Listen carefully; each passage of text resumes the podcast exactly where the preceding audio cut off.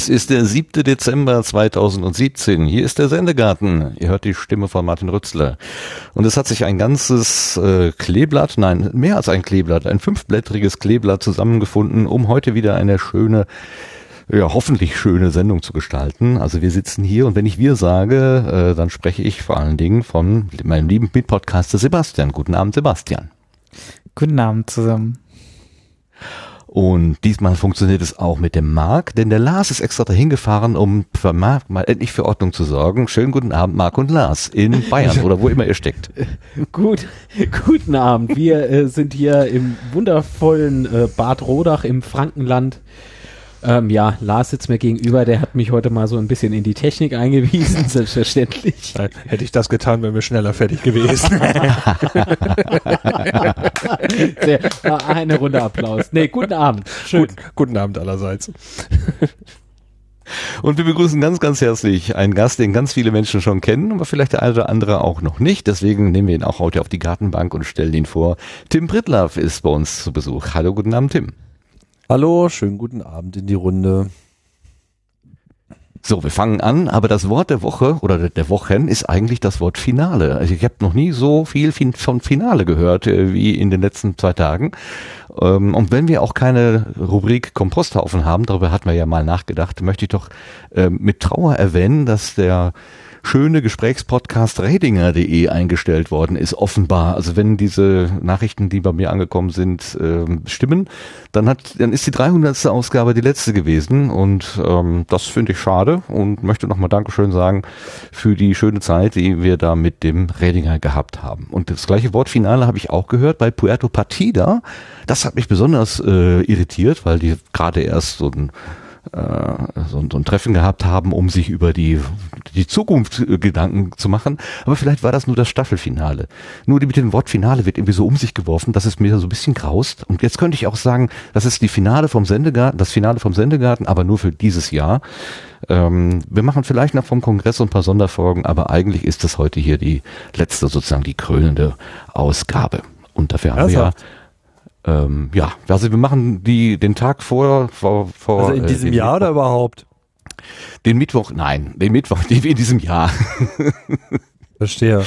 Na, wir haben uns ja gerade erst warm gelaufen. Oh. Ja, ja, genau. Wir haben uns ja gerade erst warm gelaufen. Ich glaube, ähm, wir können noch so viel dazu lernen, dass wir noch für ein Jahr äh, aushalten können. So, aber äh, das ist schon ein bisschen irritierend, wenn äh, man von verschiedenen Stellen dann so das, das Wort Finale hört. Aber gut, Finale ist ähm, nicht unser Thema. Wir gehen erstmal nach, wir gucken nach vorne und wir gucken erstmal, was es gegeben hat äh, und kommen zur neuen Ernte.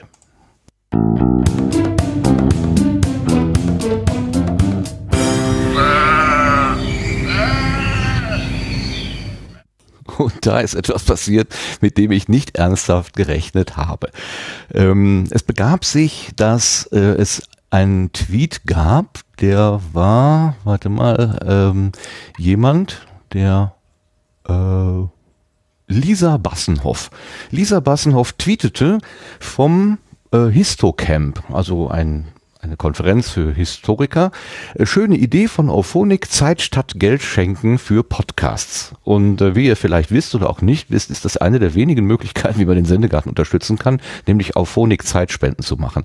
Ich habe das zum Anlass genommen, einfach mal so retweetet und gesagt, Hus Hus, dem können wir uns nur anschließen und hätte nicht gedacht, dass das tatsächlich Menschen sofort zu, äh, zum Anlass nehmen, zu sagen, okay, dann schmeiße ich denen jetzt mal was auf ihre Auphonic-Zeitschiene. Also, wir müssen ganz, ganz herzlich Danke sagen für äh, Zeitspenden an die Krähenpost, die uns zwei Stunden geschenkt hat, an einen unbekannten Spender, der uns zehn Stunden geschenkt hat, mit dem Hinweis, ein bisschen Pflege für unseren schönen Garten. Dann haben wir noch eine unbekannte Spende von zwei Stunden, da steht noch nicht mal ein Name dabei oder noch nicht mal ein Slogan, ein Name dabei. Und ein Sascha, könnte der Sascha Erler oder der Sascha Hiller oder ein ganz anderer sein, keine Ahnung. Etwas Dünger für euren Garten, Gruß Sascha. Also Sascha, ganz herzlichen Dank.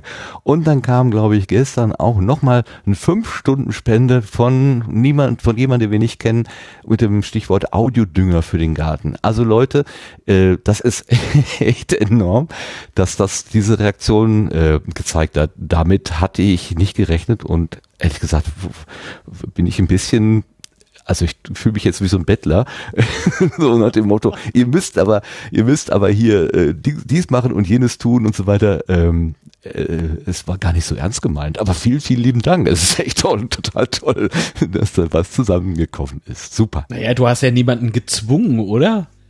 Du hast ja nicht nee, gebettelt, du hast aber ich bin aufmerksam ich, gemacht. Ja, ich mag es eigentlich nicht, wenn in Podcasts immer gesagt wird, ja, gebt uns Sternchen bei iTunes und tolle Rezensionen und man kann Ja, dies damit noch fängst mal du ja und jenes und so. Ich bin da, ich, ich denke immer, die Leute, die uns zuhören, die sind klug genug, um zu wissen, wie es funktioniert. Also dem muss man ja Ja, nicht irgendwie so nah, nachtreten. Ähm, aber ich muss sagen, wenn man das jetzt mal als Werbemaßnahme betrachtet, in dem Moment hat es echt funktioniert und nochmal ganz herzlichen Dank. Also, ist schon schön. Sehr schön. Tim, machst du das auch manchmal, dass du auf Was? irgendwelche Sachen hinweist, so was man, wie man dich unterstützen kann, oder bist du da auch eher zurückhaltend? Ja, beides. Also Ach so. ich find, bin jetzt auch kein, kein Freund davon, das jetzt allen die ganze Zeit um die Ohren zu hauen. Ich denke mir, es gibt dafür so die richtigen Momente. Und ja, ich äh, ich finde auch jetzt nicht, dass man, also ich finde den Begriff Betteln in dem Zusammenhang unangemessen, weil das ist es irgendwie meiner Meinung nach nicht. Ähm, man kann schon darauf hinweisen, dass man Unterstützung braucht. Da muss man sich jetzt äh, nicht für schämen und es ist ja auch angemessen, dass man das sagt. Also ich finde es grundsätzlich nicht, nicht falsch. Man sollte sich vielleicht schon ein bisschen darüber Gedanken machen, in welchem Maße man das macht. Also wenn dann irgendwie gleich zu Beginn der Sendung erstmal eine halbe Stunde damit gefüllt wird, irgendwelche Namenslisten und, äh, oder am Ende sogar noch Geldmengen runterzubeten, da naja, das ist nicht ganz so mein Style.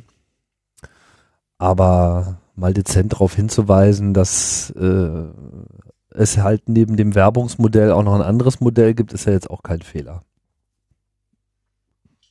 Ja, also ich kann nur sagen, es hat funktioniert und ich finde das total schön, dass man eben diese Unterstützung bekommt. Äh, irgendjemand schrieb, äh, zwei Stunden sind ja gerade mal eine halbe Sendegartenausgabe, aber das, das ist völlig egal. Es geht gar nicht um die Menge, es geht einfach um die, also ich finde das Symbol einfach total schön. Ich muss sagen, das äh, ist einfach angenehm. So, ansonsten hat es jetzt keine weiteren großen Zuschriften gegeben. Also ich habe mal geguckt, ob wir Kommentare bekommen haben. Das ist nicht der Fall. Aber es kam vorhin ein Audiokommentar herein und den hören wir uns doch jetzt einfach mal gemeinsam an. Hallöchen, hier ist Jörn von Jörn Schaas feinen Podcasts. Ähm, Ich möchte die jetzt gerade nicht alle aufzählen. Ich sitze im Auto ähm, zwischen zwei Terminen und habe ein bisschen in eurer Folge 38 äh, gehört über das Thema Transkription von Audio. Ähm, einen kurzen Einblick in zu meinem Arbeitgeber. Äh, ich selber transkribiere immer mal wieder O-Töne, weil ich ähm, die meine Texte von einem festangestellten Redakteur abnehmen lassen muss und da hilft es einfach, wenn der auch weiß, was inhaltlich im O-Ton gesagt wird. Ähm, deswegen muss ich das häufig selber machen. Wenn wir ähm, Interviews für online transkribieren, dann tun das unsere Sekretärinnen in der Nachrichtenredaktion und die fluchen dann immer ganz schön, weil das halt einfach eine furchtbare Sisyphus-Arbeit ist. Play, Pause, Play, Pause, Play, Pause und immer wieder tippen, was das Zeug hält, auch wenn die natürlich sehr, sehr routiniert darin sind. Ähm, zu der Transkriptionsengine, die ihr benutzt habt, äh, mir sind in der Textfassung so gut wie keine Unterschiede aufgefallen. Ich hätte jetzt sagen, schwören können, dass es die gleiche Engine war, die da dran war. Ähm, ich hätte sehr gerne äh, in dem in dem Einspieler den Vergleich gehabt zwischen äh, dem Original-Podcast-Zitat und dem, was die Engine dann daraus macht. Und dann hätten wir wahrscheinlich gemerkt, dass ähm, ein Problem an dieser Transkription ist, dass wir unsere Sprechsprache durch Pausen strukturieren, die so eine Engine natürlich nicht einfangen kann. Und dementsprechend könnte es auch ein Screenreader oder irgendeine andere Sprachausgabesoftware dann ne, nicht mehr tun. Und das ist genau das, was wir da gehört haben. Zumal, wenn nicht so druckreif gesprochen wird, in Anführungszeichen, dass wir ähm, vielleicht einen Gedanken einschieben, oder irgendwann im Satz merken, hey, jetzt habe ich mich total vergaloppiert, ich rede mich um Kopf und Kragen. Bei mir geht's jetzt auf die Zwei-Minuten-Grenze zu für eure Audiokommentare. Vielen, vielen Dank für eure Folge Nummer 38. Hab gerne zugehört und tschüss, bis dann. Und da merkt man den Profi, das war ja ein Wunsch von uns, dass die, die Einspieler so ungefähr zwei Minuten nicht überschreiten sollte. Eine Minute 59 hat er genau geschafft. Ganz herzlichen Dank, Jörn. Und was du da gesagt hast, ja, dass die Engines so ähnlich sind, das ist mir auch aufgefallen. Aber ähm, wie wir ja auch beim letzten Mal schon besprochen hatten, in der einen tauchen deutlich mehr Markennamen auf als in der anderen. Das hatte der Sebastian ja äh, gemerkt. Und das mit dem äh, mal das gesprochene Wort gegen das transkribierte Wort zu halten, dagegen zu sprechen, finde ich eine total interessante äh, Anregung. Äh, ich habe da ja auch schon geantwortet, das ist so eine Sache von Zeit. Wenn man mal genug Zeit hat, dann könnte man das mal ausprobieren äh, und vielleicht auch mit exemplarischen Sätzen. Ähm, denn einiges ist tatsächlich wortgetreu, aber anderes ist auch total konfus. Ähm, da kann man vielleicht auch, wir haben, ich hatte mir das hier eigentlich für später vorgenommen, aber ich kann mal eben ein Update geben ähm, wir hatten ja gesagt, dass die eine Engine, die VAI, ne, das ist die von Facebook, VIT AI, dass die bei mir fast 24 Stunden gebraucht hatte, äh, um das zu transkribieren, also bei der Ausgabe 37. Und ich aber schon beim letzten Mal meinte, es könnte ja auch ein Fehler bei mir lokal gewesen sein. Und ich vermute tatsächlich, es ist ein Fehler lokal gewesen, denn jetzt beim Durchlaufen lassen der Ausgabe 38 ging das tatsächlich auch in wenigen Minuten. Also das war eine Viertelstunde maximal. Und dann kommen aber auch so lustige Sätze dabei heraus, wie ich zitiere mal, so, die Liste Kevin ist normalerweise immer ganz lang mit viel Technikthemen und so weiter, aber diesmal ist etwas kürzer und hat mir so normal Community-Themen. Ja, das ist genau die Qualität, die dabei herausgekommen ist. Aber schön, wir bleiben dran. Äh, Sebastian, du hast du gesehen, dass ich die Namen diesmal nicht dran geschrieben habe ans Transkript, so wie du dir das gewünscht hast? Ja, ich hätte mir eigentlich nur einen Disclaimer gewünscht, dass das halt eine automatische Tran Transkription ist, weil das halt nicht so direkt daraus hervorgeht. Äh, aber ja, die Namen fand ich auch schön, dass sie jetzt, ja, ist auch okay. Ähm, das, ähm, das war eigentlich alles, was ich da äh, angemerkt hatte, ja. Äh, ich glaube, es waren auch gar nicht so sehr die Markennamen, ich glaube, es waren vielmehr die Schimpfwörter, die uns da aufgefallen sind. Die auch, genau. Aber das mit dem Magifix, das war doch, ähm, das war ganz klar bei der. Müsste, müsste man mal eine, Sch genau. ja, müsste man und mal. Mercedes-Benz und was Ja. du da alles irgendwie gefunden hattest. Ja, Ne? waren aber bei beiden durchaus dabei. Aber äh, ja, ich glaube, bei der ersten war wirklich, bei der WIT AI war wirklich eine Häufung. Aber ähm, müsste man tatsächlich einfach mal komplett durchgehen, um eine Statistik zu haben. Ähm, wahrscheinlich sind die einfach leicht anders angelernt und die ganze KI und darin wird das wahrscheinlich schon liegen. Okay, dann schließen wir den, äh, die Kategorie neue Ernte ab, aber nicht äh, ohne den 1065 Menschen zu, nein, den Menschen zu danken, die für 1065 Downloads der letzten Episode äh, verantwortlich sind. Ähm, es ist schon wieder diese irre Zahl, diese vierstellige. Ähm, ja, ganz herzlichen Dank für das Interesse und genau das zeigt natürlich auch, ähm, dass sich das hier ganz, das Ganze lohnt und wir dann auch im nächsten Jahr vielleicht fortsetzen werden. Fortsetzen tun wir aber erstmal die Geschichte heute hier und jetzt kommen wir auf die Gartenbank und damit zu unserem Gast, Tim Prittlaff.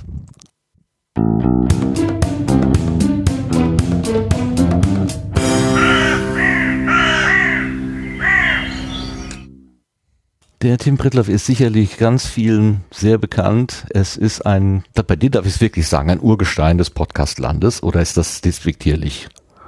Och, Ist okay, kannst mit Papst gesagt. Nee, das habe ich mir verkniffen, das mit dem Papst, weil das ist schon ein bisschen abgegriffen.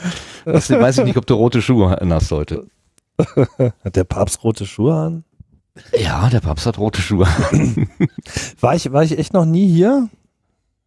Du warst hier, als wir noch im Pod-Union Magazin unterwegs waren. Letzte Ah, ja, Folge okay. Podunion, ein schlechtes Zeichen für den Sender. Das, Finale, Finale. du, warst, du warst im Pod-Union Magazin, anschließend haben wir die Türen zugemacht. Ich habe so ein bisschen Angst, dass das jetzt ähnlich, ähnlich hier ist, aber Ja, danach ist aber, da war einfach alles gesagt. Nein, der Tim, der will nur spielen. Alles gut. Das stimmt. ja, der Tim, der macht vor allen Dingen etwas, was man normalerweise im Frühling macht, nämlich Hausputz, was rausschmeißen. Ich habe heute gesehen, dass du versuchst, Sachen unters Volk zu bringen. Wir müssen jetzt nicht über Fahrräder oder Fotoobjektive sprechen, aber was hast du denn so anzubieten? Ach, nur so Kram, irgendwie äh, Olamax und äh, Audiokram, den ich nicht mehr brauche. Nix Besonderes. Ich muss Ja. mein Studio leer kriegen, aber dafür bin ich zwar noch weit entfernt, aber ich habe schon einiges erreicht hier in den letzten Monaten, aber es steht hier einfach zu viel Zeug rum, was dann doch nicht äh, zum Einsatz kommt. Also zack, Ebay, fertig. Ja, Du bist ein, ein Ebayer mit, mit sehr guter Bewertung, also fast nur positive Bemerkung, Bemerkungen habe ich nachgelesen, aber auf Seite 3 steht, Ware entgegen der Beschreibung nicht komplett, ansonsten okay. Was war denn da los? Keine Ahnung. Ist ungefähr die einzige schlechte Bewertung, die da auftaucht. Aber da taucht der Name Theodor Prinz auf. Wer ist denn genau der Theodor Prinz? Das ist so eine meiner, meiner äh, alternativen äh, äh, Identitäten. Aus grauer Vorzeit ja- oder trägst du die heute noch? Nö, das ist, ähm, man muss ja so für verschiedene äh, Situationen seines Lebens hat man halt auch verschiedene Identitäten und äh, Theodor Prinz ist halt so meine, meine diskordische Identität. Okay. Voll ausgeschrieben heißt das Theodor Prinz, der Tapfere, Hüter der Flamme des Herzens, Haus der Apostel der Iris. du? Klär doch mal in zwei Sätzen, was das mit dem Diskordianismus da so auf sich hat. Ja, der Diskordianismus ist die einzige äh, wahre Religion auf diesem Planeten, so, die äh, Scheckung hat und äh, sich quasi als Alternative zu den anderen darbietet, die ja meist alle ziemlich äh, langweilig äh, sind und mit vielen dummen Regeln daherkommen, an die man sich halten muss und äh, wir Discordia müssen auseinanderhalten und wir äh, setzen da eher auf maximale Freiheit und maximale Entfaltung. So, das äh, kann man, glaube ich, so schon mal ganz gut zusammenfassen. Ansonsten haben wir halt so, äh, wie sich das so gehört, für eine ordentliche Religion auch eine Gottheit im Zentrum. Dabei handelt es sich um die Göttin Eris, die Göttin des Chaos, des Diskords und der Konfusion. Und äh, ja, wir sind beseelt von ihr und ihren Taten. Aber eigentlich bist du doch ein Mensch, der die Struktur und die Ordnung sucht. Äh, Das passt doch gar nicht so richtig zusammen. Oder hast du mehrere Seelen in deiner Brust? Ja, siehst du mal, das ist nämlich äh, ein, ein, äh, ein klassisches Missverständnis, wo der Diskordianismus auch nachhilft. Ja, das ist ja sozusagen, es gibt ja äh, in der Öffentlichkeit findest du im Wesentlichen immer so zwei äh, sogenannte Delusionen. Ja, also es gibt die äh, aneristische äh, Delusion und die eristische Delusion. Die aneristische Delusion besagt, dass Ordnung gut ist und äh, Chaos ist schlecht. Und die eristische Delusion behauptet das Gegenteil. Ja, es gibt ja da verschiedene äh, Fraktionen und finde es halt immer so Ordnungswahnsinnige, die der Meinung sind, wenn die Dinge nicht in Ordnung sind, dann ist es nicht gut, so, ja. Und dann gibt's halt äh, die eristische Delusion, die halt das sozusagen umdreht und sagt, nein, in der Ordnung kann ja nichts Kreatives entstehen und deswegen äh, ist Ordnung schlecht und, und das muss irgendwie alles im Wesentlichen chaotisch organisiert sein. Der Diskordianismus äh, hat hier äh, entsprechende Einblicke und äh, klärt das dahingehend auf, dass es sich hierbei äh, mitnichten um so ein äh, Schwarz-Weiß-Bild handelt, sondern es sich eher um so eine zweidimensionale Matrix äh, handelt. Und es gibt nämlich immer eine Komponente, die hier viel wichtiger ist, nämlich die kreative und die destruktive Komponente. Und der, äh, diese Komponente wohnt sowohl der Ordnung als auch dem Chaos inne. Sprich, es geht darum, das kreative Chaos und die kreative Ordnung äh, nach vorne zu bringen und die destruktiven Elemente der Ordnung und die destruktiven Elemente des Chaos möglichst äh, vor der Tür zu lassen. Diskardianismus, das bringt einen nach vorne. Das heißt, wenn ich jetzt irgendwie so ein kreativer Mensch bin, ein Schreiber oder Zeichner oder sowas und sitze an meinem Schreibtisch und male oder schreibe vor mich hin und bin mit dem, was ich da gemacht habe, so ganz unzufrieden, nehme das Blatt, zerknülle es oder zerreiße es und schmeiße die Fetzen durch die Gegend, dann habe ich im Prinzip beides gemacht. Ich habe etwas geschaffen und gleichzeitig wieder destruktiv vernichtet. Na, was du tust, ist mir ehrlich gesagt egal. Es geht hier rein um die Erkenntnis. Ah, muss sich, es muss sich nicht materialisieren. Du, du, wie gesagt, also es gibt nicht so viele Regeln oder die Regeln, also man sollte halt sozusagen nicht sich nicht so viel mit Regeln aufhalten, sondern man sollte im Wesentlichen einfach machen und schaffen und kreativ sein und äh, sich dabei halt nicht von äh, destruktivem Chaos oder destruktiver Ordnung aufhalten lassen. Wie, wie, wie lebt denn diese Kirche sich so das Gemeinwesen aus? Trifft man sich zu festen Zeiten, die dann aber so unbekannt sind, dass man aneinander vorbeiläuft? Oder wie geht das genau? naja, so jetzt zum Ende des Jahres gibt's ja äh, die passende Veranstaltung dafür. Also, da werden wir ja sicherlich noch drauf zu sprechen kommen. Okay. da ist alles voll mit Discordian. Okay, woran kann man die erkennen? Ach, wenn du sie siehst, dann weißt du, dass sie es sind. Also das ist, ergibt sich, ergibt sich meist von alleine. Man hat da jetzt keine besonderen Kleidungsriten oder so. Gut, aber im, im Podcastland bist du ja nicht in erster Linie als Discordianer be bekannt, also äh, nicht vordergründig, man sieht es dir nicht an, du trägst jetzt kein discordianisches Kleid normalerweise. Ähm, wenn man genau hinhört und wenn man deine Vita verfolgt, bekommt man, kommt man halt natürlich dran vorbei an diesem Thema. Aber äh, eigentlich bist du im, im Podcastland so etwas wie eine, wie soll man sagen, Zentralfigur. Ähm, wie, wie, wie beschreibst du dich selber? Wie, wie nimmst du diese Zuschreibung selber wahr? Naja, ich lasse das nicht so tief in mich einsinken. Ich äh, weiß ja, dass ich von Anfang an dabei war. Ich weiß, dass ich äh, von Anfang an versucht habe, die Dinge da ein wenig äh, voranzutreiben. Und wer mich kennt, weiß, dass wenn ich mir mal sowas in den Kopf gesetzt habe, kann ich dann auch äh, außergewöhnlich relentless sein. Und äh, jetzt, wo du schon so ausklingende Podcasts erwähnst, ja, dieses Podfading, das war ja schon irgendwie ganz am Anfang so ein, so ein, so ein Phänomen und auch ein Begriff, ja. Dem habe ich mich bisher halt noch nicht angeschlossen. Also im Wesentlichen bin ich einfach nicht weggegangen. Und wenn man halt nicht weggeht, dann, dann, dann, dann, ne, dann steigt automatisch die äh, Sichtbarkeit. Da kann man jetzt gar nichts gegen machen. Hätte ich jetzt vor fünf Jahren aufgehört mit dem Podcasting, würde jetzt auch keiner mehr von mir reden. Aber du bist ja nicht nur Podcaster, in dem das du es tust, sondern du bist ja auch Antreiber. Du bist irgendwie so ein, äh, ob du es willst oder nicht, du bildest irgendeine Community um dich herum. Ähm, du hast äh, Ideen in die Welt gesetzt, du hast Programmierer und Entwickler äh, beredet, belagert, belatschert, äh, damit sie endlich irgendwas tun und sie haben es dann auch gemacht und es ist relativ erfolgreich geworden. Äh, da kommt ja, da ist ja, da ist ja noch mehr äh, irgendwie an innerem Antrieb. Ähm, Hast du eine Ahnung, wo das herkommt? Ach, so purer Eigennutz, weißt du? Ich habe da halt einfach nicht die Werkzeuge, die ich brauchte. Und dann quatsche ich halt immer alle so lange ins Hirn, bis, bis, bis es das gibt. Ähm, ja, was soll ich dazu sagen? Also, ja, ich meine, macht, ist ja auch sinnlos. Ich meine, wenn man, wenn man jetzt so ein Hobby äh, äh hat, oder in meinem Fall ist es ja eigentlich auch schon fast eine Profession, oder ist es eigentlich auch, äh, dann ich weiß nicht, mir, mir macht es einfach keinen Spaß, an Sachen äh, zu arbeiten, die sich nicht entwickeln. Ja, also das, das, äh, wenn, wenn es sich nicht weiterentwickelt, dann stirbt es halt aus. Ja, das ist wie die Evolution. Also wenn du dich nicht, nicht permanent dich, dich den Gegebenheiten anpasst und äh, neue Lösungen findest, äh, dann, dann wird es halt einfach irgendwann zu Ende gehen damit. Und dementsprechend finde ich, äh, muss man das eben auch mit einbringen.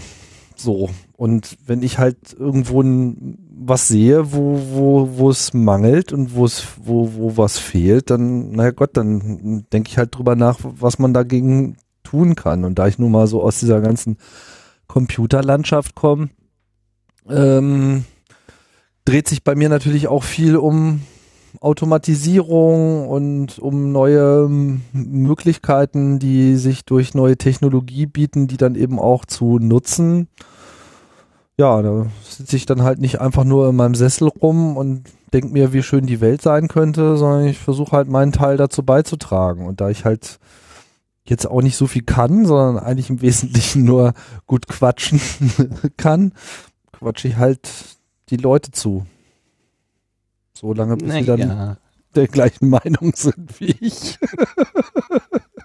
ich würde schon sagen, dass du mehr kannst als nur quatschen. Also das, das, äh, das ist, das reduziert wahrscheinlich dann doch ein bisschen zu arg, finde ich. Ja gut, das steht dir ja frei, das so zu sehen. So. Vielen Dank. ich, ich meine, es ist jetzt, es, ich stehe jetzt an dem, an dem Problem, ob, ob, ich tatsächlich dich bitte, quasi deine Motivation, wie bin ich Podcaster geworden, zum x-ten Male zu erzählen, ähm, äh, weil das ist etwas, was du schon ganz häufig an anderen Stellen erzählt hast. Also ich gehe mal davon aus, dass tatsächlich hier Leute zuhören, äh, die tatsächlich vielleicht deinen Namen so noch nicht gehört haben. Denn, denn mir geht es so, ich habe, ich bin sozusagen über dich in diese Podcast-Landschaft hineingekommen. Also der, äh, dein Angebot Angebot Raumzeit und beziehungsweise NSFW, das waren so die, die zwei großen Magneten, die mich gezogen haben, die mir auch Vorbild gewesen sind. Insofern bin ich sozusagen ähm, ja, man, wir sagen das manchmal so, ich bin ein Jünger äh, des, des Tim Frittler sozusagen, wenn ich auch gerne auf eigenen Füßen stehen möchte. Ähm, aber ich sehe auch, dass es eben ganz andere Communities gibt und wo, wo der Name Tim Pritloff gar nicht diese Bedeutung hat, die ich ihm zuschreibe oder auch manchen in der Umgebung. Äh, Subscribe zum Beispiel, wenn, wenn auf der Subscribe der Name Tim Pritloff genannt wird, ist ganz klar, wer das ist. Ich habe sehr gelacht, als ich letztes Jahr, letztes Jahr bei der, äh, wo waren wir, Podcamp in Essen, da warst du auch. Da hat jemand in der Kaffeeschlange zwischen uns gestanden und äh, fragte dich, äh, was machst du denn hier? Bist du auch Podcaster? Das fand ich so richtig schön. Ähm, also es gibt bestimmt auch Leute, die eben dieses, diesen, diesen, dieses Bild von dir nicht haben. Machen wir doch mal so ganz kurz mal, ähm, wie ist denn Tim Pritlaff eigentlich zum Podcaster geworden? Also dazu vielleicht noch, selbstverständlich ist das so, dass mich auch viele Leute nicht kennen. Also tatsächlich wird, wirst du sehr viel mehr Leute finden, die mich nicht kennen, als die mich kennen, zwangsläufig. Äh, das ist halt einfach immer nur so Bubble-Wahrnehmung. Ne? Klar, jetzt so in unserem Umfeld, wo wir uns irgendwie alle jetzt schon x-mal äh, getroffen und gehört und äh, zusammengesetzt haben, logisch, nicht wahr? Da da kennt man sich. Ich finde das eigentlich immer ganz angenehm, äh, in so Szenen einzutauchen, wo äh, keiner irgendeinen Plan hat, so äh, was ich bin oder was ich mache oder so, weil dann das erdet äh, erstmal sowieso schon mal ganz gut, weil es ist überhaupt nicht gut, sich da irgendwie einzureden, man wäre jetzt hier irgendwas ganz Tolles. Ähm, und das hält einen dann da auch davon ab, äh, oder beziehungsweise das hält andere Leute dann davon ab, auch mal neue Ansätze zu liefern. Ne? Das ist, das ist einfach wichtig, dass man das macht. War jetzt gerade letzte Woche, war ich in Marrakesch, habe an so einem Programmierworkshop äh, teilgenommen oder habe dem beigewohnt, viel mehr teilgenommen. Schreibt es nicht so ganz akkurat, wo Leute sich einfach mal mit so ganz anderen Sachen beschäftigt haben, wo ich jetzt irgendwie noch überhaupt gar keine Rolle gespielt habe. Ja, habe mich da versucht, so ein bisschen mal auf eine andere Art und Weise weiterzubilden und einzubringen. Wie ist denn ähm, der, der, Kontakt dahin? Also jetzt muss ich mal eben einhaken. Marrakesch liegt ja jetzt nicht gerade vor der Haustür. Äh, ist das äh, ja, bist du da als als IT-Fachmann geladen oder was ist der Grund? Nee, nee, das ist das ist auch so eine, das ist einfach so eine Programmierer-Community, äh, die sich so jetzt äh, in der letzten Zeit so zweimal im Jahr da äh, trifft, weil es irgendwie eine internationale Gemeinschaft von Leuten ist, die halt an was programmieren die sowieso aus aller äh, Herrenländer äh, kommen, da ist es dann irgendwie auch ziemlich egal, wo man sich trifft und äh, Marrakesch hat einfach den Vorteil, dass halt irgendwie billig und äh, man kann da von überall hin irgendwie noch so zu halbwegs bezahlbaren Preisen hinfliegen und dann hat das halt irgendwie gepasst.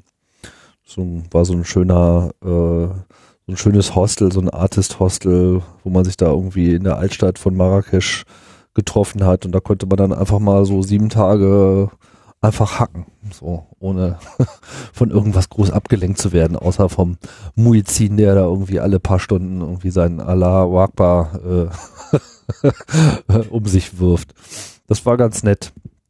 Dann ging das ging geht's um so, so ein Betriebssystem. Das sind so funktionale Programmiersprachen, Programmierer, die halt so ein neuartiges Betriebssystem bauen. Und das ist irgendwie alles total Future. Ähm, denke, da muss ich jetzt nicht weiter drauf eingehen. Ne? genau, ja, die blutige, genau, die blutige. Du bist ja immer gerne genau. da vorne, ganz vorne, genau. Genau. Das Aber gut, das ist, äh, bringen wir das nicht ganz durcheinander. Wir, wir, hatten überlegt, also ich hatte gerade gesagt, wie bist du zum Podcast der geworden? Wann hast du das erstmal zum Mikrofon gegriffen? Zum Mikrofon.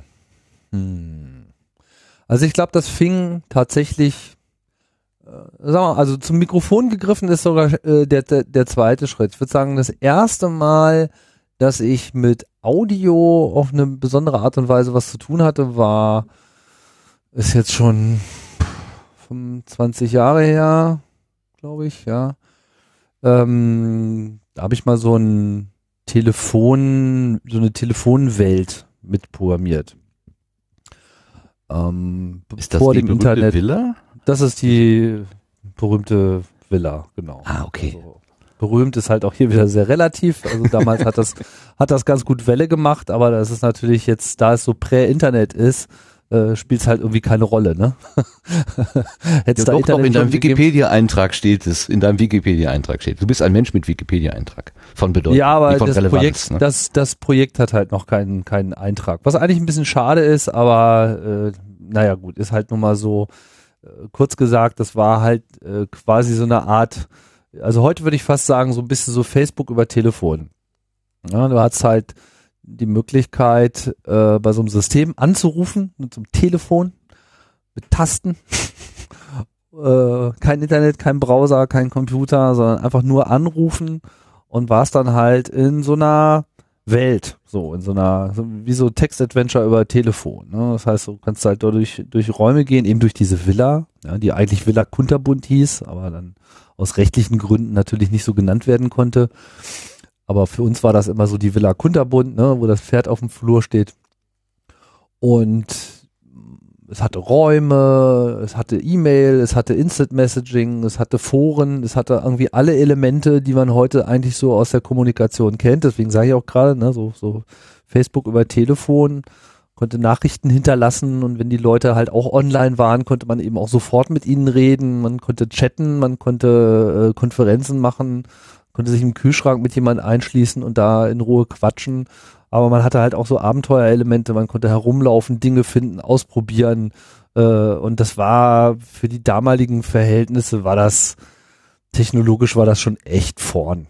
Das, das war irre. Also sogar die, die Firmen, wo wir die Technologie eingekauft haben, um das zu bauen, die waren irgendwie total überrascht, was wir damit gemacht haben. Das, das war für die völlig, völlig fern irgendwie. Die haben überhaupt nicht, die haben uns erstmal, als wir auf, auf der Messe bequatscht haben und nach technischen Features gefragt haben und so angedeutet haben, was wir bauen wollten, die haben uns alle für verrückt erklärt oder zumindest nicht richtig für voll genommen oder äh, zumindest auch nicht auch nur die Spur einer Ahnung gehabt, äh, was das werden sollte.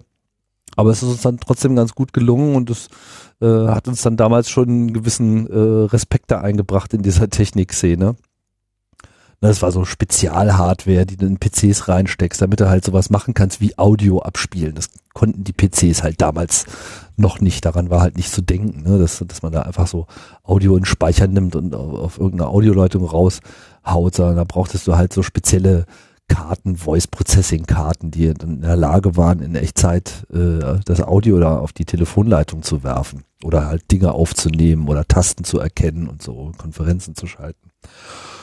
Naja, und das war ein schönes Projekt und äh, was aber die eigentliche Entdeckung war für mich, abgesehen davon, dass das jetzt so technologisch alles ganz interessant war, dass sich eben dadurch eben so eine Community auf einmal aufgebaut hat. Auf einmal hingen da irgendwie äh, rund um die Uhr 60 Leute ab, quatschen miteinander, tauschten sich aus und ne, wie gesagt, sie konnten sich Nachrichten schicken. Das waren einfach Dinge, die gingen nicht 1993 es gab nichts. Das, das Einzige, was es gab, was dem vielleicht ansatzweise noch irgendwie ähnlich äh, sein konnte, ist halt sowas wie CompuServe, so diese ersten großen Mailbox-Online-Systeme, AOL und so, was äh, im Wesentlichen aber alles nur in den USA gab und was natürlich auch nur textbasiert war wo Audio keine Rolle spielte. Und hier konnte man halt einfach anrufen und sich einloggen und dann ging man irgendwie in den Garten, ins Baumhaus und konnte sich im Baumhaus irgendwie mit jemandem unterhalten und dann mit der Seilbahn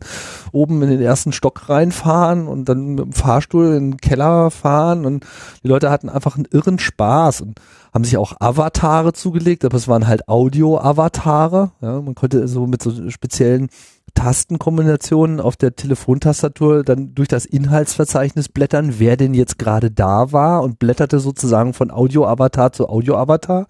Ja, so, hallo, hier ist Pippi Langstrumpf, ja, hier ist der große Bruder. Hallo, ich bin das kleine Radieschen. So lief das dann die ganze Zeit. Also einfach extrem humorvoll und, und, und spaßig. Ja. Aber wie gesagt, wie im Facebook, also alle versteckten sich halt in einem Avatar, aber es war halt Audio-Avatar. Man konnte jemand eine Nachricht schreiben, indem man in die Bibliothek gegangen ist, sich an den Schreibtisch gesetzt hat und dort auf Rekord gedrückt hat und dann eine Audionachricht aufgezeichnet hat. Und wenn die Person dann halt irgendwann sich in die Villa einloggte und sich dann auch in die Bibliothek begab und dort eben die Post las, dann konnte man das dann eben durchblättern. Äh, beziehungsweise wenn man halt jemanden so eine Nachricht schickte und man war selber schon online, dann hat das System das halt gleich äh, verbunden. Ne? Stell dir vor, stehst irgendwo so rum in der Küche und äh, quatsch gerade in Ruhe mit irgendjemanden und dann kommt das System und unterbricht dich einfach mit, hey, du hast Post bekommen, hör zu. So, und dann wird das gleich abgespielt. Dadurch kriegt er das einfach eine unfassbare Dynamik und das System war auch mega kess und, und, und, und emotional, weil, weil die Ansprache war einfach geil. Ja, es war jetzt nicht so ein, nicht wie so ein Kreditkartenbuchungssystem, ne? Geben Sie Ihre Kreditkartennummer ein und schließen Sie, ja, weißt du, so, was man ja alles kennt, was einfach boring ist. Genau. Das, das Ding war irgendwie lebendig, das war irgendwie asyn asynchron, alles programmiert, das konnten die ganze, die ganze Zeit konnten Dinge passieren und andere Dinge unterbrechen, ja. Und äh, dadurch wurde das irgendwie alles so schön zum, zum Anfassen. Also zum Beispiel, wenn du, wenn du dich angemeldet hast, so am Anfang, ne, so, hallo, willkommen in der Villa. Gib deine Schreibtischnummer ein und schließ mit der Raute ab. So, soweit erstmal okay, ne? Schreibtischnummer war unser Code für Login, weil das war ja sozusagen das, was am Sch deinen Schreibtisch identifiziert hat, ne? Also da, wo du deine Post bekommen hast. So, und wenn du dann aber nicht sofort was eingegeben hast, war dann nicht einfach nur Stille, sondern das System ging dir, ging dir nicht von der Backe. So, ne? So.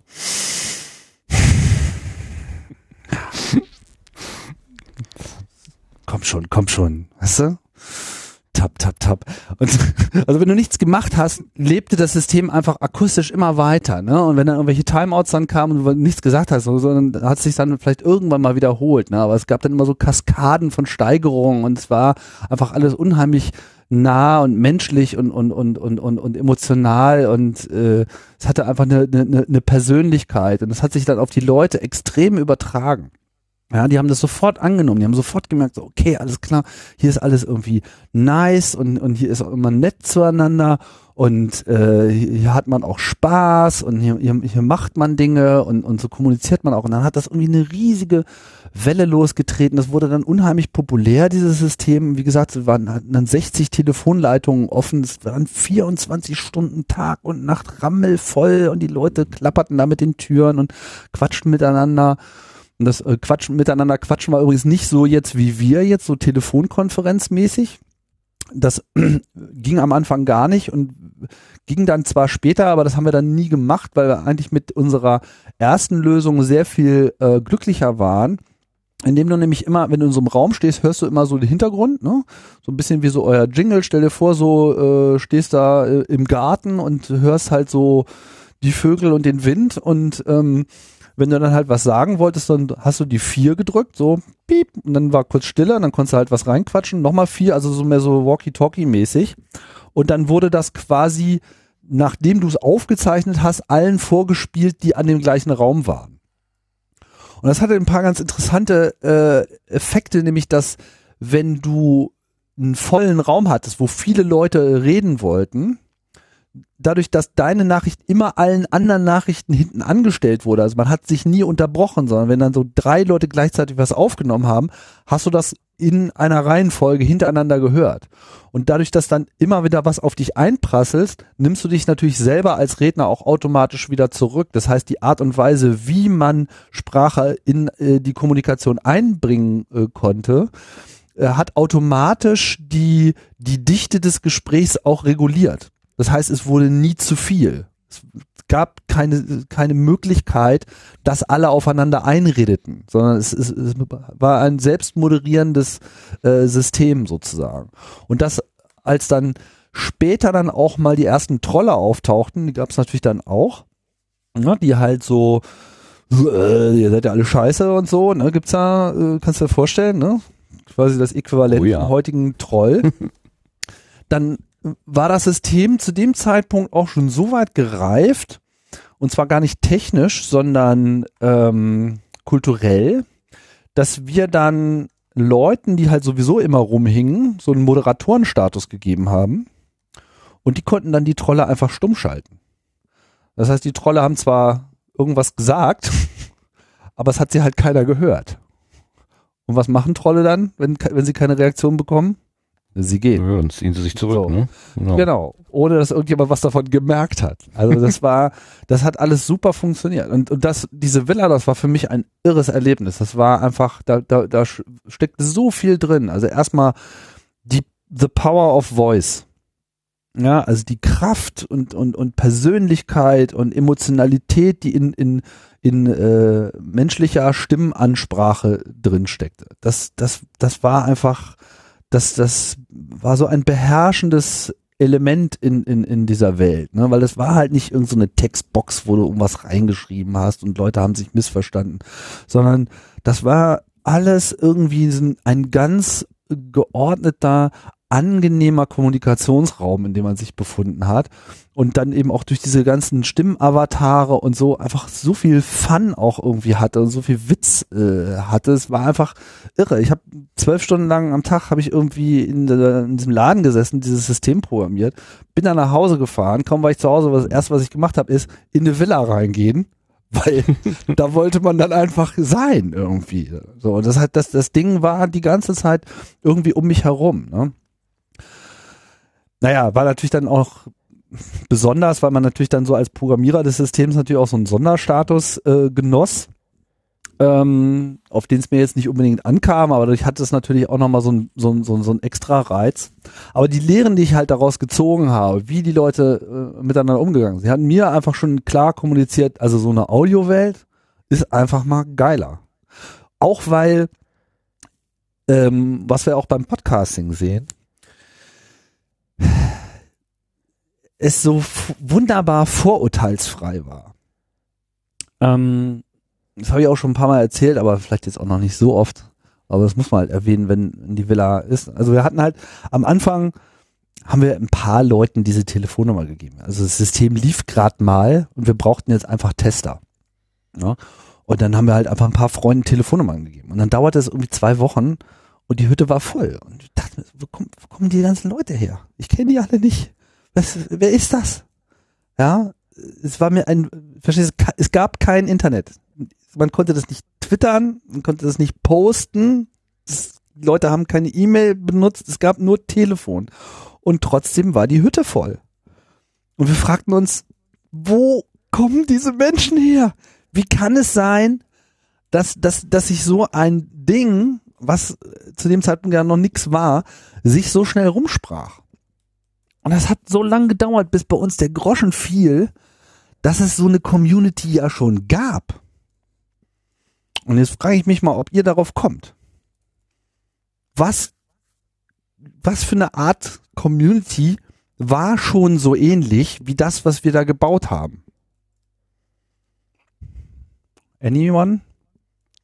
Ähm, Telefon-Erotik-Services? Ne, das sollten wir ja erst bauen. Ach so, das soll das, das ganze Projekt. Ja, ja, das war ja von Beate Okay. Use finanziert.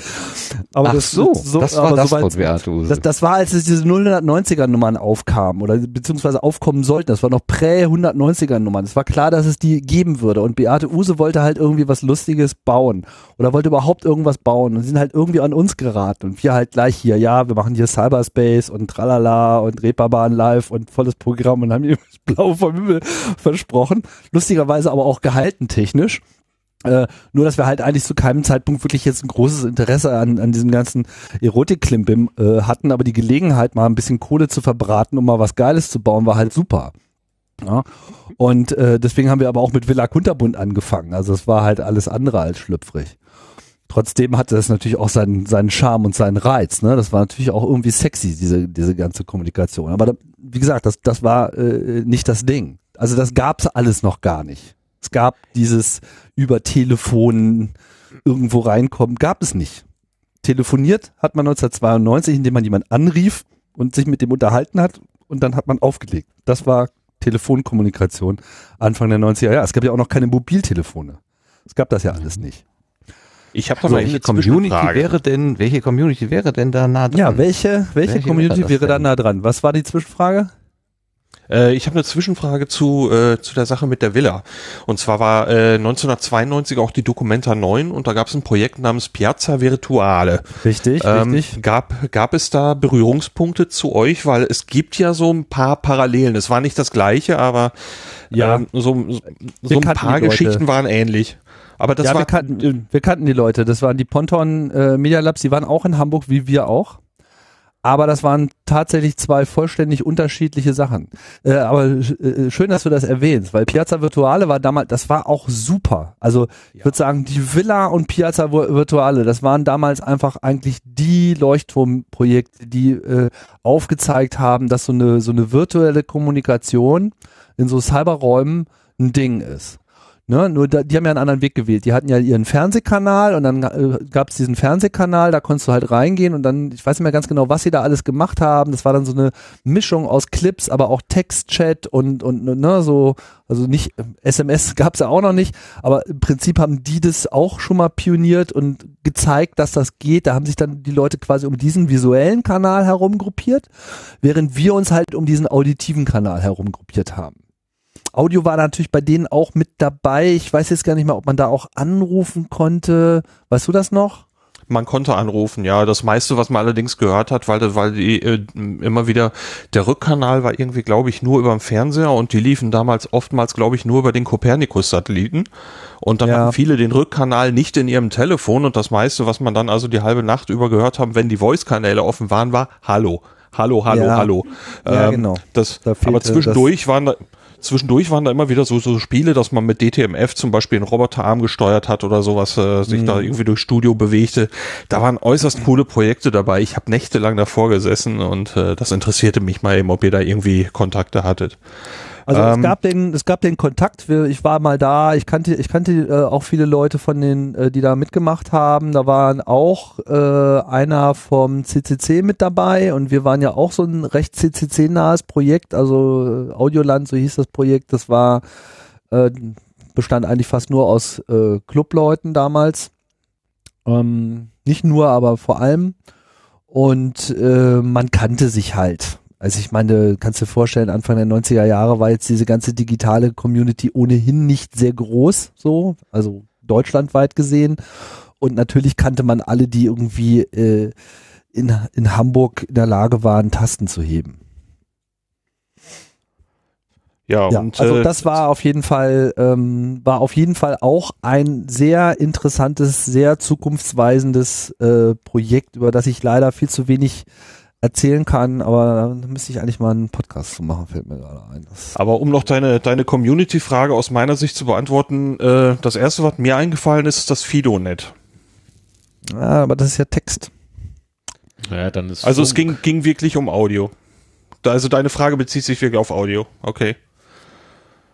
Ich Das hätte, kam im einen, Hintergrund schon. ich hätte Ja, einen Funk, Tipp. Habe ich gesagt. Ja, CB-Funker, genau. richtig. Hallo, hallo, hallo, von Lars hat mich gerade auf die Spur gebracht. Genau. Das war nämlich genau die Erkenntnis. Natürlich, es ist halt irgendwie an CB-Funker geraten. Und was machen CB-Funker? CB-Funker hängen auf demselben Kanal rum. CB-Funker drücken eine Taste und sagen dann was und dann lassen sie die Taste wieder los und dann hören das alle in dem Moment zwar, ja, aber im Prinzip vom, ne? Nur, dass man halt nicht Nachrichten aufzeichnen konnte, man konnte nur Leuten was senden, die in dem Moment auch äh, online waren und so weiter. Ne? Und als die dann irgendwie die Villa entdeckt haben, war brach sich äh, brach das natürlich dann total durch, weil alle merkten so, oh geil, genau das, was wir hier sowieso hobbymäßig machen, jetzt mit Telefon und in geiler. Alles war voll mit mit CB-Funkern. Also nicht nur, aber auch. Beziehungsweise über den CB-Funk hat sich das natürlich rumgesprochen, weil das war ja im Prinzip der einzige nennenswerte Citizen Broadcast, hence CB, ja, äh, den es damals gab. Und äh, dadurch ging das so schnell. Und das war so die erste Erkenntnis. Und dann gab es halt noch so einen zweiten Effekt, dass ich irgendwie merkte, so, okay, hier sind jetzt echt ein paar nette Leute da. Ne? Aber es gab so ein paar Leute, die waren einfach so unfassbar engagiert und so unglaublich ähm, dabei und äh, freundlich und jeden, der in die Villa reinkam, haben die gleich irgendwie so an die Hand genommen, also so Villa-Patinnen sozusagen. Und ähm, das dauerte dann auch eine Weile, bis ich irgendwie gecheckt habe, was, was das jetzt für eine Bande ist. Es handelte sich nämlich dabei um Blinde. Oder kurz gesagt, um das Hamburger Blindenheim. Wo natürlich die ganzen jungen Blinden die Hände über dem Kopf zusammengeschlagen haben und gesagt haben, Alter, wie geil, ein System, wo wir gleichberechtigt kommunizieren können like no other, ja, wo man, also für die war das einfach der me das mega Tool irgendwie. Also das war ein Empowerment, was wir denen irgendwie dargereicht haben, ohne dass ich während der gesamten Entwicklungszeit auch nur eine Sekunde auf blinden Gedanken verschwendet hätte. Also was ich habe nie darüber nachgedacht, wen könnte das jetzt interessieren, weil wir waren so voll in Mhm. unserem persönlichen Sog drin. Mhm. Und die Blinden, die die waren einfach so geil, die haben irgendwie jeden Fehler gefunden vor allem. Also die waren auch so unsere Debugger. Ne? Die haben irgendwie jedes Detail, jede, alles, was auch irgendwie ansatzweise nicht funktioniert hat oder in irgendeiner Form irgendeine Erratik an den Tag gelegt hat, das haben die halt gleich gefunden. Und dadurch, dass unser System technisch so nice war, dass wir das nie runterfahren mussten, man konnte quasi am lebenden Objekt das äh, Programm ändern, ähm, waren das halt ganz, ganz coole Momente, ne? Weil dann irgendwie, was weiß ich, du stehst dann irgendwie im Flur und dann geht der Fahrstuhl auf und dann kommt einer gerade aus dem Keller und sagt, ja, im Keller funktioniert das Telefon nicht. so. äh, da passiert irgendwie das und das. Ja, äh, Moment, lass mich mal kurz äh, schauen. Irgendwie. Code, ah ja, da ist noch ein Bug drin. Zack, probier's noch mal aus. Ja, ich probier's mal aus. Verschwindet in den Fahrstuhl, fährt in den Keller, kommt wieder hoch aus dem Keller. Ja, jetzt geht's. Weißt du, so unfassbar. Sehr schön. Also, ich habe weit ausgeholt, aber ich denke, ihr versteht, was ich, was ich meine. Ich habe einfach gemerkt, Audio, Kommunikation, Sprache, Stimme, das ist einfach mal so viel geiler als äh, alles andere, was ich bis dahin äh, kennengelernt hatte. Und das war's einfach so.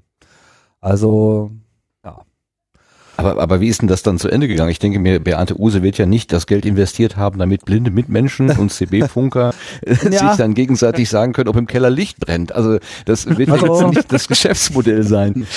Nee, also tatsächlich, also äh, äh, es entstanden später auf dieser Softwareplattform entstanden dann halt auch so Erotiklandschaften. Irgendwie Knusperinsel hieß das dann. Und ähm, das lief so, naja, so minder gut, weil sich natürlich dann gezeigt hat, als die 190er Nummern kamen, dass es halt eigentlich um Anrufen und dann direkt ran und weißt du, keine, keine großen Spielchen. Nur das wusste zu dem Zeitpunkt ja noch keiner. Das war ja alles noch unerforschter Raum. Ne?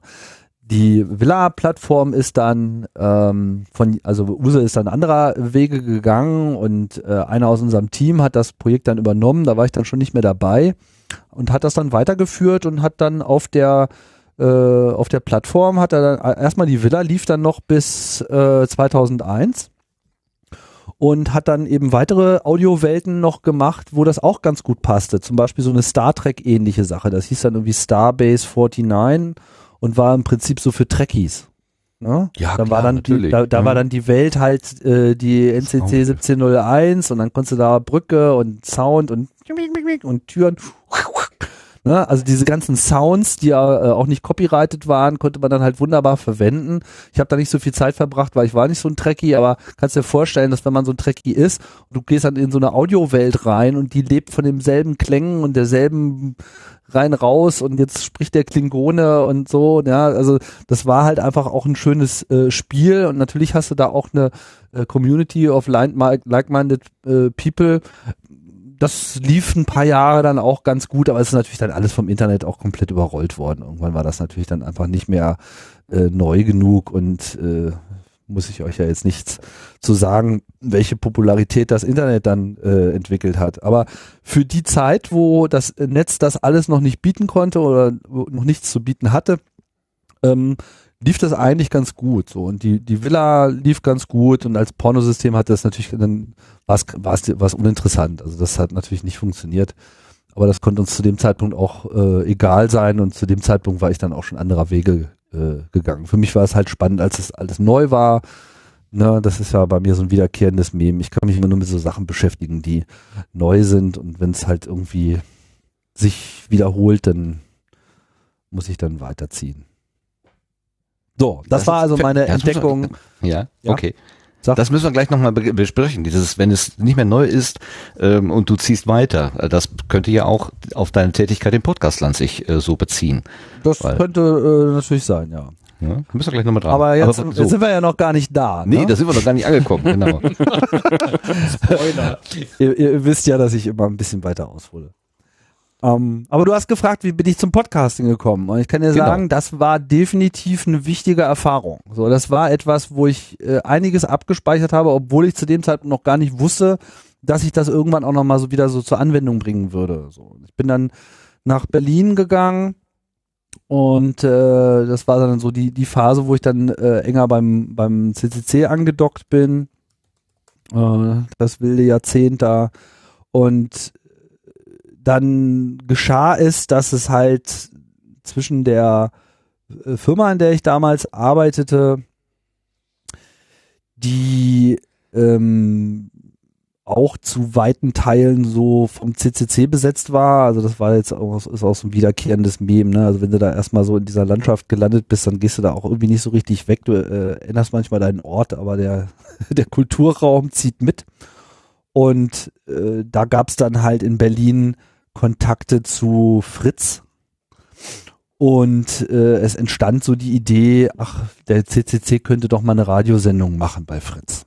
Ja, müssen wir vielleicht sagen, Fritz ist ein Radiosender, ein lokaler, ne? Radio äh, Fritz Fritz, Ist ein Radiosender, das ging damals noch als Jugendradio durch. Ich glaube, das kann man heute nur sehr eingeschränkt noch behaupten. Ähm, war auch, sagen wir mal, der innovativste Radiosender, definitiv. Ne? Also da lief äh, noch so einiges und von daher war das dann für die auch nicht schwer zu entscheiden, zu sagen, naja, okay, dann geht doch hier mal in unser Blue Moon Segment rein, also in dieses 22 Uhr bis 1 Uhr Talkradio oder Anrufradio Segment und dann haben wir das halt einmal im Monat, immer am letzten Mittwoch im Monat befüllt mit unserem Quatsch und haben uns da hingesetzt und haben halt Chaos Radio gemacht und haben halt so äh, über unsere Sicht der Dinge gesprochen. Der ein oder andere wird ja sicherlich schon mal ein Chaos Radio mitbekommen haben, läuft ja auch immer noch, gibt's, weiß ich, auch schon 200 x äh, Sendungen und ist äh, mit einem Bein ja auch immer noch bei Fritz, ist, ist nur noch jede zweite Sendung bei Fritz. Aber ich glaube, das ist so äh, mit das älteste Format, was in Berlin überhaupt im Radio läuft. Also so als Mhm. Teil, Teilformat. Ne? Gibt es jetzt seit 95, das sind jetzt fast 22 Jahre. Boah, Wahnsinn. Ne? Wahnsinn. Genau. Davon habe ich jetzt so die ersten 10, 15 äh, begleitet, aber vor allem die ersten 10, weil ich kam halt so mit dazu. Ne? Ich, ich, mit der Anbahnung hatte ich gar nichts zu tun. Ich kam irgendwie aus dem Urlaub und Frank erzählte mir so, ja, hier, wir machen jetzt Radio, du bist dabei. Und ich so, okay, alles klar. und dann haben wir uns halt hingesetzt und geredet. So, äh, und wie wir selbstverliebten äh, Chaos-Nerds da halt Mitte der 90er Jahre, äh, wir hielten es ja sowieso für die größten, weil Internet und Hacker und Cyber und weißt du, wurde ja alles populär. Alles, alles, was unser Hobby war und alles das, womit wir uns schon seit 10, 15 Jahren rumgeschlagen haben, war auf einmal cool. So. Und wir hingen dann vor dem Mikrofon und konnten unsere Thesen in die Welt posaunen. Also das war schon ein recht privilegierter Moment. Und mir gefiel das irgendwie. So als Quatschtante äh, fand ich einfach so diesen Appeal, dass man sich irgendwo so hinsetzt und viele Leute hören anzu, fand ich irgendwie gut.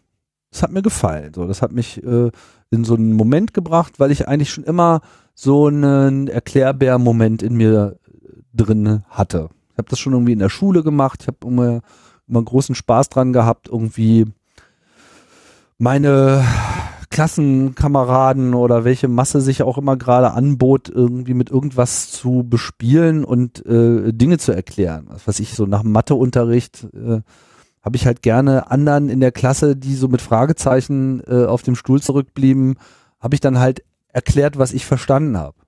Nicht, dass ich immer alles wusste, aber wenn ich was verstanden hatte, dann fand ich es für mich äh, immer am produktivsten, das dann auch immer gleich anderen Leuten zu erklären, so wie ich es verstanden habe, weil ich gemerkt habe, dass ich es dadurch auch selber besser verstehe. Und das war immer so ein, so ein Moment bei mir, dass ich, dass ich gerne einfach erklärt, zusammenfasst, mein Verständnis irgendwie äh, nochmal wieder umkanalisiere, weil ich gemerkt habe, erklären und Zusammenhänge äh, begreiflich machen ist einfach was, was, was mir liegt und was, was ich gern mache, was mir was bringt, was anderen Leuten auch was bringt. Und das finde ich ist ja immer das Geilste, weil man immer nur Sachen macht, die einem selber was bringen, dann wird man ähm, blöd. Und wenn man äh, was findet, was, was einem selber Spaß macht, was selber einem was bringt, aber auch anderen was bringt, dann, dann hat es irgendwie gleich einen ganz anderen Wert. Darf ich da mal eben nachfragen? Hat das denn immer anderen was gebracht oder hast du auch mal das Erlebnis gehabt, dass sie gesagt haben, ey, was ist das denn für einer, der meint wohl die Weisheit mit Löffeln gefressen zu haben oder so, der plustert sich jetzt hier auf. Hast du auch mal so negative äh, Rückmeldungen bekommen? Was weiß ich. Musste mich mal mit, mit, mit meinen Klassenkameraden unterhalten, wie die das in Erinnerung haben. Kann schon sein, aber mir, ganz ehrlich, mir ging es nicht darum, ich habe das nicht jetzt gemacht, weil ich mich in der Rolle jetzt toll fand, das zu tun, ja, sondern ich, ich fand es toll, das zu tun. Ich, ich hatte einfach äh, Spaß äh, dabei, Leuten, die äh, irgendwas noch nicht verstanden haben, was ich schon verstanden habe. Es geht ja nicht um klüger sein oder so, sondern vielleicht auch nur ein, ein Zeitvektor, der, also ich, ich habe das schon verstanden, ich kann dir das erklären. Du kannst mir andere Sachen erklären, die ich nicht verstanden habe. Ist ja ein Geben und ein Nehmen. Ähm, das, weiß ich nicht, das hat mir irgendwie zugesagt. Und sicherlich, äh, weiß ich, also ich habe mir, ich habe mir mal ein paar Chaos-Radiosendungen angehört und teilweise komme ich da schon schwer ins Atmen. Also wir waren, wir, war, wir waren jung und wir fanden uns schon toll. Aber es war eigentlich gut gemeint. sie waren jung und sie meinten es gut, genau. Ja, wir meinten, wir meinten es gut. Wir fanden uns auch ein bisschen toll, ganz ehrlich, aber ähm, ich finde, es hielt sich auch in, in Grenzen. Weil am Ende wollten wir auch was bewegen. Wir wollten ja, das ist ja auch das Ding im Club, wir wollen ja da auch was erreichen. Ja, der CCC äh, versucht ja, die Öffentlichkeit zu informieren, versucht ja irgendwie auch Verständnis zu schaffen, Zusammenhänge äh, begreiflich äh, zu machen, auf Entwicklungen hinzuweisen, etc. All das ist ja das, was im Herzen dieses Clubs liegt. Und das, da passte das halt einfach wunderbar. Und ein zweiter Effekt von dieser Chaos-Radio-Sache war, dass wir einfach darüber einfach unheimlich viele neue Leute dazu bekommen haben. Also der Club wuchs auf einmal durch diese Radiosendung. Man merkte, dass, dass viele auf einmal auf uns aufmerksam wurden und äh, bei unseren Dienstagstreffen aufkreuzten, die einfach mega kompatibel waren und die dann einfach so in der Folge dann eben auch äh, unsere Truppenstärke und Schlagkraft erhöht haben. Einfach, wir haben uns einfach super Hacker eingetreten, ne, die, die uns darüber gefunden haben. Sprich, Chaos Radio war halt einerseits eine schöne äh, Therapie, so, man konnte eben mal, also für mich jetzt zumindest, man, man konnte was erklären, man konnte irgendwie reden und Witze machen, lustig sein, Spaß haben, wie bei Fritz rumsitzen, sich die Birne wegkiffen, war irgendwie alles ganz lustig. Und äh, wir hatten halt so unseren Spaß in dem Zusammenhang auch äh, äh, Bezug nehmend auf das, womit wir unser Gespräch angefangen haben, kann ich dir mal Chaos Radio 23 äh, empfehlen, falls du es noch nicht gehört hast. Da erfährst du alles über den Discordianismus, was du wissen musst. So, vielen Dank, wird sofort notiert. Das war wahrscheinlich das beste Chaos Radio, was wir jemals gemacht haben. Also zumindest das, oder sagen wir mal so, das war, es war auf jeden Fall das Chaos Radio, was anders ist als alle anderen ich glaube, ich habe mir das mal versucht anzuhören, weil du bei NSFW darauf mal drauf hingewiesen ja, ja, oder so. ja, ich glaube, kann sein, dass ich es irgendwann abgebrochen habe, weil ich nicht mehr mitgekommen bin oder so. Mhm. Ja, ja, mhm. die Leute, die Leute hatten da schwer zu schwer zu kauen irgendwie mit dieser Sendung. Aber das, das, darum ging's ja auch. Also es war, es war eine Sendung, die wollte nicht einfach sein. So. Ähm, aber gab auch andere schöne Erlebnisse. Äh, was ich nie vergessen werde, ist die, die Sendung, die wir gemacht haben zur Wikipedia aus Radio 91. Ähm, das war, da kam auch alles zusammen, was irgendwie Radio äh, kann. Irgendwie das, das, das, das, weißt du, so bist du in so einem Thema dran. Man weiß auch schon, da, da, da geht was, aber keiner kannte Wikipedia da draußen. Niemand. Holgi nicht, der da die Sendung damals moderiert hat. Äh, und kann ich nur, nur empfehlen, weil da hast du diesen, dieses Realtime-Erlebnis Radio in, in äh, par excellence, ja, wie wir da sozusagen am zuckenden Objekt der Früh-Wikipedia Holgi erklärt haben, wie Wikipedia funktioniert. Mhm. Ja. Wo er dann so, so sitzt und so, was wie? Ich kann das jetzt editieren. Ja, klar, gehst du auf Edit und dann, dann, dann, dann schreibst du da was rein. Wie schreibt da was rein? Irgendwie kann ich jetzt hier die Seite über Gott aufrufen und sagen, Gott ist doof. Ja, klar, mach doch, weißt du? Das mache ich jetzt. So, dann hat er sich da irgendwie an dem Windows-Terminal verkrümelt. Wir haben irgendwie weiter äh, gequatscht und erklärt und dann hat er sich dann irgendwann wieder zurückgemeldet so, ich wollte das jetzt hier reinschreiben, aber das steht da jetzt schon. Ah, alles klar. Weil wir ja. on air waren, weißt du? Und dann kriegt er das auf einmal eine Dynamik und dann wurde die Seite gesperrt und, und, und, und alles so in Echtzeit, während diese Sendung ablief. Wahnsinn und man konnte alles daran erklären, wie Wikipedia funktioniert. Ja, jetzt sind die Admins gekommen, jetzt haben sie gemerkt, dass da ein Edit war, jetzt haben sie die Seite gesperrt und so weiter. Also alles, was so Wikipedia ausmacht, konnte man halt in dieser einen Sendung irgendwie durchatmen. Das war sehr schön. Naja, also Und, und Holgi hast du auch da kennengelernt bei CE, bei, äh, bei Fritz. Genau. Ja. Ähm, wir haben ja mit Johnny Häusler seinerzeit gestartet. Ähm, das war quasi am Anfang. Dann ist Johnny weitergezogen, er hat dann Firma gegründet, wollte andere Sachen machen, hatte keinen Bock mehr auf die ganze Moderationstätigkeit und dann hatten wir so verschiedene äh, weitere Kandidaten. Max von Malotki hat es eine Weile gemacht. Äh, einen anderen, den ich vergessen habe. Und dann kam relativ früh halt Holgi. Und mit Holgi war das halt ganz gut, weil Holgi hat, ähm, finde ich, damals sehr gut verstanden, wie wir uns so verstanden haben. Also, weil er, er ist nicht so in die Sendung reingekommen und hat das so gemacht, wie man so eine Radiosendung auf Fritz macht, so, sondern der hat ähm, begriffen, dass wir da eigentlich ein totales Eigenleben führen, weil wir haben uns ja auch nie als Radiosendung auf Fritz verstanden oder, oder von Fritz verstanden, sondern wir haben eigentlich immer diesen Kanal gekapert. Das, das schließt dann auch mit den Jahren in zunehmendem Maße auf Widerstand bei Fritz, ne? weil sich natürlich Strukturen auch so ein bisschen verfestigt haben und dann irgendwie so, ah, das ist ja alles gar nicht fritzig und unser Image und die machen ja da immer, was sie wollen und, und wir waren, waren die einzigen, die ein eigenes Kabel hatten im Studio. Da lag so im Bodentank lag so ein, Ka ein Kabel, wo Chaosradio dran stand. Das wurde dann immer nur zur Sendung rausgeholt, damit wir da Internet hatten. Das hat sonst noch keiner benutzt. Nur wir reingegangen, das Chaos-Radiokabel aus dem Bodentank gezogen, damit es halt irgendwie ordentlich Netz gab. Sowas, ne? Und das, Sehr schön. das, das, aber aber das, zur also Stunde der- musstet ihr dann schon dann auch anhalten. Also wenn dann volle Stunde waren, Nachrichten und so weiter, dann musstet ihr ja, ja, und Musik und, und das hat mich irgendwie immer maßlos gestört. Ja. Aber vielleicht noch kurz zu Holgi, weil das ja auch ganz interessant ist, weil er ja auch so eine Podcasting-Karriere äh, dann gemacht hat. Aber zu dem Zeitpunkt war er halt einfach Radiomoderator. Ne? Aber er hat, er hat verstanden, das rechne ich ihm sehr hoch an. Er hat damals wirklich begriffen, dass wir da eine ganz eigene Welle fahren. Dass wir da eine Dynamik haben, die mit dem normalen Radioprogramm nichts zu tun hat. Und dass es viel besser ist, äh, sich als Moderator komplett zurückzunehmen. Und er hat eigentlich die Sendung für uns gefahren und, und, und uns sozusagen äh, das Kasperle, was er ja so wunderbar äh, spielen kann, noch mit dazu gepackt.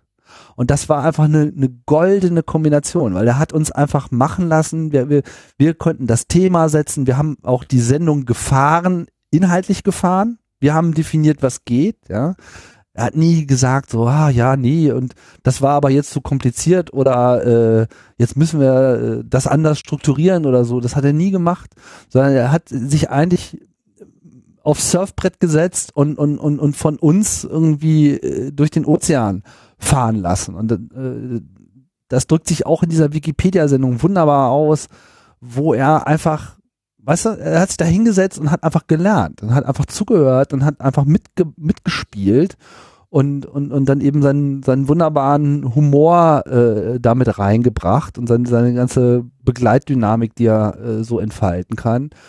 Und das war halt eine goldene Mischung. Das war einfach, das war einfach ein perfektes, äh, da waren wir einfach wirklich ein perfektes Team und deswegen habe ich auch so einen guten Draht zu ihm bekommen.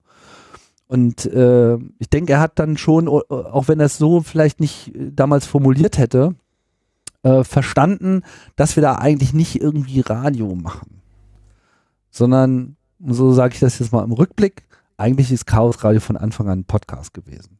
Weil wir immer schon normal geredet haben und weil wir nie versucht haben, da irgendeinen so Sendungspopanz aufzuziehen, sondern wir waren halt einfach so, wie wir waren. Ne? Wir sind da reingekommen, wo ist das Internetkabel, irgendwie bau mal eine in die Tüte, äh, sind wir schon drauf und einfach losgequatscht und uns, und uns hat uns der ganze Formatfilme, der drumherum normalerweise stattfand, einfach nicht interessiert und da damals halt irgendwie die Leute ihre 22 Uhr Sendung da, die äh, Redaktionsteam und so weiter, das lief halt immer alles so nebenbei, das hat sich keiner angehört, konnten wir da halt einfach zehn Jahre lang machen, was wir wollten irgendwie. Ne?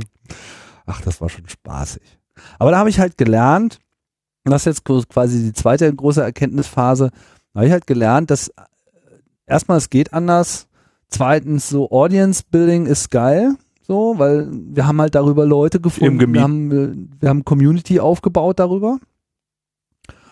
Und wir haben ähm, Themen gesetzt, die sonst keiner gesetzt hat. Ich meine, wir haben, will jetzt nicht wieder mit dem Wikipedia-Thema kommen, aber wir haben, wir haben einfach das Internet erklärt und alle, wenn du die Sendungstitel mal so durchschaust, der ersten zehn Jahre, da sagst du heute so, ja klar, das ist das, was, ja, Internet habt ihr erklärt, ja und, was da jetzt so dabei?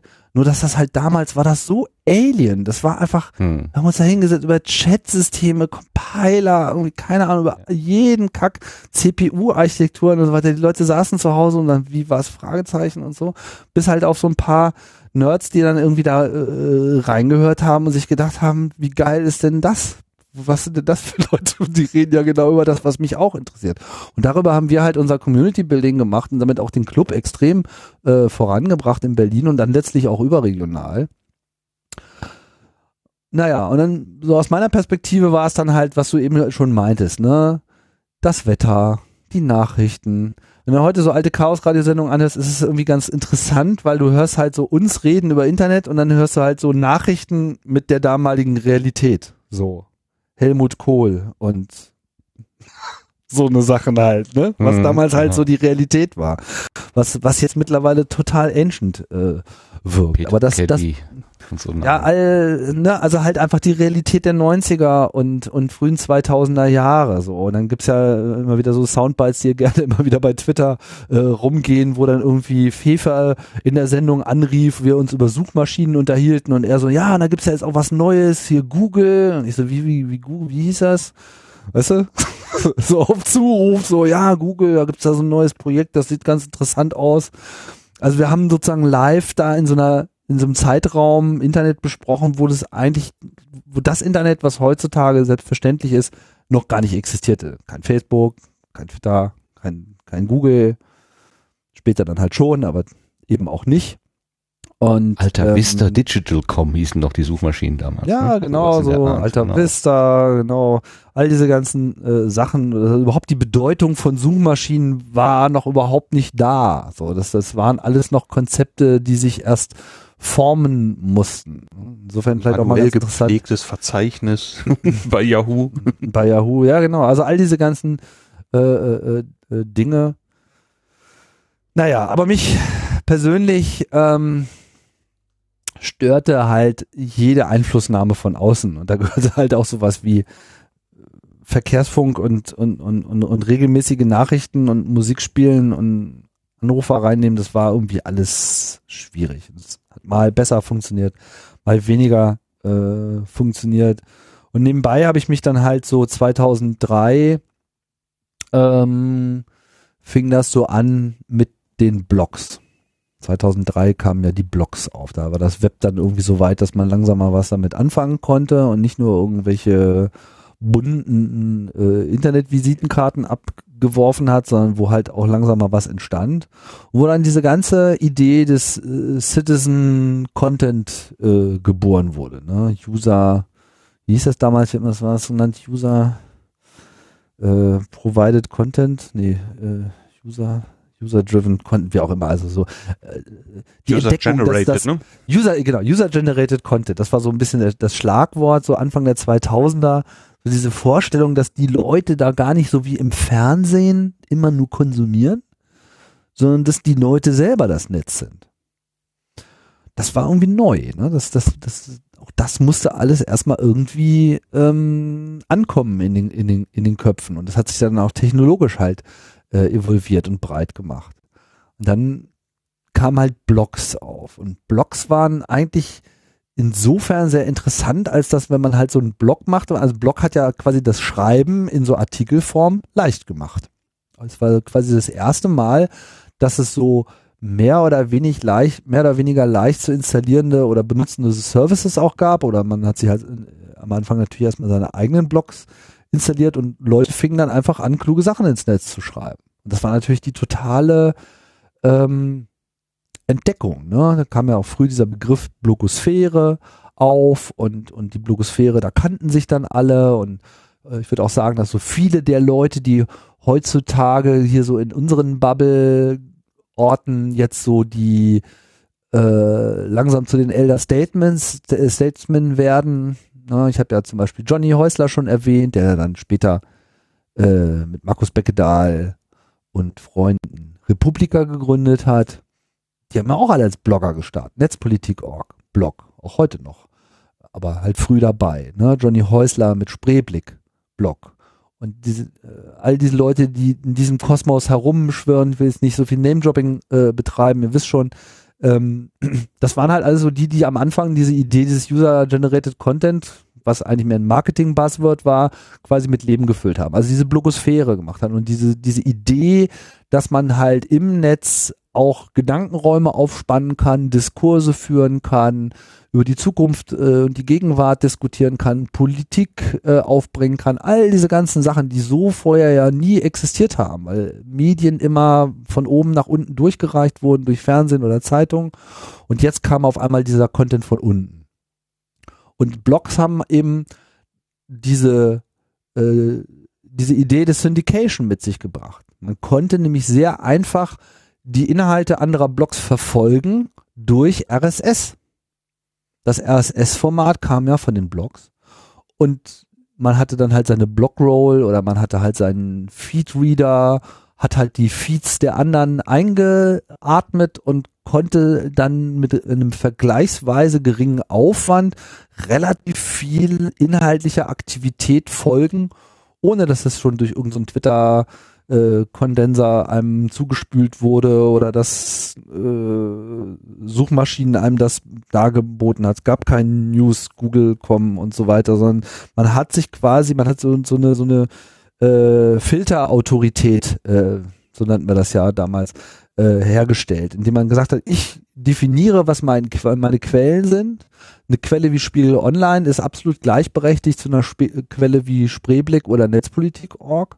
Und das ist jetzt meine Wahrnehmung der Welt. So, ich kann mir meine Quellen aussuchen und damit werte ich natürlich die Creator, die Leute, die halt an diesen Blogs äh, äh Dinge schaffen, Inhalte schaffen, werte ich damit natürlich auf. Ne? Und dann kamen ja diese ganzen Diskussionen auf, so, oh, jetzt kann ja jeder bloggen und ist das der neue Journalismus und werden die Zeitungen überleben und diese ganzen Debatten, die jetzt Gott sei Dank langsam alle endlich mal zu Ende sind oder andere Richtungen zumindest eingeschlagen haben, aber das, das wurde ja da aktiv über Jahre geführt, diese ganze Debatte.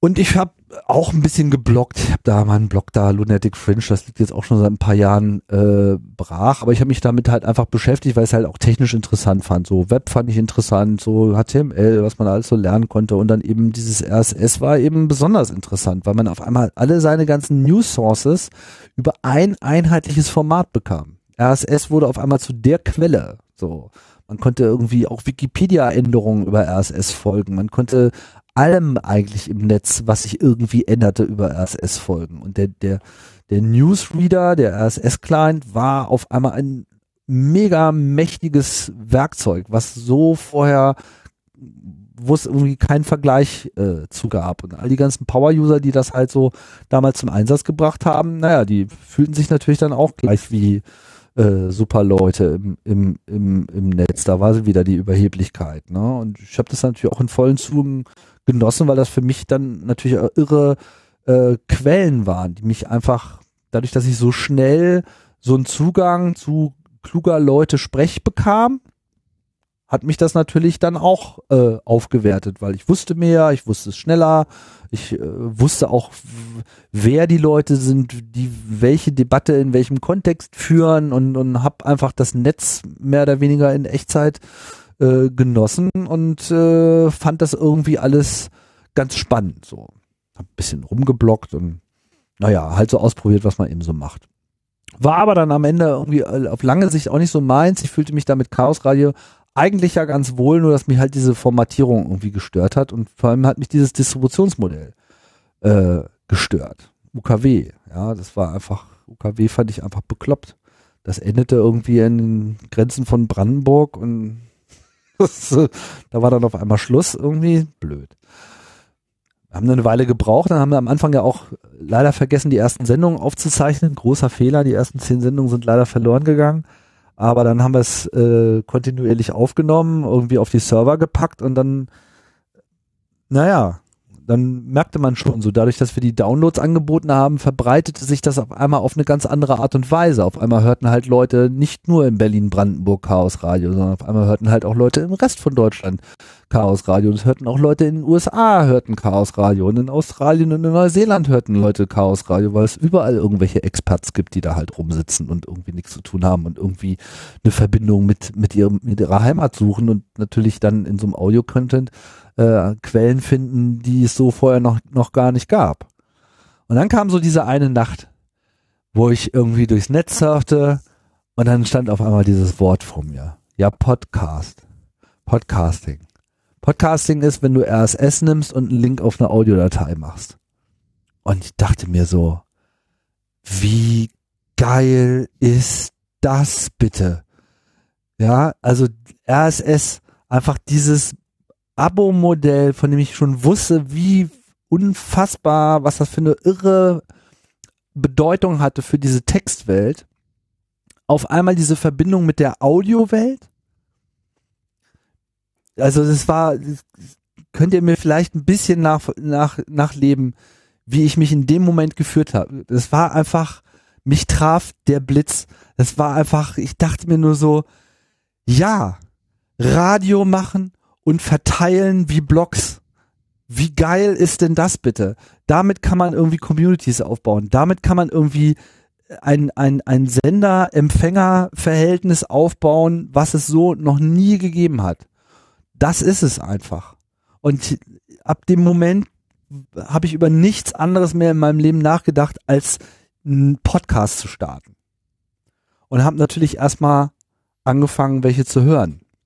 Und habe dann, glaube ich, ein Jahr lang nichts anderes gemacht, als Podcasts zu hören.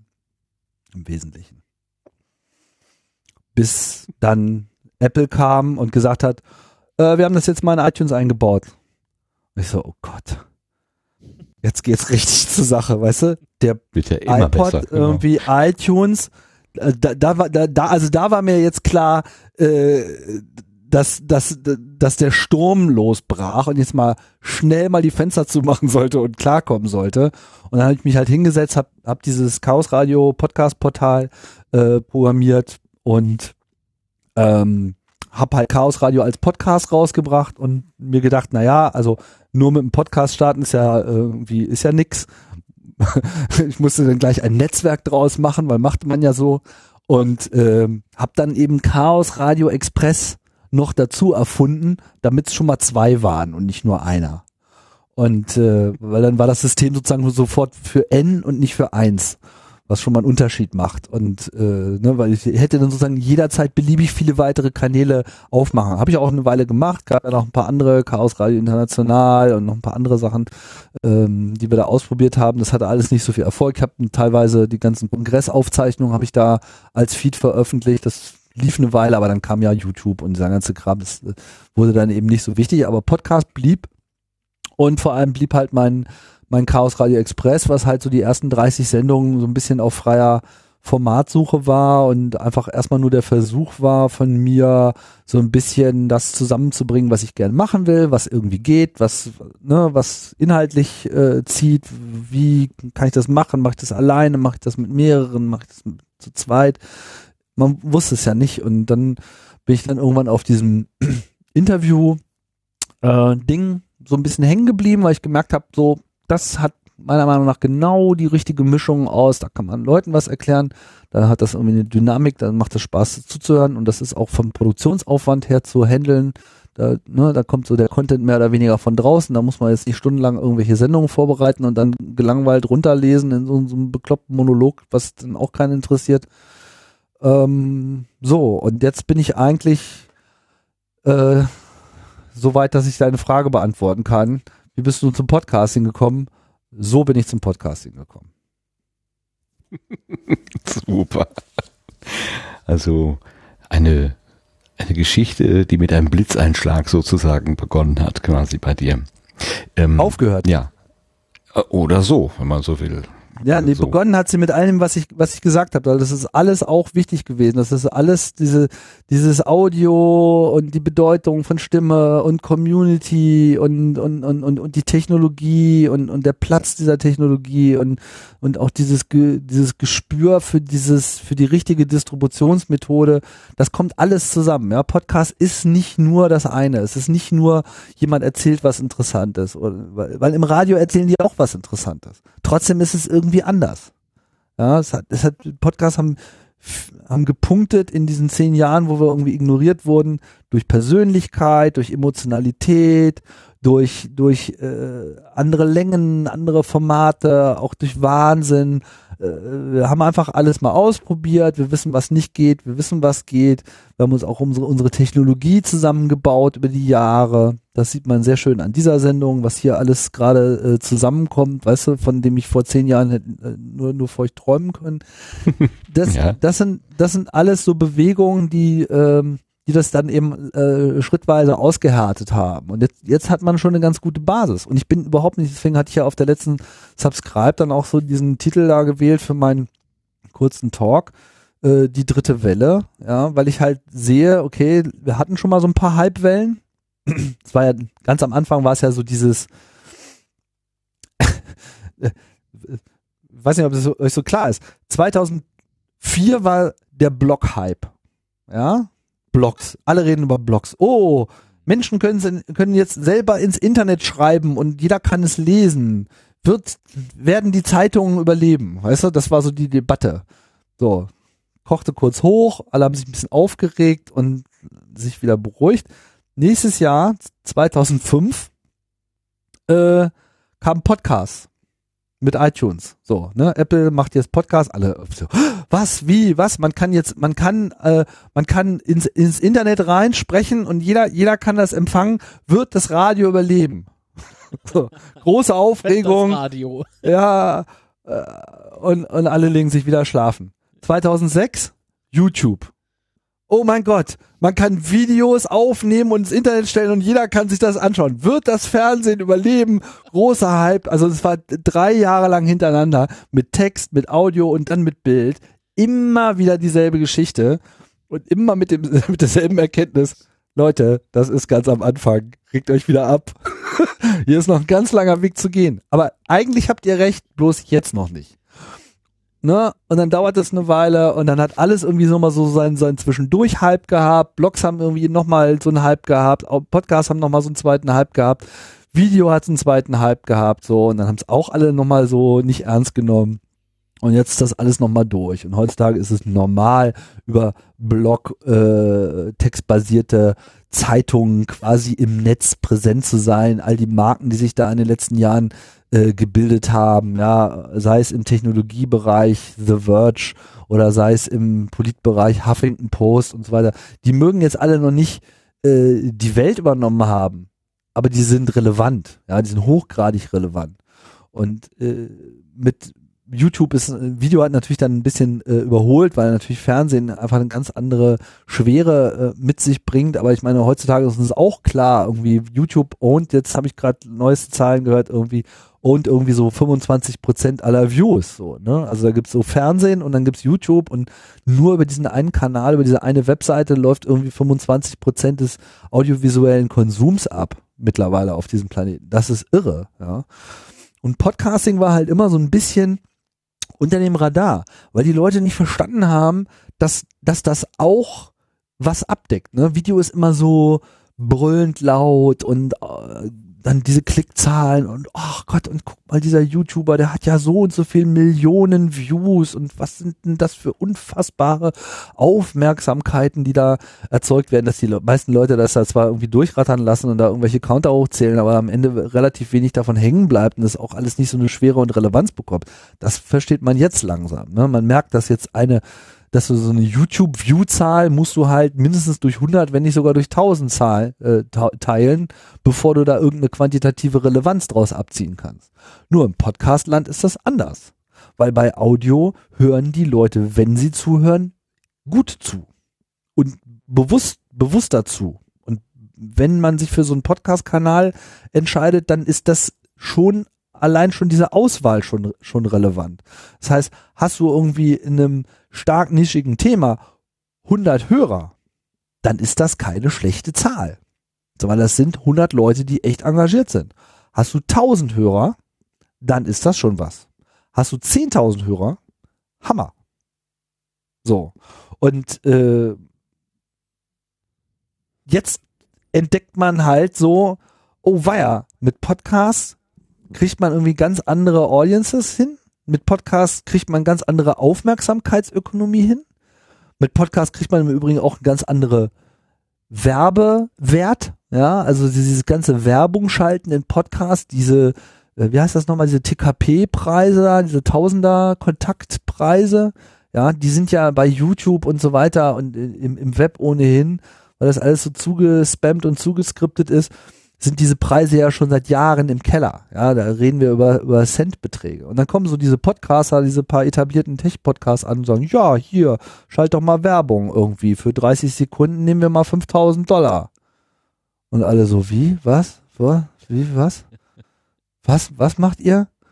So, ja, wir haben hier geile Audience. Wir haben hier irgendwie, die Leute hören auch zu. Die hören sich sogar die Werbung an und äh, die hören uns überhaupt auch generell zu und die gehen auch so schnell nicht wieder weg. Und das sind übrigens auch alles kluge Leute und die haben auch Geld und die haben Einfluss und die haben irgendwie äh, ihre eigenen Bubbles, die sie mit dem Inhalt, den sie hier hören, bespielen und das geht hier alles rum und wir haben hier einfach eine, eine, eine Relevanz äh, wie eine Bleikugel. Und das ist das, was halt jetzt so vielen auf einmal so äh, klar wird, dass dass du hier es mit, mit einem Medium zu tun hast, was ganz anders funktioniert, also was, was, was ganz anders abstrahlt. Und das ist der Grund, warum Zeit Online Podcast startet, warum Spiegel Online, warum jedes Blatt heutzutage, ob es Washington Post ist oder New York Times, alle haben Podcasts. Weil sie verstehen, dass sie damit einen eine Zielgruppe äh, beackern können, die sie mit ihrem ganzen anderen Scheiß einfach nicht kriegen oder zumindest äh, nicht mit denselben Inhalten kriegen und nicht mit denselben Grip äh, erhalten so und und deswegen dritte Welle, ja. Jetzt ist der Punkt gekommen, wo das Medium ernst genommen wird, weil die Leute langsam anfangen zu verstehen, wovon wir seit zehn Jahren die ganze Zeit reden. Dass das nämlich was anderes ist. Ist das wirklich so, dass sie das, dass sie das verstanden haben? Oder ist es einfach so ein Nachahmen und auf einen fahrenden Zug aufspringen, um dann ja, irgendwie ne, das auch ahnen. noch mitzunehmen oder so? Sie ahnen, sie ahnen es. Sie ahnen es. Aber es gibt auch Checker.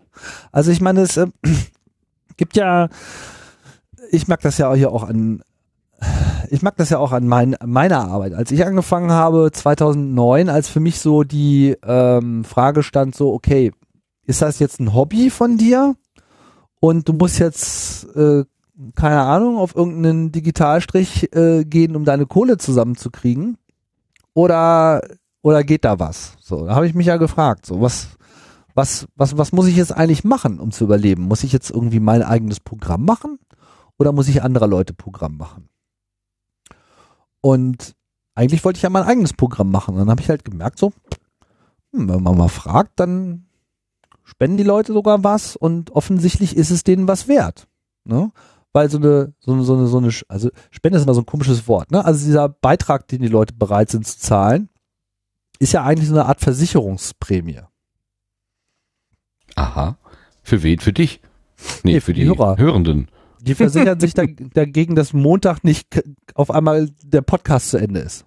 Ja, okay, mhm, verstehe. Ja, ja, also es ist ja so, ja, was wäre denn jetzt, wenn Metaebene hier äh, Finale ankündigt und sagt so, ja, okay, es war's. Danke fürs Zuhören. Tschüss. Ich werde jetzt Maler auf den Antillen oder keine Ahnung. Könnte ja sein, ja. Äh, Manch einer würde wahrscheinlich sagen, jo, habe ich immer gewusst. ja, aber ein paar Leute würden halt auch sagen, nee, wie was, äh, aufhören? Irgendwie hast du noch alle?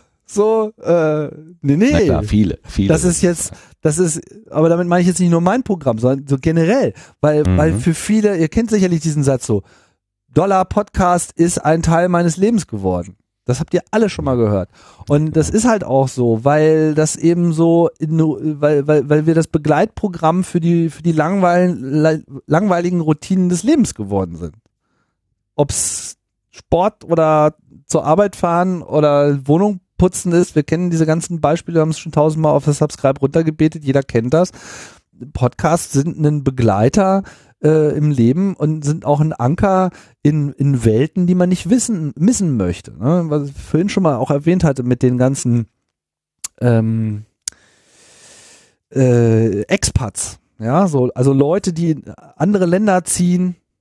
Ja, stell mal vor, du ziehst jetzt nach Neuseeland. Schönes Land.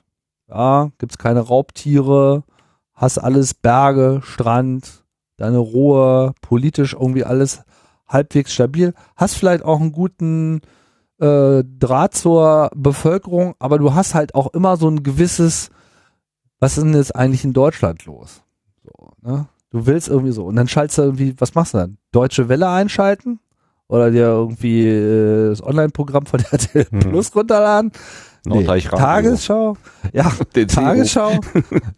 das ist es doch alles nicht. So, aber wenn du dir dann irgendwie 10, 20 Podcasts abonniert, wo die Leute einfach quatschen, wie als wenn du gerade mit ihnen in der Küche äh, auf irgendeiner äh, Schulparty sitzt, so mit deinen Klassenkameraden, wo äh, ganz normal in dem gesellschaftlichen Spannungsfeld, in dem wir uns halt immer fortwährend jeweils befinden, über Sachen geredet wird. Ja, und teilweise vielleicht eben dann auch noch, wenn es gut läuft, unterhaltsam das getan wird. Ne? Ähm, Not Safe for Work war im Prinzip genau so ein Programm. Ja, das war Quatsch für Leute, wo wir uns aber auch ähm, über normale Dinge, die äh, gerade so laufen, Terror waren oder was auch immer, äh, unterhalten haben, ohne uns dabei jetzt zu ernst zu nehmen und halt auch so einen gewissen Unterhaltungsfaktor auch nochmal, sagen wir mal, mehr betonen, als man es vielleicht äh, sonst tun würde. Und dann ist das halt etwas, was du gerne hörst. Also sowas würde ich auch gerne hören, wenn ich da irgendwie äh, in Neuseeland rumhänge, zwei Jahre oder drei Jahre. Das, äh, weil ich dann einen Bezug äh, kriege zu, zu dem, was mich, was kulturell ja zu mir gehört. Ne? Mein, mein Kulturkreis. Äh. Und so interessant ist es, andere Kulturkreise äh, kennenzulernen. Es ist halt auch mal interessant, einfach auch seinen Kulturkreis mit in die Tasche an den Strand zu nehmen. Und ich denke, äh, das sind so Elemente, die Podcasting einfach bedient like no other. Also da gibt's nichts, würde mir nichts einfallen, da kannst du mit YouTube nichts erreichen, da kannst du, kannst du alles vergessen. Podcast ist da einfach mal geiler. Ja, so und deswegen ist das so sustainable. Und ich habe mir halt dann auch überlegt, okay, was machst du denn jetzt? Und habe dann halt gemerkt, okay, offenbar gibt's ein paar Leute, die finden das irgendwie ganz gut oder, oder anders ausgedrückt, finden den Gedanken, dass ich das jetzt sein lassen würde, schlecht. so, ja. äh, andererseits, aber darauf wollte ich ja hinaus gerade, habe ich dann eben auch recht früher Leute kennengelernt. Äh, ich weiß nicht, ob ihr euch noch erinnert. Ich habe ganz am Anfang meine erste Auftragsarbeit, die ich mal gemacht habe, war diese Interviewserie für die Aktion Mensch. Die Gesellschafter, oder? Die Gesellschafter, genau. So, das war auch ganz interessant. Ähm, ich fand das auch selber interessant, weil ich halt einfach so in mal so Welten reingegangen bin, die ich noch so gar nicht so beleuchtet hatte, aber halt so mit meinem etablierten Interviewformat. Aber das Projekt war halt deshalb möglich, weil es halt bei der Aktion Mensch jemanden gab, der das auch verstanden hat, der Podcast gehört hat, der dem ich das alles nicht erklären musste. Er merkte, also ich habe dem das mal so gepitcht und habe gesagt, überleg doch mal hier irgendwie Interview, kennst, weißt doch, was ich mache, so, würde das nicht auch für euren Themenbereich gut passen? So, hat dann auch gut gepasst. Oder jetzt mit dem Forschergeist, was ich mache, so, ne, Stifterverband, da gibt's halt auch eine Person, die das einfach begriffen hat. Dem muss ich das nicht erklären. Die sind von sich aus auf mich zugekommen und gesagt, so, ja, auf die Art wollen wir jetzt auch gerne mal nach außen strahlen, weil wir glauben, dass das, dass das, dass das Gewicht hat, dass das, dass es einfach eine ganz andere Seite von uns zeigt, wenn wir darüber quasi so unsere Welt abbilden, ohne da jetzt so eine Werbeveranstaltung draus zu machen. Und ich habe auch nur gesagt, super Idee, irgendwie lass machen. So und das, das sind halt so Dinge. Das heißt, die Leute, weil deine Frage war ja, verstehen die das oder laufen die nur mit? Beides. Mhm. Also es gibt da Leute, die verstehen das. Und es gibt natürlich auch Leute, die das machen, weil die anderen das machen. Und ob sie es dann in dem Zuge verstehen, sei dahingestellt, weiß ich nicht, keine Ahnung, ist eine individuelle Geschichte. Aber ich glaube jetzt auch nicht, dass wir uns jetzt in so einem luftleeren Halbraum äh, befinden, wo jetzt gerade mal ein paar Podcasts produziert werden, weil das jetzt Talk of the Town ist, weil so hypig ist es ja dann nun auch wieder nicht, sondern der aktuelle Hype nährt sich ja eher aus einem Nicht-Hype. Der nährt sich ja eher aus der Erkenntnis, oh wow, es gibt mega etablierte Podcasts, die haben viele Hörer, die können äh, richtig Community mitnehmen, die haben Einfluss. Ich höre zum Beispiel gerade sehr gerne in den USA hier ähm, dieses neue Podcast-Netzwerk äh, Crooked, Crooked Media. Ja, hast schon mal was von gehört? Nein, noch nicht. Also ich nicht, die anderen vielleicht. Nein. Nee, Crooked Media, gegründet von, glaube ich, von drei Leuten, die sind ehemalige Redenschreiber von Barack Obama, die natürlich jetzt quasi arbeitslos worden sind mit dem Ende seiner Präsidentschaft oder auch teilweise vorher schon ausgestiegen sind. Im Einzelnen weiß ich das jetzt nicht. Und die dann natürlich haben kommen sehen, was wir alle haben jetzt alle das ganze Jahr über schon sehen, ne? dieser Wahnsinn, der sich da äh, gerade Bahn bricht. Und ihre Reaktion war, okay, da müssen wir jetzt was gegen machen. Wir müssen jetzt hier äh, die aufgeschlossenen, klugen Menschen, die es in den USA gibt, müssen wir jetzt irgendwie an den Tisch kriegen. wir müssen jetzt hier irgendwie äh, unseren Aktivismus auf die Reihe kriegen. Und deswegen auch dieser schöne Name, Crooked Media, bezieht sich natürlich auf dieses Crooked Hillary-Meme, ne? Ja, hier, wir sind die, die Crooked Media und wir machen jetzt hier mal Crooked Media und haben halt mit einem Podcast angefangen. Der erste hieß ähm, Pod Save the World. Und das ja, ist so ein bisschen so der. Davon habe ich gehört. Genau. Ich genau. wollte gerade sagen, das, das, das Bild der ehemaligen Redenschreiber, das kommt mir jetzt gerade wieder sehr vertraut vor. Nur der genau, Name Crooked Media, der kam mir jetzt nicht so. Genau, Pod, okay. also Crooked Pod Media ist der Netzwerkname ja. und unter Crooked Media findest du halt mittlerweile, die haben glaube ich fünf, sechs, sieben, acht verschiedene Crooked Conversations und irgendwie, äh, ich kann sie gar nicht alle aufzählen. Also sie haben da schon eine ganze Batterie von äh, Podcasts mit äh, teilweise denselben, teilweise anderen äh, Hosts und die äh, fahren durch die USA. Der eine Podcast ist, glaube ich, nur live. Der, der fährt von Tag zu Tag, von Stadt zu Stadt, von Bühne zu Bühne und macht diese Sendung on stage mit irgendwie hunderten, tausenden Zuschauern und das geht alles total irre ab da. Ähm, machen irgendwie Potsdam Worlds, glaube ich, so zweimal die Woche und äh, andere sind vielleicht, weiß nicht, nicht genau, einmal die Woche irgendwie sowas, öfter, weniger, je nachdem. Also die, die haben da so ihren Modus auch äh, gefunden, sind in ihrer Bubble halt auch schon totale Stars. Auch zu Recht, wie ich finde, weil sie sind erstens klug, zweitens wissen sie, wovon sie reden, drittens sind sie extrem unterhaltsam, also wirklich hilarious, wirklich lustig und, und die nutzen alles aus, was Podcasts äh, können. Also nicht ausnutzen im Sinne von, dass sie es ausquetschen, sondern das passt einfach, das, was sie da macht, passt einfach perfekt auf das Medium. Das Medium passt perfekt auf das, was ihr Anliegen ist. Sie wollen Leute erreichen, sie wollen da irgendwie eine Bindung schaffen, sie wollen da Motivation rüberbringen, sie wollen äh, Aktivismus und, und Bewegung, die wollen da ein Movement äh, starten und, und ihr Tool ist Podcast. So, das, das ist der, das Herz äh, dieser gesamten Unternehmung. Und die strahlen mittlerweile in diese ganze demokratische äh, Party äh, extrem rein. Die sind da richtig bekannt und, und, und, und die machen da richtig Welle und, und, und die bringen halt all die Leute da auch vors Mikrofon und man kriegt da einen Einblick in, in was so hinter den Kulissen in Amerika abläuft, sowohl im Guten wie im Schlechten, äh, die nicht so aus CNN oder so einfach nicht rauslesen könnte. So ist, ich, derzeit, ich weiß einfach Bescheid, was gerade in den USA abgeht. Mehr, also ich habe mich mehr mit dem, mit dem täglichen politischen Geschehen in den USA beschäftigt im letzten halben Jahr, als äh, mit dem Schnarchprogramm, was hier in Deutschland abgeht. Also Sondierung, Jamaika, glaub, dem habe ich keine Sekunde meines Tages gewidmet. Das war für mich so uninteressant. Ich dachte mir, da kommt bestimmt eh nichts bei raus und war es ja dann am Ende auch. Ja, so, also, Obwohl du ja mal, sagen, du hattest ja mal den Blick nach Deutschland mit dem Bundesradio gerichtet, wo heute vielleicht Lage der Nation ein, ein Nachfolgeformat ist. Das war ja, Ja, mal, du hast ja mal auf nach innen geschaut quasi. Genau.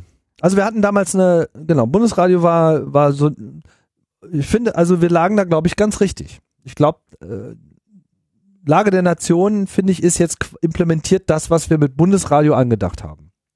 Auf eine andere Art, die auch viel besser passt, so, aber die Intention war dieselbe. Wir wollen aktuelle politische Debatten ähm, in die Podcast-Landschaft tragen, weil wir der Meinung waren, dass, dass, dass das da viel interessanter ist. Und ich muss gerade auch schmunzeln, als jetzt letzte Lage der Nation war, ging es um äh, unter anderem auch um hier jetzt GroKo und was denn da sozusagen jetzt Thema sein könnte und Bürgerversicherung und ne und was das für eine Aus, äh, ähm, Auswirkungen hat aufs, also äh, was für eine Auswirkung haben könnte auf unser Gesundheitsversicherungswesen. Ne? Und am Ende äh, oder im Gespräch darüber verwies äh, Philipp dann halt auch auf Bundesradio Ausgabe Nummer 6, wo wir schon mal über das Gesundheitswesen eine längere Sendung gemeinsam gemacht haben. Wo ich mir dachte, Mhm. so genau, ja, das, Das ne, schön. perfekter, perfekter Anschluss. So. Und Ja. äh, wir hatten halt damals noch so diese Idee, wir gehen in die Ausschüsse rein und, und, und, und versuchen da sozusagen äh, das zu machen. Mit Ulf hat er natürlich jetzt jemanden gefunden, der eben äh, sagen wir mal, permanent in diesem politischen Prozess ohnehin drin ist und da auch ganz andere Kontakte hat, als Richter natürlich auch einen ganz anderen äh, Einblick hat.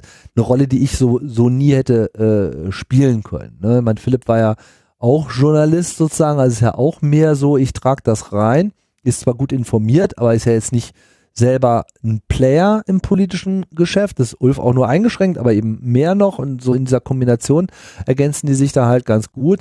Äh, Philipp und ich wären halt beide quasi dasselbe mehr oder weniger gewesen. Wir hatten zwar einen anderen Style, aber eigentlich haben wir beide das gleiche gemacht und wir haben uns eigentlich für dieses Projekt ja eigentlich nur zusammengefunden, weil wir dachten, okay, wir haben beide äh, also mit Philipp habe ich ja auch schon sehr, sehr, sehr früh Kontakt gehabt. Der hat ja mit, mit Küchenradio äh, seine Sendung ja noch früher auf dem Äther gehabt als ich. Der war irgendwie noch mal ein halbes Jahr früher dran. Also zu dem Zeitpunkt wusste ich schon, dass ich einen Podcast machen will, aber er hat sie halt auch schon veröffentlicht.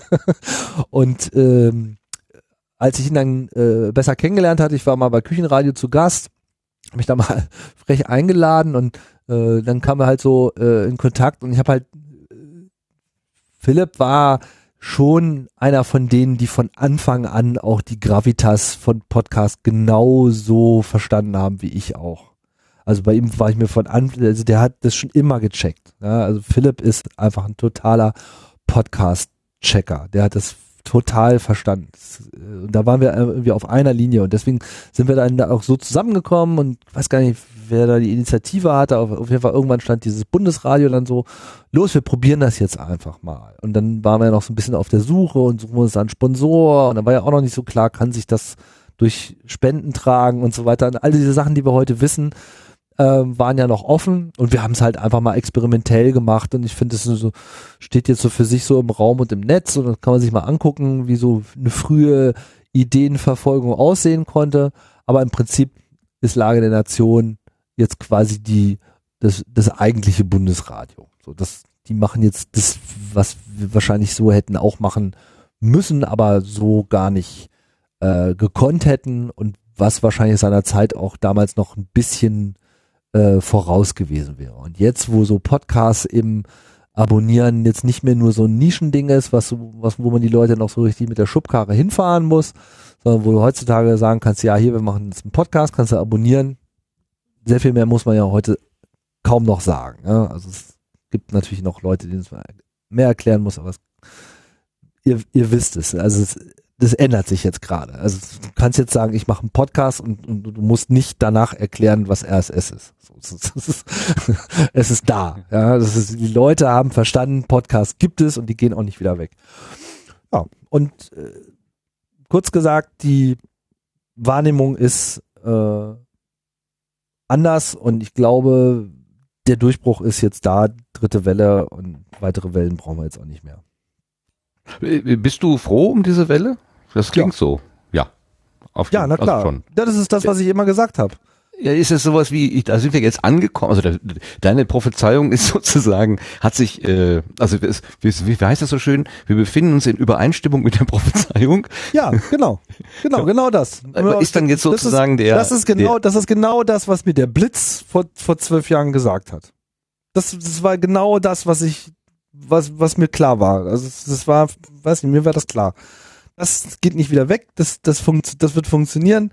Das ist der Ort, wo man alternativ seine Fakten ausbreiten kann. Ich habe das ja zu dem Zeitpunkt schon zehn Jahre lang gemacht gehabt mit Chaos Radio. Ja, das war ja jetzt nicht komplett neu, sondern ich habe halt nur gesehen, ah, das ist also jetzt der Distributionskanal, wo wir das, was wir jetzt hier in einem anderen Distributionskanal mit, mit Schwierigkeiten versucht haben, perfekt machen kann.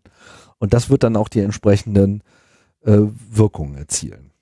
Aber du findest dich dann nicht mehr, befindest dich dann nicht mehr an der blutigen Kante, wo du dich ja nach eigenen Aussagen so wohlfühlst. Ähm, ist das dann noch deine Welt oder äh, das ist ja dann etwas anders?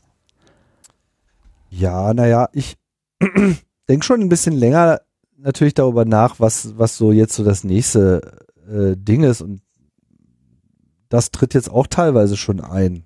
Also was mir vor, also schon mit Bundesradio waren wir on stage. Wir haben diese Bundestagswahl damals auf einer Bühne gemacht, Philipp und ich. Das war jetzt die, das ist acht Jahre her. Das war die vorvorletzte Bundestagswahl. Vor acht Jahren waren wir mit dem Podcast auf der Bühne. Ja. Das war die. Und- Mit dem Deutschlandfunk sogar zusammen, ne? War da nicht der Manfred Kläuber auch irgendwie? Das war, involviert? ja, das war so die, das ist Ganz so groß, ne? Philips, Philips Peer Group. Also das waren Freunde. das war jetzt nicht der Deutschlandfunk. Die waren viele. Philipp arbeitet da ja klar, ne? Also das, da waren verschiedene Leute äh, dabei, haben mitgeholfen, aber ähm, das war jetzt nicht vom Deutschlandfunk, sondern wir haben das selber Okay. gemacht. Wir haben diese ganze Mhm. Bühnenorganisation selber gemacht. Wir haben uns da ein Team zusammengebaut. Da Max Winde war da noch irgendwie als Co-Host noch mit dabei. Äh, wir hatten irgendwie zwei Leute, die hinten halt die äh, Gäste äh, koordiniert haben. Wir haben das halt im Vorfeld geplant und haben dann diesen auch uns auch diesen 10 Minuten pro Gast Modus einfallen lassen, was ganz gut funktioniert hat.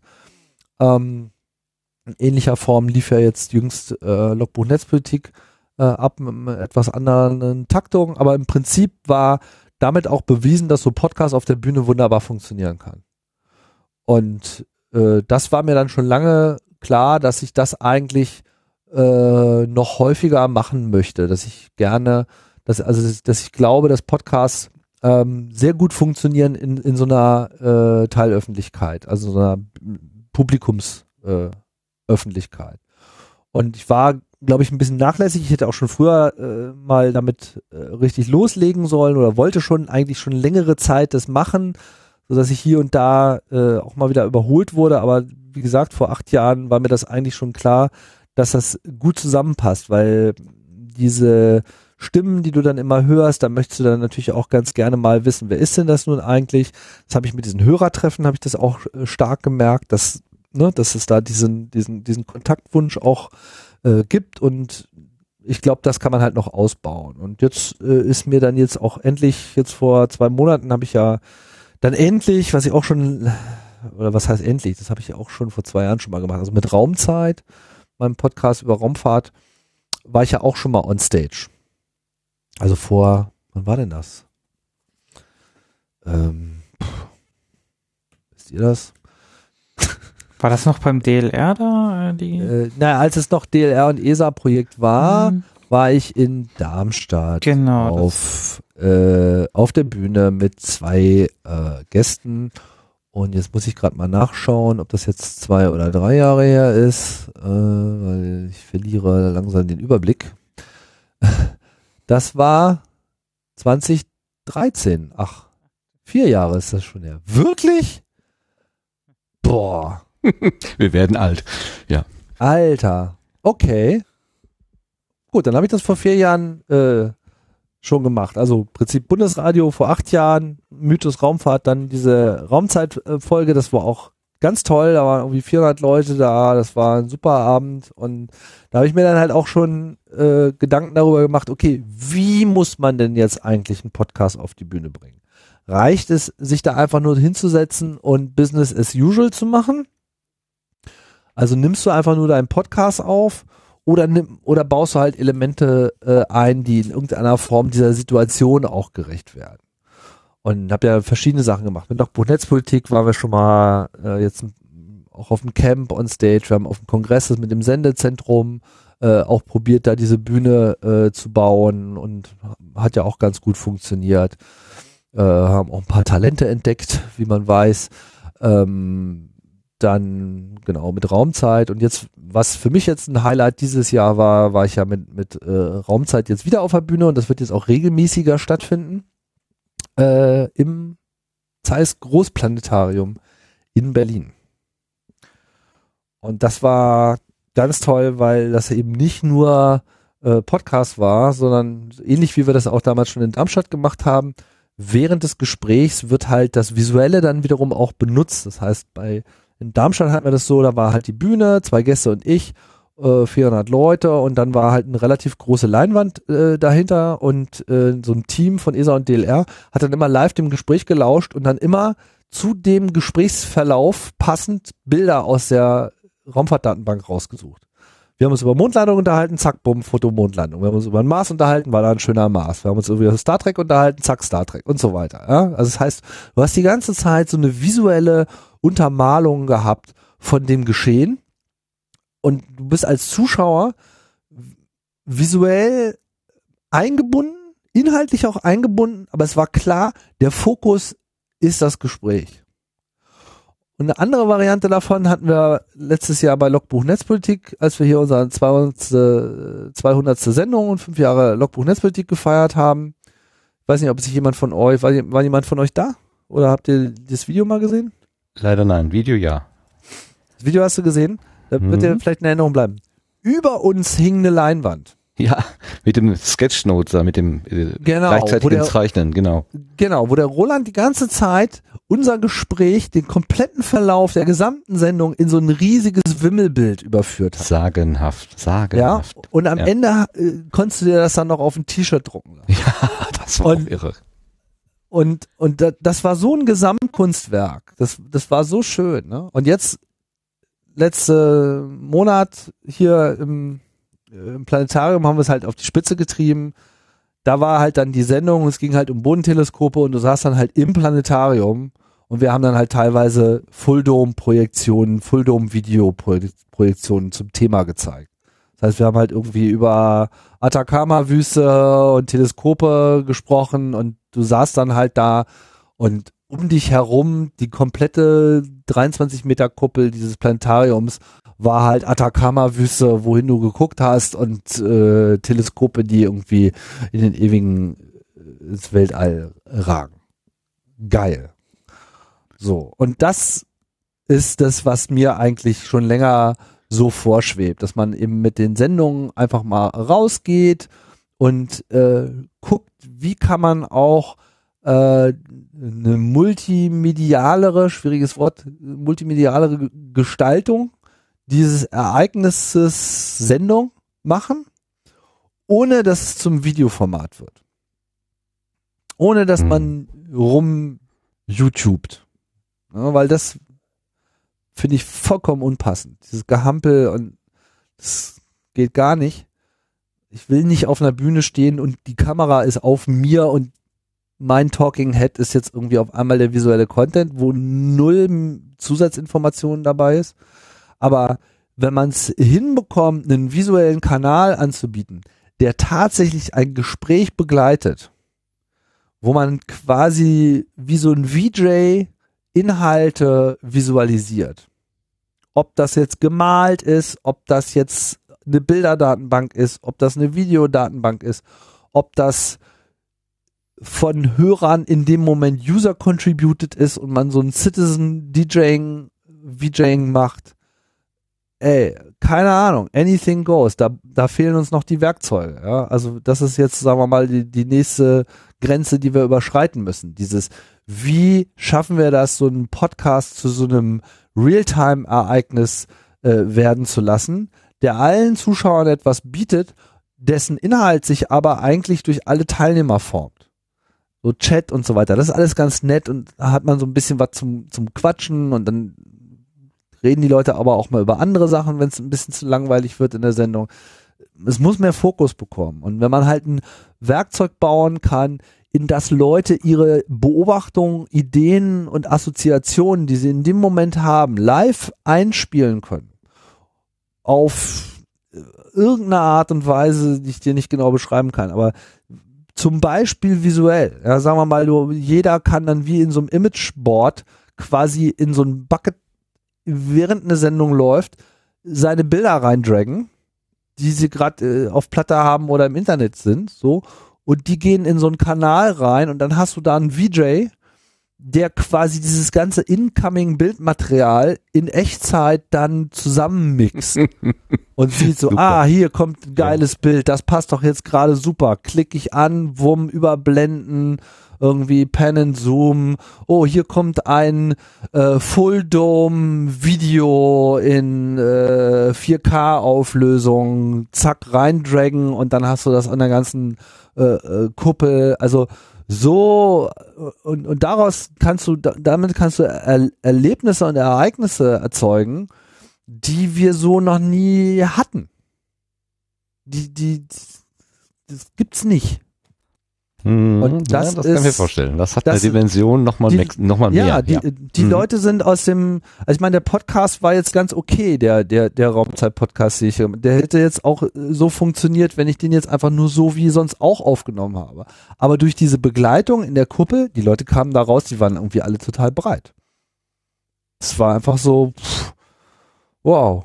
Dazu noch irgendwie Akustik da mit so 32 Kanal Surround Sound. Wir haben da noch ein bisschen, also wir haben noch nicht alle 32 Kanäle genutzt, aber zumindest so 5.1 mal äh, die Intros abgemischt und die Klänge kamen aus allen Richtungen. Da ist das Hirn, glaube ich, schon ganz gut äh, poliert worden. ja, und so muss es sein. Ich, ich habe im Anycast äh, Folgendes gehört. Ich habe ja tatsächlich, wir haben ja letztens gelernt, dass Sternwarten ja war, äh, ursprünglich für die Uhr, äh, Zeitbestimmung da waren. Letzten beim Raumzeit-Podcast live. Haben wir das gelernt? Ja, haben wir Ja, ich war kurzzeitig, glaube ich, kurz weggenickt, Ach weil so. diese Stühle so angenehm waren. Man sollte nicht zu angenehme Stühle montieren. Ich äh, ist so ein bisschen wie mit Massage, weißt du, das ist auch nicht so schlimm, wenn man da einschläft. Das ist eigentlich nur, ist halt Hirnmassage. Aber ähm, es ist auf jeden Fall sehr gut angekommen. Ich habe noch ein zweites Beispiel gefunden und zwar in der äh, Voicebox von der Wochendämmerung, Wochendämmerung von Katrin Rönnecke und Holger Klein. Die haben aufgefordert, den Leuten, äh, die, die Leute, die Hörenden aufgefordert, ihnen auch mal schönste Momente zu nennen. Und dann nennen manche Menschen die Geburt der Tochter und manche Menschen nennen den Besuch der, des Raumzeit-Podcastes. Hören wir mal eben rein. Hallo ihr zwei, hier ist der Nils aus Braunschweig. Und ich hatte in dieser Woche den wahrscheinlich mit schönsten Moment in meinem Leben. Am Samstag wurde nämlich unsere zweite Tochter geboren. Und das war wirklich ein richtig schöner Moment. Ja, aber jetzt kannst du halt nicht mehr spontan ins Kino, ne? Hallo, hier ist Charlotte aus Berlin und mein schönster Moment in dieser Woche war am Donnerstag, als ich bei der Liveaufnahme von Raumzeit war und Tim Printlove live gesehen habe und sogar angesprochen habe, wie so ein Fangirl, was zum ersten Mal ihre Lieblingsband live sieht. Und ich bin jetzt immer noch total euphorisiert, wenn ich nur daran denke. Das ist doch wohl ein Feedback, Tim, oder? Ich dachte jetzt, das visuelle Erlebnis wäre jetzt sozusagen der besondere Moment gewesen. Nein. du. Ja, wobei sie hat mich ja gesehen, das war ja auch ein visuelles Erlebnis. Auch ein visuelles Erlebnis, ja. Naja, gut, also auf jeden Fall, ähm, ich denke, äh, ich kann, habe ausgedrückt, was ich damit sagen will. Also, oder auf deine eigentliche Frage mal zurückzukommen. Guter Moderator kommt ja immer wieder auf die Frage zurück. Sehr Ähm, gut. Guter Gast vor allen Dingen. Ich komme aus der Rolle nicht so richtig raus. Also, äh, bietet mir das sozusagen noch genug Zukunft? Ja. Ich glaube, dass wir hier noch eine Menge äh, Neues äh, bauen können. Also allein softwaretechnisch sind wir ja noch mindestens fünf Jahre äh, hinter dem, was sch- schon mal auf dem Tisch lag. So, äh, ja, was vorhin schon anklang, hier Transkripte und so weiter, da sind wir so hinterher, da müssen wir jetzt endlich mal liefern, da quatschen wir ja schon seit Jahren davon und was ist da? Nix ist da. Das sind alles so Dinge, also da ist, die technischen Herausforderungen sind vielfältig, man kann Podcast zu einem äh, kulturellen Moment aufblasen. Aber ich denke, wir können halt auch ähm, politisch äh, auch noch einiges mehr bewegen. So ist ja jetzt nicht so, dass es keinen Bedarf äh, gäbe. Ne?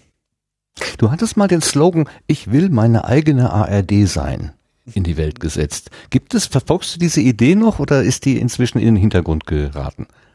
Ja, also ich bin ja meine eigene ARD. Ich meine, ich bin äh, bin hier Intendant, Moderator, äh, Mädchen für alles oder Junge für alles und bin hier Technikchef äh, und äh, Softwareabteilung und äh, ich mache alles. Wo sind, wo sind deine Korrespondenten? Na, Logbuch Netzpolitik äh, haben wir das Modell tatsächlich. Stimmt, da kommen dann Leute aus Österreich und erzählen, wie es Ja, bei denen ja, ist. Genau. und heute mal in die Schweiz und also hat von hat von allem was. War natürlich ein bisschen äh, überspitzt formuliert, aber im Prinzip äh, ist da einiges Wahres dran. So, also so- man ist halt seine se- eigene Sendeanstalt. So und viel von oder nahezu alles von dem, was die Sendeanstalten halt alles so aufbieten, brauchen wir halt nicht unbedingt. Beziehungsweise können wir anders lösen. Und ich finde es jetzt auch nicht so schlimm, wenn man jetzt äh, noch nicht dieselbe Dimension äh, und Reichweite hat. Andererseits denke ich oder weiß ich auch teilweise, dass viel von dem, was so in so ARD-Zentren an Radio gesendet wird, nicht so viel Hörer erreicht, wie wir das teilweise tun. Ja, es mag nicht für alles und jeden gelten, aber sagen wir mal so Podcasts, die so Bestimmt nicht. fuf- 50.000 Hörer haben, und da haben wir schon einige von. Ähm, da würden sich einige Radiosendungen, glaube ich, drüber freuen, über solche belastbaren Zahlen. Also abgesehen davon, dass sie diese Zahlen erstmal so belastbar überhaupt nicht generiert bekommen, aber auch als Podcast äh. Äh, ich glaube, da fliegen auch viel Zahlen rum, die wenig Realität, äh, auf wenig Realität äh, fußen. Und wenn da mal die Realität auch einzieht in die Betrachtung, dann gibt's da bestimmt auch die Erkenntnis, dass man feststellt, dass manches gar nicht so gut funktioniert. Das muss auch nicht unbedingt so sein. Nicht alles, was jetzt für normale Radio gemacht ist, muss auch genauso äh, ankommen. Aber jetzt probiert's ja die Radiowelt auch selber aus mit äh, Podcast First und so und Podcast Only Formaten. Haben wir auch auf der Subscribe äh, gehört. Das war auch eine absehbare äh, Welle. Ich war auch schon vor zehn Jahren meine These, dass Podcasts eigentlich der ideale Talentschuppen sind für äh, die Radiowelt. Ja, Nur das finde ich, dass eigentlich sie der, das- so auf der Hand, ja, genau. Ja, wobei sie aber noch zu sehr ihre Talente noch aus ihren eigenen Reihen rekrutieren. Also auch bei diesen ganzen ähm, Talent, also wie, wie nennen die das, ihren Podcast? All for Podcast. ne? Ja, all diese ja, ganzen ja. Sachen.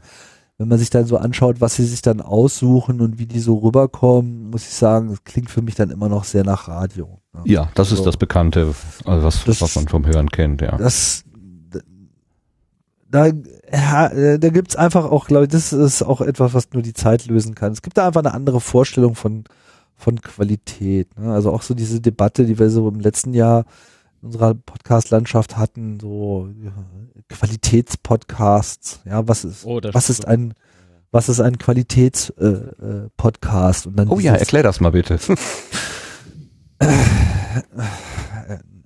naja, es- also sagen wir mal so, es gab so eine, oder gibt's auch immer noch so eine Diskussionsführung, die unterstellt, dass ein qualitativ hochwertiger Podcast dadurch qualitativ hochwertig ist, indem er aufwendig produziert ist. Naja, Ähm. der, der ist dann technisch, von technischer Seite her ist er äh, Qualitätspodcast, okay, aber ein Qualitätspodcast, darf, ich, ich habe jetzt so lange geschwiegen, ich muss jetzt einfach mal was sagen. Es tut mir leid, Ja. raus. Äh, die, ähm, die Definition von Qualität soll jeder für sich selber entscheiden. Ähm, denn äh, ob jetzt was technisch super produziert ist, aber der Inhalt ist irgendwie, oh, ähm, oder ich habe was nur mäßig von der Hardware her äh, produziertes, aber dafür einen Bombeninhalt, da, das bietet mir in dem Moment einfach einen Mehrwert. Wa- Was will ich denn mit einem super Akustikerlebnis, aber der Inhalt ist einfach Grütze. Ja gut, aber gibt's ja auch Gegenbeispiele. Ne? Also wenn man sich hier äh, vom, ähm, helf mir auf die Sprünge hier, der äh, Fehler, mein Hirn, ähm, bei 4000 Hertz, der äh, von System Systemfehler. Nee, oder? der Ja. System, genau. Das ist schon so, also es ist ja, die Inspiration ist ja so ein bisschen diese, äh, aus dem Amerikanischen, ne? Diese, äh, diese, diese spezielle amerikanische Erzählform. Man hat so ein hochgradig geschnittenes äh, Format, wo dann irgendwie sehr viel so mit äh, Originalstimme kommt zum Wort und viele Cuts und äh, äh, neue Person wird eingeführt, sagt erstmal einen Satz, dann wird kurz unterbrochen, dann kommt der Moderator, sagt, und das ist sowieso und erzählt uns jetzt darüber und dann Cut wieder auf den anderen, also wo so ein, ne, diese Storytelling-Formate, die zugegebenermaßen ganz wohlklingend daherkommen. Das mag auch unterhaltsam sein, es mag auch hilfreich sein, das mal so zusammengeschnitten zu bekommen. Man kann sich dann auch dran gewöhnen und kennt das dann und, und, und, und, und es fällt einem dann leichter, das äh, zur Kenntnis zu nehmen. Und ich muss auch sagen, viele davon, gerade jetzt von diesen Vorlagen, die immer äh, bejubelt werden, also dieses Serial, das äh, meine ich jetzt nicht, weil das, weiß ich nicht, hab, konnte ich nicht hören, das äh, ging bei mir nicht rein, aber so This American Life und, und so, das sind ja eigentlich so diese Pioniere, die sind auch inhaltlich sehr gut recherchiert. Also das sind die die Inhalte, die sie darüber bringen, werden und auch in kürzerer Zeit rüberbringen. Hätte ich jetzt kein Problem damit, dieselben Inhalte in meiner Art und Weise in, in einem Zwei-Stunden-Podcast äh, auch rüberzubringen. Und dann wäre ich da auch froh, dass ich eine Sendung gemacht hätte, wo so viel Inhaltliches rüberkommt. Also das ist schon okay. Ähm, nur eine, eine Wahrnehmung, die sagt, das muss aber auch so produziert sein, um dieselbe Qualität zu haben, die unterschreibe ich halt nicht. Ja, weil, genau. äh, weil dieses ne, äh, salopp halt Laber-Podcast oder so, na ja, man, man quatscht ja eigentlich nur und die Äs sind ja drin. Ähm, wer schon mal Äs geschnitten hat, weiß auch, erstens, es gibt mehrere Arten von Äs. Es gibt ein paar, die kann man sich schenken. Ich wollte mal aus einem Podcast mal alle Äs rausschneiden und habe festgestellt, es gibt halt, es gibt, es gibt Äs, die kann man rausschneiden, aber es gibt äh, Äs und das sind die meisten übrigens, die kann man nicht rausschneiden, weil wenn man das macht, dann kriegt man genau diese hektische Verkürzung hin, die so Deutschlandfunkbeiträge haben. Wo Ja, so, so, die so eine ganze unnatürliche Timing- Hektik. Ja, ja. Genau, wo das ganze Timing eines Satzes äh, verloren geht. Und das ist immer so ein bisschen mein Lieblingsbeispiel in diesem Zusammenhang. Ich finde einfach auch in, in, in so einer Pause und in so einer Verzögerung liegt halt auch eine gewisse Kraft. Wenn ich jetzt hier so eine Denkredepause mache, so, dann kann ich damit ja auch dramatisieren. Damit kann ich damit auch die Wichtigkeit einer Aussage herausstellen. So. Und wenn ich jetzt diese Pause aus dem letzten Satz rausnehme, dann klingt es vollkommen bekloppt. Ja. Oder es ist halt auch an äh, eine Gelegenheit, ähm, besser zuzuhören. Also ich habe durch Podcasting auch gelernt, äh, Leuten zuzuhören. Ich habe ja zum Beispiel die immer sehr umstrittenen CAEs waren so mit Pavel Meyer. Weiß nicht, ob ihr schon mal einen gehört habt, mit mir und Pavel. Und Pavel Der, ist der ein ganz Aus, gründlich nachdenkt, ja. genau, Pavel denkt die Sachen wirklich durch und äh, der macht sich echt viel Gedanken und der hat auch eine Menge zu erzählen und ein großer Fan von Pavel. Aber er redet halt auch wirklich unfassbar langsam. Und die Leute gehen halt aus der Spur und denken sich, nein, das kann ich nicht hören, das ist, ist so langsam und kann man das nicht Faktor 5 und äh, so. Aber da habe ich halt auch gelernt, irgendwie, dass dass da eben auch was drin steckt, dass, dass diese Geschwindigkeit eben auch was äh, für sich hat. Und kurz gesagt, Qualitätspodcasting äh, entsteht am Ende beim Hörer und man kann Aufwand auch dadurch treiben, indem man gut moderiert, indem man äh, die richtigen Themen setzt und in, indem man die richtigen Fragen stellt. Das ist genauso wichtig. Und Sendungen, die zu sehr durchgeskriptet sind, haben für mich oft das Problem, dass, dass sie einfach auch jede Spannung rausnehmen. Dass, dass so dieser Über- Überraschungseffekt ein bisschen weggeht. Heißt nicht, dass es nicht auch sein kann. Ich wehre mich nur so ein bisschen gegen diese Sichtweise, nur das aufwendig produzierte sei dann gut oder sei qualitativ oder wie man das auch immer nennen möchte, sondern die andere Variante ist genauso mächtig und die hat dazu beigetragen, dass Podcasts jetzt da sind, wo sie sind, weil das eben gut ist. Ja, das ist so mein Statement zum Thema Qualitätspodcasting. Es liegt im Ohr des Hörers oder der Hörerin. Auf jeden Fall. Ich hätte noch eine Frage. Und zwar, du hast ja diesen wunderbaren Podcast Der Lautsprecher, wo du uns Technik erklärt hast und die Zusammenhänge äh, von, von Abläufen und Workflows und so weiter. Da hat es aber in letzter Zeit äh, wenig neuen Content gegeben. Ist der eingeschlafen? Hast du gesagt, das können andere besser? Guckt euch lieber Videos von Ralf Stockmann an, der erklärt das sowieso. Ähm, oder warum kommt da weniger? Äh, seltsam. zum Beispiel, naja, die Wahrheit ist, der Lautsprecher war ja eigentlich eher so ein, so ein Klagelied von mir. Wenn du die ersten Sendungen anhörst, da habe ich mich ja eigentlich die ganze Zeit nur beschwert. Ich habe immer die ganze Zeit immer nur Sachen thematisiert, wo ich der Meinung war, dass da zu wenig passiert. So. Und dann kam Studio Link, jetzt brauchst du dich nicht mehr zu beklagen, oder? Ja, also nicht nur das, also die ersten Folgen, was weiß ich, mit Gerrit von Aken, irgendwie Webplayer und so weiter. Und dann hatten wir den Webplayer und Kapitelmarken und Pipapo und Publisher und äh, Publisher wurde besser und Aufnahmetechnik war äh, schwierig und Audiotechnik war schwierig. Dann kam Ralf und hat mit Ultraschall so viel davon abgeräumt. Also da ist dann auch so viel passiert. Syndicate und all- also, also ich glaube nicht, dass ich diesen Kanal jetzt unbedingt als äh, ich erkläre euch Podcasting ähm, weiterführen muss, weil ich glaube nicht, dass das jetzt äh, der beste die beste Nutzung meiner Zeit wäre. Ich spiele immer mal wieder mit dem Gedanken, da mal irgendwas mit äh, reinzubringen, aber ich spaß mir jetzt eigentlich eher für Momente, wo ich das Gefühl habe, ich kann jetzt vielleicht mal so einen komplett neuen Aspekt äh, mit reinbringen. Ne? Mhm. Wie zum Beispiel diese Diskussion auch über qualitative Storytelling-Sachen und so weiter. Also keine Ahnung. Der Kanal ist jetzt nicht zu. Kann sein, dass ich da noch was mache, aber ich glaube nicht, dass dass ich jetzt so eine Serie mache über How-to-Podcasting, weil da muss ich dann auch sagen, da ist dann YouTube auch besser. Ja, also äh, dafür kann man dann wirklich visuell in so Videos mit Screencasting zumindest, äh, so wie Ralf das mit Ultraschall auch macht, da kann man das viel, viel, viel, viel besser erklären. Ein Podcast ist halt besser, um so die Metaebene, ne, hence the name, äh, rüberzubringen. Und da finde ich, ist halt eigentlich auch schon ein Stück weit äh, alles gesagt. Gibt es bei dir eigentlich so einen typischen Tagesablauf, die, dass die Tage irgendeine Form haben, die sich wiederholt? Oder ist jeder Tag komplett anders bei dir? Na, ich habe Kinder. Okay, okay, verstehe. Die ziehen einen, die ziehen einen um, um, um halb sieben irgendwie aus dem Bett und Frühstück und tralala. Ansonsten, du meinst jetzt, was ich so hier im Studio treibe? Geht so. Also ich habe halt entweder Tage, wo ich Aufnahmen habe oder ich habe Tage, wo ich keine Aufnahmen habe.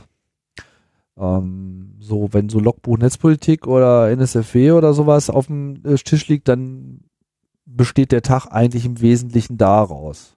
Oder halt manchmal Doppelbelastung, dass ich im Vormittag eine Sendung aufnehme und abends kommt dann noch die Freakshow. Das ist dann immer so richtig hardcore. Da bin ich dann hier Oh, auch wirklich ja.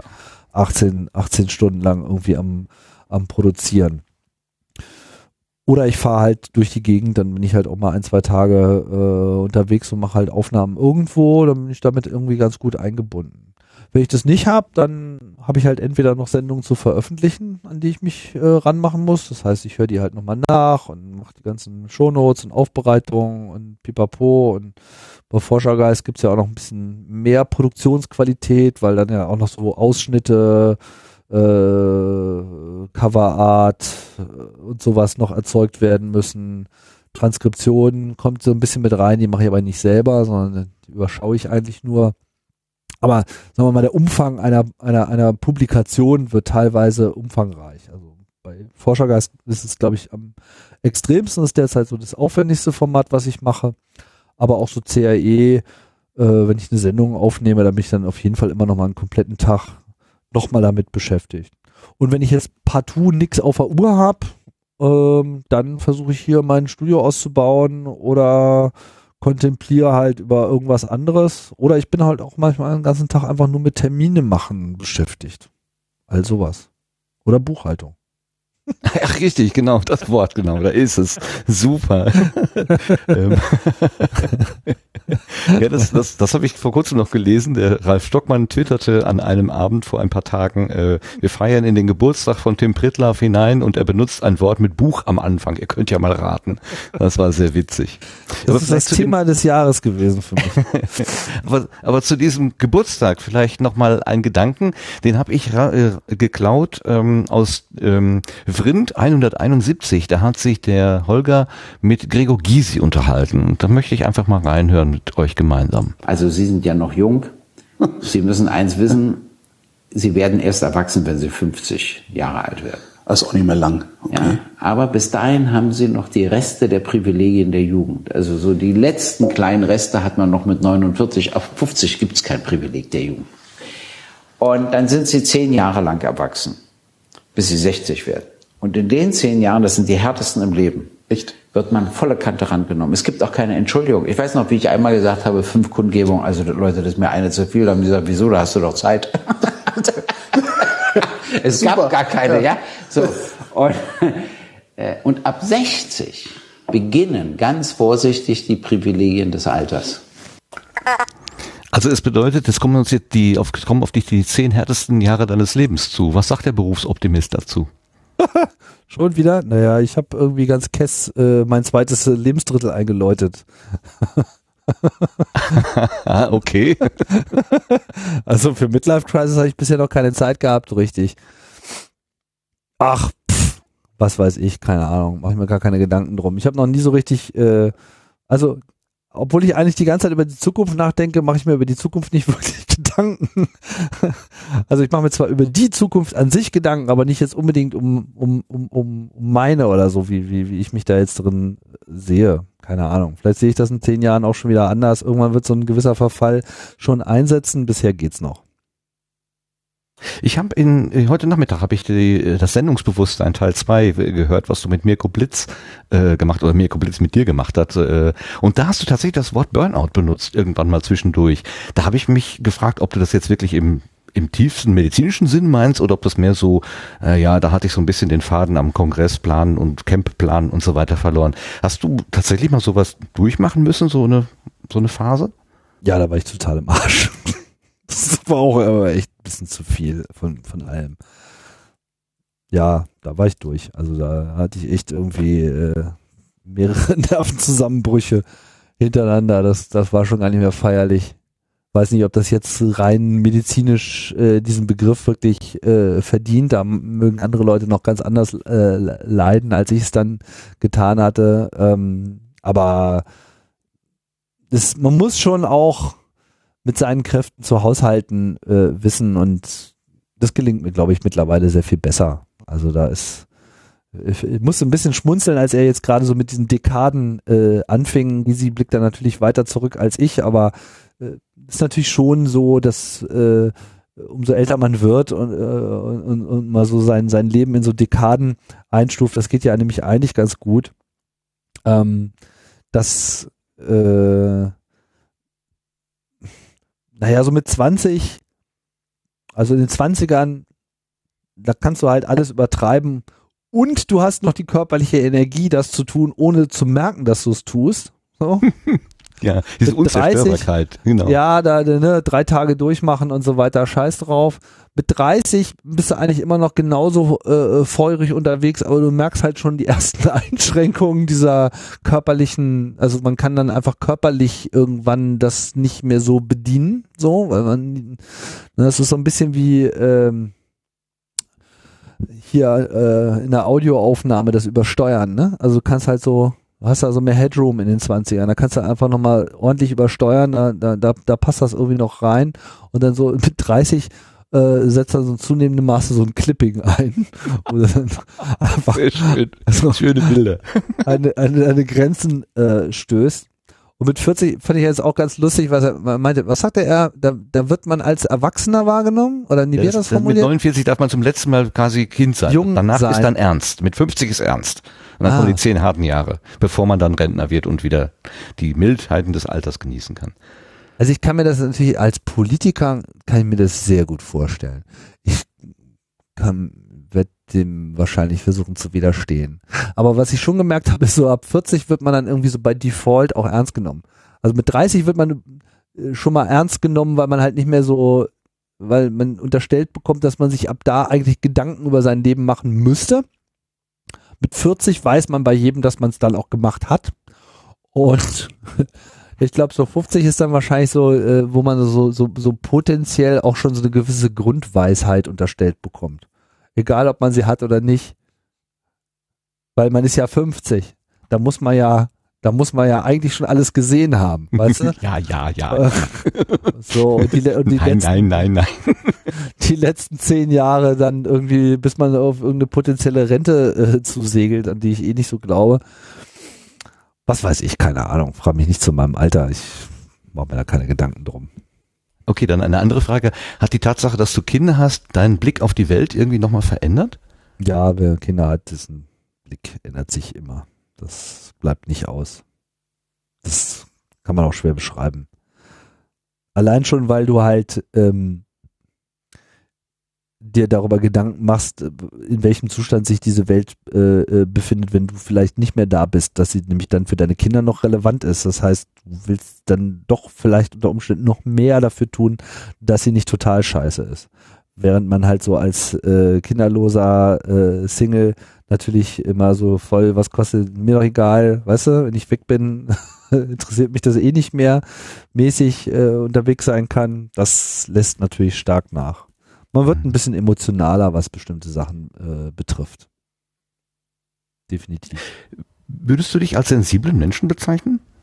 Sensibel für was? Äh, Für Menschen, menschliche Stimmung? Angreif, angreifbar oder Ja, wahrnehmungsmäßig? genau, das ist, das ist es. Also ich ähm, erlebe dich als äh, sehr feinfühlig und wenn du, wenn du Sachen beschreibst, dann äh, merke ich, dass, also glaube ich zu bemerken, dass du ein großes Sensorium hast für die Dinge, die um dich herum vorgehen. Andererseits, wenn man dich manchmal in der Realität trifft, wirkst du sehr unnahbar und äh, dann, dann habe ich das Gefühl, huh, äh, äh, ist das jetzt sozusagen der Schutz, den du dir aufbaust, ne? weil eben so viel, so viel Empfindsamkeit da ist, dass du dann eher diese Unnahbarkeit aufbaust, um die Leute dir möglichst vom Pelz zu halten. Du hast ja auch viel Zulauf, das ist ja auch nicht einfach, wenn die Leute dann kommen und äh, Fangirls von dir werden. Ähm, äh, deshalb stelle ich mir die Frage, wie das bei dir so Also erstmal ist. äh, erstmal vorweg, also mich stören diese Menschen nicht. Das ist, äh, ich kann da äh, gut mit umgehen und ich habe auch überhaupt gar kein Problem und ich habe auch ein tiefes Verständnis für diese Asymmetrie. Ja, also ich meine, wenn halt Leute auf einen zukommen, das ist halt so ein wiederkehrendes Meme, mit, mir dann erzählen, so ja, äh, du kennst mich nicht, aber ich habe das Gefühl, ich kenne dich schon lange so, ja, ich weiß, ich mache Podcast, das ist dann so, ja, äh, das ist nicht schlimm äh, da kann ich auch mit umgehen. So. Und das ist dann aber auch im, im Umkehrschluss für mich eigentlich genauso eine Herausforderung. Auch wenn das vielleicht erstmal nicht so sein mag. Ne? Weil so wie es, die, also diese Asymmetrie ist ja beidseitig. Die ist ja nicht nur auf der einen Seite problematisch. Also ich muss damit ja genauso auch umgehen. So. Und für mich ist das ja klar, dass ich hier relativ viel über mich preisgebe und ähm, man von mir Dinge weiß. Ich meine, mich, mich haben Leute an, an der Stimme im Fahrstuhl erkannt, wo ich irgendwie zwei Sätze gesagt habe. Mhm, ja. So. Und äh, ich kann das aber auch nachvollziehen, weil ich, ich höre ja auch Podcasts. Ich weiß ja, wie das ist. Ich habe ja dieses asymmetrische Verhältnis mit anderen Leuten auch. So. Das ist für mich jetzt auch nicht ungewöhnlich. Und ich finde es auch gar nicht ähm, schlimm oder so. Also ganz im Gegenteil. Ich finde es irgendwie total äh, cool, ist, ist doch geil. Ich meine, sonst, sonst wäre man an sich äh, aneinander vorbeigelaufen, obwohl man eigentlich was gemeinsam hat. So. Dass das, was man da gemeinsam hat, jetzt in dem Fall vielleicht ich oder das, was ich mache, bin, ist ja egal. Also Hauptsache, man hat was, also offensichtlich interessieren uns ja äh, ähnliche äh, Situationen oder, oder, oder man, man teilt einen gemeinsamen Humor. So. Ist doch toll. Da kann man sich doch drüber unterhalten. So. Deswegen habe ich da, ähm, also ich, also ich respektiere, wenn das manche Leute so ein bisschen demütig macht oder, oder, oder äh, auch zurückhält, irgendwas zu machen, so. Aber ich habe jetzt auch kein Problem damit, wenn da einer äh, mit reinrauscht und irgendwie, ja, Tim altes Haus höre ich ja schon seit zehn Jahren irgendwie. Zimmer. Weißt du, ist Okay. auch okay, weil Ja. äh, klar, ja, natürlich ist so. Das ist ein, so, so, so, so ein Vorsprung, äh, äh, den wir da sozusagen in der Kommunikation haben, weil man eben bestimmte Sachen einfach nicht mehr sagen muss. Und dass ich dann jetzt über die Leute nicht so viel weiß, na, ist doch schön. Dann kann ich ja in dem Moment, kann ich ja dann auch was erfahren. Also ist ja, könnt ihr mir ja mal was erzählen. Ist ja auch mal schön. Muss ich nicht immer alles erzählen. Also das Einzige, was mich jetzt stören würde, ist, wenn, wenn, wenn dann so, ha, du bist ja hier immer mein Suppenkasper im Kopfhörer, äh, dann mach doch jetzt mal hier Show für mich oder so. Das habe ich Mhm, aber so eine eigentlich auch- Erwartungshaltung, ja genau. ja, das, das, das, aber da, ehrlich gesagt, da würde mir jetzt noch nicht mal ein Beispiel zu einfallen. Dass das schon mal so äh, äh, passiert wäre oder so. Also es gibt natürlich manchmal Leute, die haben so ein bisschen, ähm, also manches, äh, also ich finde es überhaupt nichts Schlimmes. Es gibt ja äh, auch in der Podcast, also wir haben ja auch viele äh, äh, Autisten zum Beispiel in unserer Hörergemeinde. Ich weiß nicht, ob es überproportional ist oder Leute, oder sagen wir mal, Leute mit so einer autistischen äh, Anwandlung, die äh, aus irgendwelchen Gründen auch aus diesem Podcast, äh, aus dieser Podcast-Asymmetrie für sich was rausziehen können, weil es ja auch ist so, man kann ja jemand an sich heranlassen, ohne äh, jemand an sich heranzulassen, wenn du verstehst, was ich Mhm, meine. Also genau, man hat ja auch die Gewalt über Ja. die Stopptaste beispielsweise, ja. ähm, also in die tiefen Psychologie davon bin ich noch nicht so richtig vorgedrungen. Ich beobachte das nur so. Ne? Mhm. Und äh, äh, auf die Leute dann bei Hörertreffen zu äh, treffen, ist manchmal ein bisschen äh, awkward, weil die halt so ein ganz anderes äh, Verständnis haben. Die, die, die checken dann manchmal nicht, welche Nähe angemessen ist und so. Ne? Und gehen dann von anderen äh, Sachen aus und hängen einem vielleicht mal so ein bisschen auf der Pelle, merken das aber gar nicht, weil, weil die das halt nicht merken. Also Mhm. weil das halt einfach die Eigenschaft Mhm. ist von Mhm. unserem autistischen Verhalten.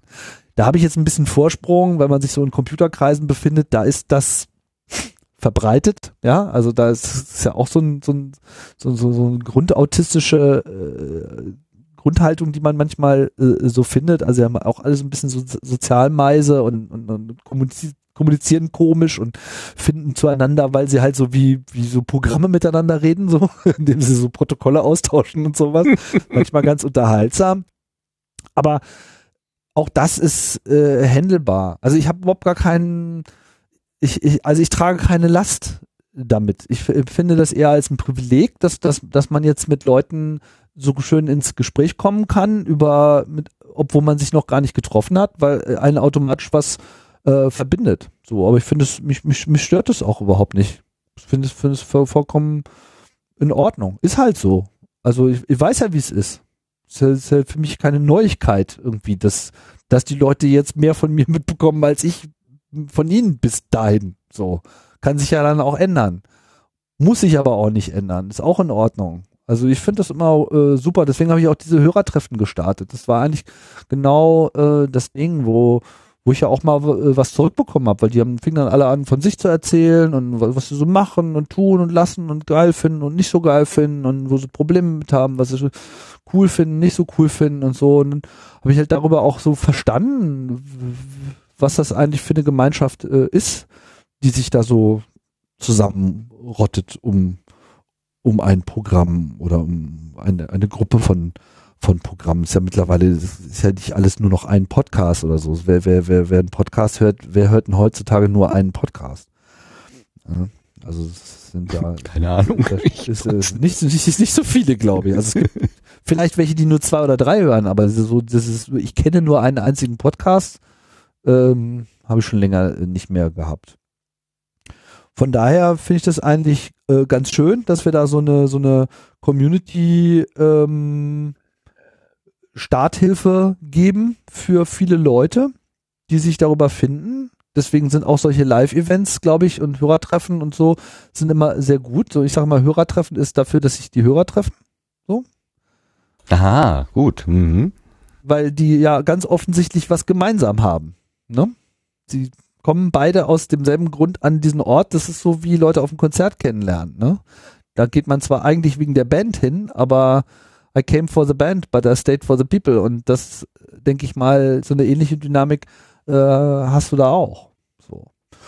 Und wie gesagt, also ich, habe jetzt finde so Sachen wie mit dem Papst und so weiter, das war ganz lustig und so. Und ich finde, da, da drückt sich, da drückt sich eine gewisse äh, Anerkennung drin aus, die ich aber jetzt auch nicht äh, überbewerte. Das ist halt so ein Ding irgendwie. Okay, das, äh, damit kann ich, damit kann ich auch umgehen und wir Discordia sind ja sowieso alle Päpste und können jederzeit alle anderen Leute auch zu Päpsten ernennen. Von daher passt das wunderbar ins Bild. Aber da, da bilde ich mir jetzt nicht groß einen drauf ein. Also für mich ist eigentlich viel wichtiger, dass den Leuten gefällt, was ich mache. Ich freue mich sehr, wenn sie das unterstützen, was ich mache, indem sie, keine Ahnung, Kommentare geben, spenden oder auf solche Veranstaltungen kommen oder einfach nur weitererzählen, dass es irgendwie interessant ist. Und ähm, das, das ist das, was ich eigentlich äh, erzielen möchte. So und ich habe gelernt, mit mit so einer Öffentlichkeit umzugehen, die sich dadurch eben automatisch, dadurch, dass man das macht, einfach ergibt. So, aber das ist halt jetzt auch kein Grund für irgendeinen Helden- oder äh, äh, Götterstatus, weil wenn man sich äh, in, in der Richtung äh, vom, vom Zügel lässt, dann wird man ja verrückt. Also ich meine, guck dir doch diese ganzen prominenten Fatzkes äh, äh, da an, die da in der Öffentlichkeit vor sich hin freidrehen. Das sind doch einfach bemitleidenswerte Wesen. Also die können einem doch nur noch leid tun, wie was, was für Käfigen äh, äh, die sich da aufhalten und da auch freiwillig hi- hineinbegeben für irgendeinen Gain, der einfach gar keiner ist. So.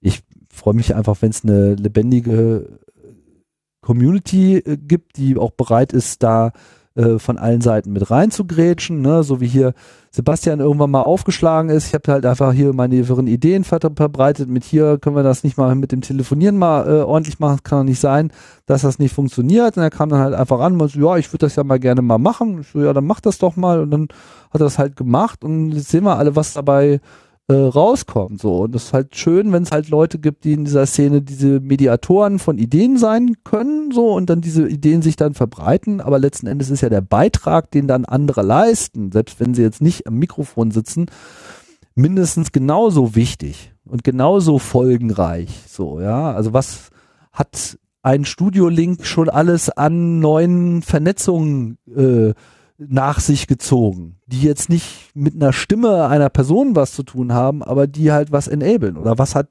äh, der Publisher, den Erik da jetzt in den letzten Jahren gehackt hat, für, für diese gesamte Community gemacht? Was, was, was hat äh, das, was Ralf da mit Ultraschall losgetreten hat, das ja dann auch dazu geführt hat, dass er seinen Podcast hat fallen lassen, bis heute nicht wieder aufgenommen hat, ja.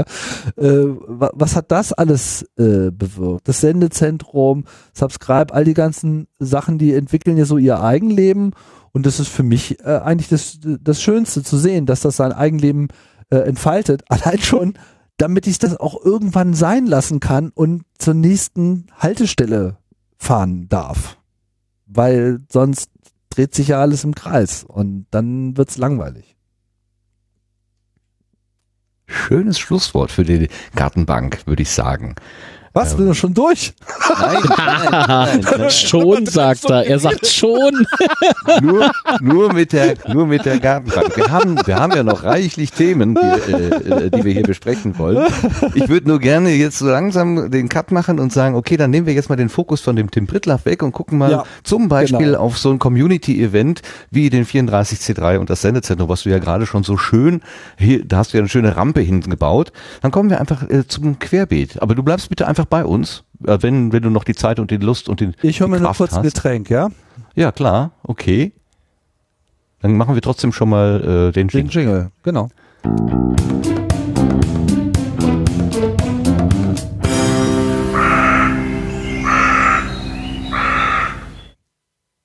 Das haben wir ja gar nicht angesprochen, wenn der Tim sagt, er holt sich ein Getränk. Tim hat ein eigenes Podcasting-Studio. Ähm, da hat er sich äh, eine, ich weiß gar nicht, was das ist, eine kleine Wohnung oder sowas äh, extra angemietet, kleines jenseits Büro der ist das. Familie, ein kleines Büro, damit du deiner Familie nicht äh, im Wohnzimmer auf die Nerven gehst wahrscheinlich. Ja, äh, als das zweite Kind da war, war klar, dass ich das jetzt nicht mehr in meinem kleinen Büro in der Wohnung produzieren kann. Und dann guckte ich irgendwie äh, aus dem Fenster raus und sah auf der anderen Straßenseite so ein Fenster, wo ich mir dachte so, hm, da waren schon lange keine Menschen mehr, was ist denn da eigentlich? Dann habe ich da angerufen und dann so, ja, hier, wollten wir gerade, wollten wir gerade eine Anzeige in die Zeitung setzen. Ich so, lass das mal schön sein, ich nehm's. Und Jetzt bin ich hier. Und das ist jetzt ein Raum und eine kleine Küche, kleine Toilette oder wie stellt man Genau. sich das so vor? Das, so kann man sich Büro. das vorstellen. Mhm. Flur, mehr ist nicht. Genau, da passt gerade der große Tisch rein, damit deine Freakshow da, äh, deine Mit-Podcaster da Platz Ein. Sofa, kleine Küche, also ist alles cozy, ist nicht zu eng, aber ist auch jetzt nicht episch. Ist schön, genau richtig. Sehr schön. Kommen wir mal zum 34C3. Also das ist der Chaos Communication Kongress, findet zum 34. Mal statt, deswegen die 34 da vorne. Du bist, glaube ich, von Anfang an dabei, äh, fast oder ganz, äh, Tim. Du hast wohl Ja, den ne? ersten Teil nicht gehört, den ich mit Mirko gemacht habe. Ich habe äh, ja vielleicht nicht ganz genau aufgepasst, das stimmt. Ähm, jein, ich, ich war, soweit mich meine Erinnerung nicht trügt, glaube ich, auf dem ersten Kongress. Aber ich habe so von den ersten zehn Kongressen bestenfalls zwei besucht. Also wenn Ähm, du es schon nicht weißt, woher soll ich es dann wissen, bitte? Ja, ich meinte Aber nur, das schon habe ich ja ganz, ganz lange. Und, und auch in der Hauptorganisation äh, bist du gewesen, äh, längere Jahre ähm, und äh, hast dich erst nach, nach 98 bis nach und nach äh, ausgezogen. 2003, 4 so. Hm? Das ist das große Event vom Chaos Computer Club, was immer zwischen Weihnachten und Neujahr stattfindet. An verschiedenen Orten. Es hat schon mehrere äh, Niederlassungen sozusagen gegeben. In diesem Jahr 2017 erstmalig in Leipzig. Ähm, äh, kannst du mir erklären, wo das genau ist? Es gibt ja jetzt das Kongresszentrum Leipzig und die Messe Leipzig. Ist das in beiden oder nur in einem von beiden? Wo genau liegt das? Ja, es handelt sich dabei um das Messegelände Leipzig, was unter anderem auch das CCL beherbergt. Also es gibt da fünf große Messerhallen und dann, wo noch eine sechste hätte sein können, da ist dann das CCL, was halt mehr wie ein Konferenzzentrum gebaut ist. Okay, uns interessiert aus der Podcaster-Perspektive das Sendezentrum. Das ist etwas, was es seit 2014 ungefähr gibt, ne? Äh, Das erste Mal war das Ja. bei der Republika. Da hattest du so einen kleinen Raum da Genau. oben, zweite Etage oder so. Genau. Da hat das so angefangen. Genau, da haben wir da mal diese Idee. Also eigentlich hatte das was tatsächlich ureigen mit der Republika zu tun, die ja am Anfang, jetzt nehmen wir einen interessanten Bezug auf das, was ich vorhin so erzählt hatte, Johnny Häusler, Blogosphäre und dann fing er mit Republika an und so die ersten zwei, drei Republikas waren noch ganz stark davon geprägt von dieser Urschleim-Blogosphären-Szene und hatte im Wesentlichen dieses Ganze, was ja auch im Namen drin steckt, so dieses Publizieren von unten, dieses, ne, was wir besprochen hatten, User-Generated Content und ich bin mein eigener Kanal und Filterhoheit und all das, das spielte halt eine große, große Rolle. Und ähm, mich hat's gestört schon bei der dritten, zweiten, dritten Republika.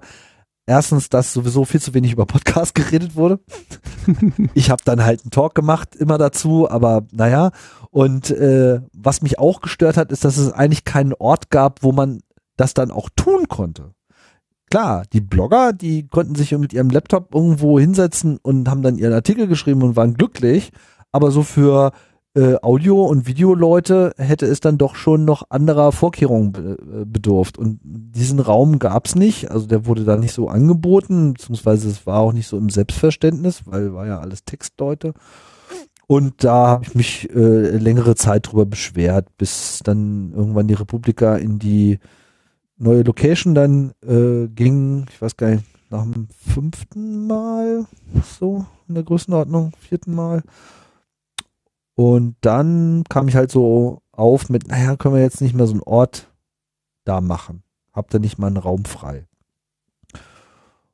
Und zu dem Zeitpunkt habe ich halt mit Claudia hier schon mal so eine schöne Brain Session gehabt in der Metaebene, wo wir halt diese Idee des Sendezentrums geboren haben. Also Das Kombinat für angewandte Radiotheorie, was Genau. immer das auch bedeuten mag.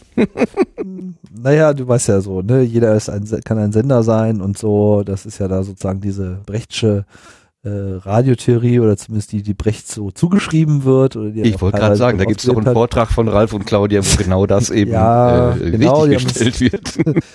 Aber so oder so gibt es diese Radiotheorie, wer auch immer die jetzt sozusagen in die Welt gesetzt hat, die sich jetzt halt mal im kurzen zusammenfassen würde mit äh, jeder kann seine eigene ARD sein.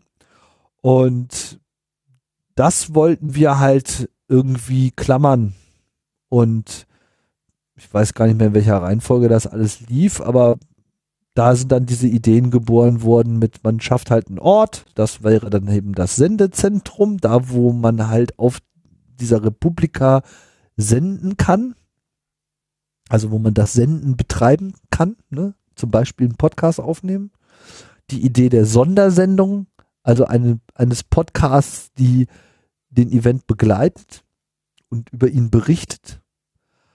Und all die ganzen anderen crazy äh, Details die ja noch äh, rausgekommen sind. Eine Bühne gab es da noch nicht in dem Konzept. Oder stimmt gar nicht. Ne, wir haben Doch, wir haben dann diese Sendung. Zehn Stühle Ja, oder also- so, ne? Ja, genau. Also da war ein Tisch mit Stühlen und man saß da und hat halt einen Podcast aufgenommen. Und man konnte mit zehn Leute konnten zugucken. Mehr hat dieser Raum ja nicht hergegeben. Und das haben wir dann da gemacht. Wir haben diese Sondersendung gemacht. Und es gab halt das erste Mal so ein Audioformat, was sich eben inhaltlich mit der Republika selbst vor Ort auseinandergesetzt hat. Was halt absurd ist, dass, dass diese Republika, die jetzt jahrelang irgendwie geprägt aus dieser Szene, die ganze Zeit nach außen versucht zu thematisieren, ja, Leute können auch selber produzieren, man muss nicht die großen Medien und so weiter. Nur gemacht hat's da keiner. Und äh, nur es war dann schwierig, das dann da irgendwie auch noch unterzukriegen, weil natürlich dann der Zulauf so groß war und ihre Sponsoren und die Räume und kein Platz und pipapo. Und dann sind wir im nächsten Jahr sind wir dann halt irgendwie diesen heiligen Raum da gegangen, das war irgendwie nix, da hatten wir zwar eine größere Bühne und haben mehr Aufwand getrieben, aber es war einfach von der Örtlichkeit her ein bisschen äh, blöd. Die Kathedrale, genau. Aber es hat immerhin das, den Mythos des Sendegates äh, begründet. Manifestiert, genau. Dieses Schild, dieses merkwürdige. Ja, es war halt so ein Run, äh, weißt du, es war doch, also der Running, kennst du den Running Gag, ne? Mit dem, wo das Ich habe ihn schon wieder vergessen. Ich kannte ihn mal. Das war aber auch so ein Moment, wo ich dachte, ach so ist das. Ich hatte es lange nicht begriffen. Jetzt habe ich es wieder vergessen. Es Verflixt. war doch diese Phase, wo dann irgendwie auf Twitter wirklich alle zwei Monate irgendein Gate, Ja. irgendeine Sau, irgendein Lattenzaun-Gate durch die Öffentlichkeit getrieben wurde. Irgendwas war immer ein Skandal, so und so Gate, dieses Gate, das nicht Gate. Weißt du, das, das ich frage mich mal nach, Ja, was, ja. was das jetzt alles war, aber es war immer irgendein so Aufreger und alle Genau. haben total sich aufgeregt und diese ganze Empörungskultur war ja dann irgendwie einfach, stieg ja ins Unerträgliche. Mittlerweile legt sich das so gefühlt schon wieder so ein bisschen. Aber das hat alles immer irgendwie. Dieselgate. Dieselgate. Oder nicht? Ja, aber ich überlege gerade, was, was so in der damaligen Zeit noch überhaupt diese Gates waren. Also da gab es ja lustige Sachen wie diese Nummer mit dem Blumenkübel, das war ja dann schon extrem selbstironisch. Als dann in irgendeiner Regionalzeitung tatsächlich mal so einen Bericht gab mit, es gab Sturm und ein Blumenkübel ist umgefallen. Das ganze Internet sich darauf gestürzt hat und Breaking News, irgendwie Eie, Blumenkübel umgefallen und den ganzen Tag auf Twitter uns einfach alle schlapp gelacht haben. Das waren auch die guten Zeiten, wo man irgendwie Spaß haben konnte auf Twitter. Und heute ist das ja alles nur noch Elend. Naja, und dann haben wir irgendwie dieses Sendegate auf der Republika erfunden. Ja, also wir haben dann einfach so, ja, wir haben uns also empört über irgendwas. So mit Anzeige ist raus und es geht ja gar nicht. War irgendwas, Sendegate. richtig. Also wir Ja, haben ja. einfach künstlich auf der Republika ein Gate erschaffen, nämlich das Sendegate vom Sendezentrum halt. Und nicht was halt aufgelöst. keinen, Richtig. keinen Hintergrund hatte. Es gab kein Gate. Es gab nichts, über das man sich empört, sondern wir haben einfach die Empörung als solche inszeniert und das Sendegate so und, und haben dann halt Empörung über die Empörung erzeugt und was ist denn jetzt schon wieder und mit Twitter und ist immer irgendwas und das, das Land geht unter und die Leute kriegen sich ja gar nicht mehr ein und ja, es ist halt, permanent die Bälle zugespielt. Also einfach köstlich amüsiert und später hat dann Ralf, weil das halt einfach so ein, so positiv in unserer Erinnerung war, halt dann dieses Forum so genannt. Das ist quasi eine Reminiszenz an, an dieses, an diese erfundene Ja, Empör-Szenario. Das Sendegate, der Eintritt in das Sendezentrum quasi, ne? Weil das war dann auch, wenn uns dann die Leute vor Ort gefragt haben, was denn nun ist mit dem Sendegate, haben wir halt immer auf die Glastür gezeigt, wo einfach Sendegate drauf stand und das war halt der Eingang zum Sendezentrum. Also das war schon so ein bisschen Meta. Richtig, man ging mit verdrehtem Gehirn da heraus, das stimmt. Jetzt kann ich Ja, mich ja. dunkel erinnern, ja. Ja, das hatte alles schon so seinen äh, Humor. Und ja, dann hat sich dann in der Folge, das haben wir es dann halt auch auf dem Kongress gemacht und es hat sich halt gezeigt, dass eben das Sendezentrum viel besser auf dem Kongress funktioniert hat als auf der Republika. Weil es da einfach viel mehr Podcast-Hörer gab und viel, ich meine, der Kongress ist einfach ohnehin die geilere Veranstaltung und viel emotionaler und, und crazy und da, das passt halt alles wunderbar rein. Und dann haben wir da einmal, zweimal, dreimal, viermal jetzt äh, dort ähm, unser, ja, so eine kleine Bühne aufgebaut, die dann immer größer wurde. Und die Idee von Live-Podcasting vor Publikum halt weitergespielt. So. Und das lief beim ersten Mal, wusste noch keiner so recht. Und da haben wir diese Bühne eigentlich nur dafür benutzt, diese Sondersendungen zu machen, über den Kongress wieder, genauso wie wir es auf der Republika gemacht haben. Und beim zweiten Mal war es dann schon sehr viel mehr überlaufen von Podcasts, die jetzt so die Idee mitbekommen haben, verstanden haben, worauf es äh, angelegt haben und sich dann eine Show ausgedacht haben, um sie auf dem Kongress dort zu machen. Der Anycast hat sich da besonders hervorgetan und natürlich methodisch inkorrekt war dann Ich wollte gerade sagen, äh, die haben da. da in der, genau, das hat, da haben die ja sozusagen ihr, ihr Debüt äh, gehabt. Genau, das, das war eine Mhm. Idee von Claudia, die hat ihr einfach angesprochen, hat gesagt, hier äh, wollt ihr nicht mal was für die Bühne machen, ihr habt doch eh so ein bisschen Bühnenerfahrung, die so, ja, warum nicht und so und aber Kongress und glaubst du, das interessiert da einen und das sind doch alles nur so Nerds und wir sind doch so Wissenschaftler und das passt doch überhaupt nicht zusammen und ich vergrub schon damals immer meine Hände im Gesicht, das war einfach so putzig. Dieser Genau, Annahme, Crowd, Crowd Control musste dann noch Nachschub äh, ja, ordern. also, die, die Annahme, dass, dass deren Format auf dem Kongress keine Freunde finden würde, das war einfach so ein absurder Gedanke.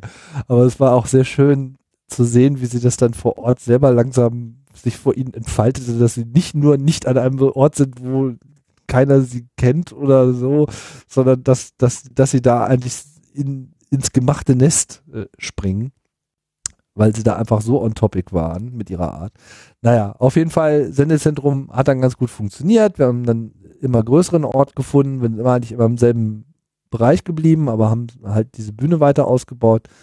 Letztes Jahr war es dann aber schon ein bisschen anstrengend, weil Ralf und Claudia ja Kinder bekommen haben, ein Kind bekommen haben und dann ausfielen und dann war es schwierig, dann eben das parallel noch stattfindende Wachstum ähm, da kontrolliert äh, abzufeiern. Und das hat dann auch dazu geführt, dass wir jetzt dieses Jahr äh, die Reißleine gezogen haben und gesagt haben, wir machen jetzt keine Bühne auf dem Kongress.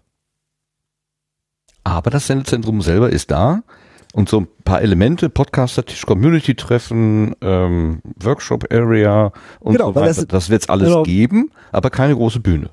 Genau, das muss man vielleicht auch mal so sagen. Also Sendezentrum ist so ein Gummibegriff ein bisschen. Ne? Also einerseits ist es so ein bisschen Claudia, Ralf und ich, so als Team, so als Gruppe, ist so ein bisschen unser Bandname, so und wir machen halt Sachen. Wir machen äh, Subscribe, wir machen äh, andere verrückte Sendegate. Gut, da bin ich jetzt nicht so mit involviert, aber ne, kommt auf jeden Fall aus derselben Küche. Ähm, Ralf hat dann mit Ultraschall nochmal so ein bisschen noch sein eigenes äh, Ding da äh, separat los. Also es ist nicht immer alles, wir machen immer alles gemeinsam oder so. Es ist mehr so ein Denkraum, in dem wir uns so bewegen und wo die Sachen dann äh, draus hervorgehen und unterschiedlich intensiv von uns äh, betreut und, und weitergesponnen werden. Also wir eben auch den Ort auf dem Kongress dann, der dann halt auch Sendezentrum heißt, weil da dafür ist dieser Begriff ja mal geschaffen worden eigentlich, ne? Also ein Ort auf Veranstaltungen, wo gesendet wird. Aber der schwebt halt jetzt mehr oder weniger in the cloud und wir senden halt auch ganz andere Botschaften, wie eben Community-Vernetzung über das Sendegate oder eben äh, sonstiges technisches En- Enabling durch das Podcast-Paten-Projekt, was auch dann wiederum vollkommen ohne unsere Beteiligung äh, entstanden ist und, und, und sein Eigenleben feiert, aber dann auch irgendwie im Sendezentrum mit angedockt ist. Das ist auch irgendwie alles egal. Aber äh, es war auch so ein bisschen, um ehrlich zu sein, am Anfang so ein bisschen auch der Spaß. Also wir haben uns ja irgendwann auch mal überlegt, wir gründen jetzt einfach nochmal so fünf verschiedene Organisationen mit unterschiedlichen Decknamen, die alle irgendwie teilweise nur Beziehung zu anderen haben, um so ein, so, ein- so ein typisches Verschwörungstheorie-Dickicht aus äh, Tarnorganisationen zu haben, die alle irgendwie was miteinander zu tun haben, aber keiner weiß so genau, was dahinter steckt. das war so ein bisschen der Plan. Aber am Ende ist was Gutes bei rausgekommen und ich finde, es ist irgendwie ein ganz schöner, ähm, ein schöner Community-Container geworden.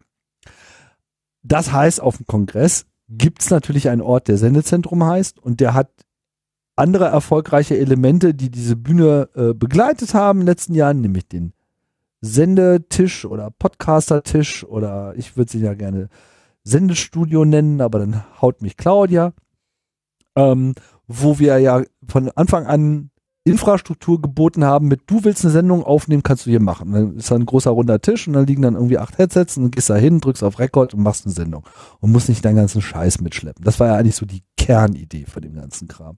Und die Bühne kam dann noch mit dazu. Und im Podcast-Patin ist ja dann ein ganz neuer äh, Aspekt sozusagen, dass eben auch sich Leute gefunden haben, die sagen, ja, hier, so wie die Chaos-Patinnen auf dem Kongress, ihr wollt was mit Podcast zu tun haben, wir zeigen euch die Welt. So, ne? Also, wenn du mich fragst mit, braucht es den Lautsprecher-Podcast, sag ich nur, es gibt die Podcast-Patin. Wo, wozu muss ich da noch einen Podcast erzeugen? Also, das, da wird viel besser geholfen und viel intensiver und wärmer äh, und persönlicher vor allem.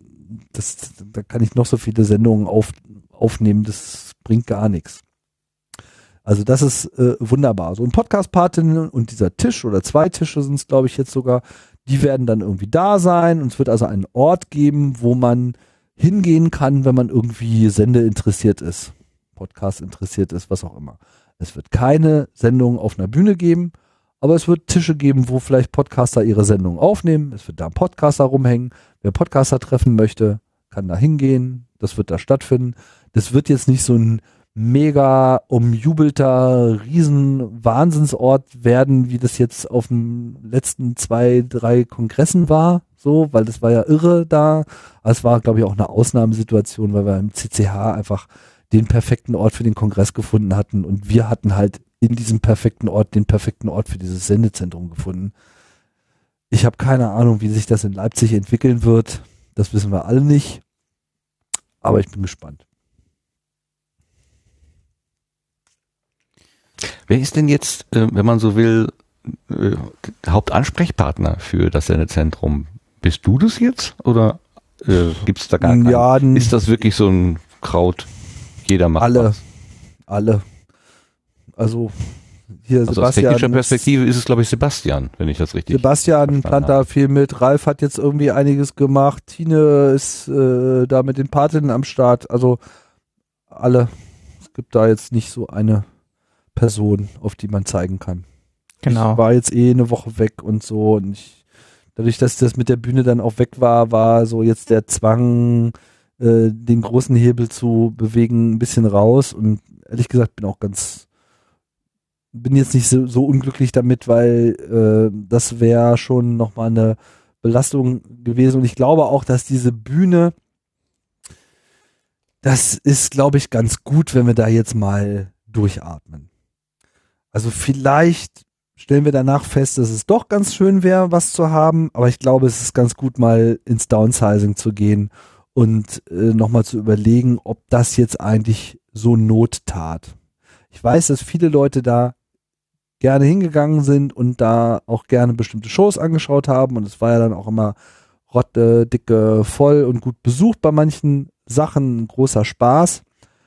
Aber wenn man halt jetzt kein Team hat, mit dem man das irgendwie wuppen kann, äh, dann geht's halt nicht. Ne? Also wir hatten auch also nahezu alle Bereiche, wo wir letztes Mal viel Unterstützung bekommen haben, können wir die diesmal so nicht bekommen. Das VOG-Team zum Beispiel ist mega äh, damit beschäftigt, überhaupt erstmal ihren Scheiß da zum Laufen zu bekommen an dieser neuen Location. Und das ist so ein bisschen das äh, eine Problem gewesen. Und das andere Problem ist, dass eben sich letztes Jahr auch gezeigt hat, man muss schon, wenn man so eine Bühne rockt, echt viele Leute rund um die Uhr da mehr oder weniger äh, am Laufen halten und große flexible Teams bilden und alle Leute, die so am Anfang noch am Horizont waren, da vielleicht mitwirken zu können, haben alle irgendwie aus persönlichen und sehr unterschiedlichen, sicherlich auch guten Gründen äh, signalisiert, so ja, nee, kann nur ein Teil und so und dann fehlte so ein bisschen die die Masse. Und ich glaube, wenn es so ist, dann sollte man sowas auch nicht machen. Das kann man wirklich nur mit einem fokussierten, äh, unstoppbaren Kernteam machen, was durch alle Sachen durchgeht. Aber weiß nicht, ob wir da jetzt nochmal einen Generationswechsel oder so brauchen oder ob einfach erstmal nur eine Pause ganz, ganz gut wäre. Hm. Eins noch vielleicht dazu.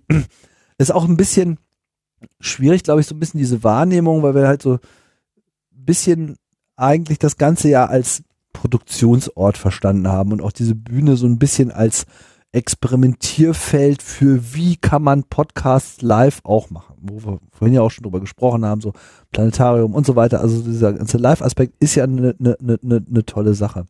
Aber es war dann eben auch so, dass dann in dem Kongress, wo dann immer diese extreme, dieser extreme Run auf die Vortragsbühnen ist, dann auch schon sehr viel Druck durchsickerte, bei uns dann auch irgendwie Content noch unterzubringen und so. Und es war dann sehr schwierig, das abzuwägen. Also man befand sich da auch so in so einer schwierigen politischen äh, Schnittkante und wo ich mich ganz gerne raushalten würde. Und deswegen müssen wir mal überlegen, wie man das am besten macht oder ob man nicht vielleicht einfach wirklich mehr so diese Podcaster-Tisch-Idee weiter ausbaut oder vielleicht mal wirklich ein Sendestudio baut, was so ein bisschen mehr geschlossen ist. Keine Ahnung.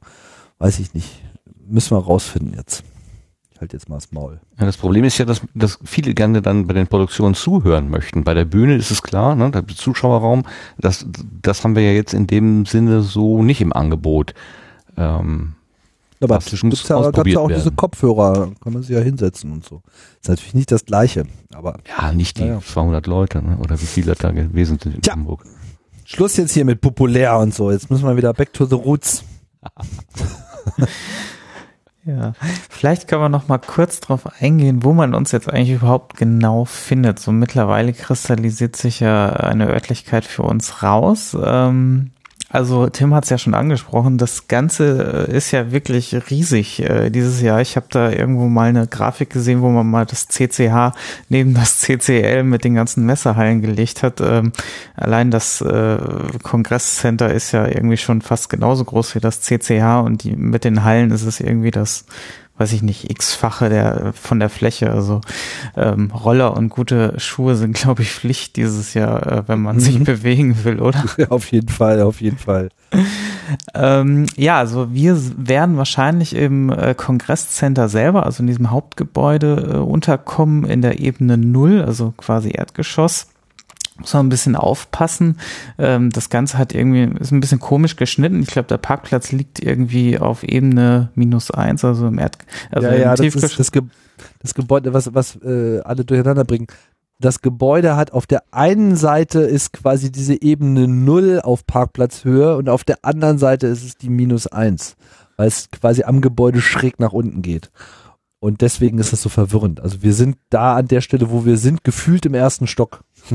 weil du, wenn du rausguckst, schaust du nach unten. Ah, genau, da ist auch noch eine Terrasse, glaube ich, irgendwie gesetzt Ja, genau. davor.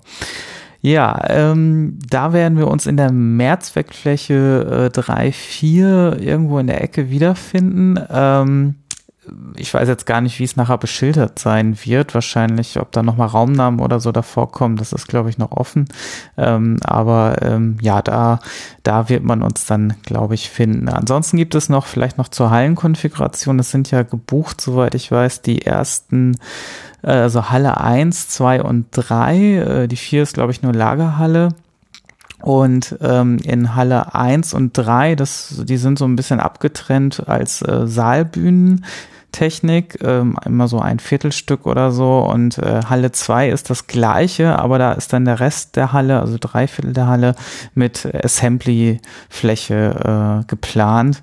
Äh, also auch, und eine Halle davon, um das mal äh, so ein bisschen einzuordnen, hat 20.000 Quadratmeter in etwa.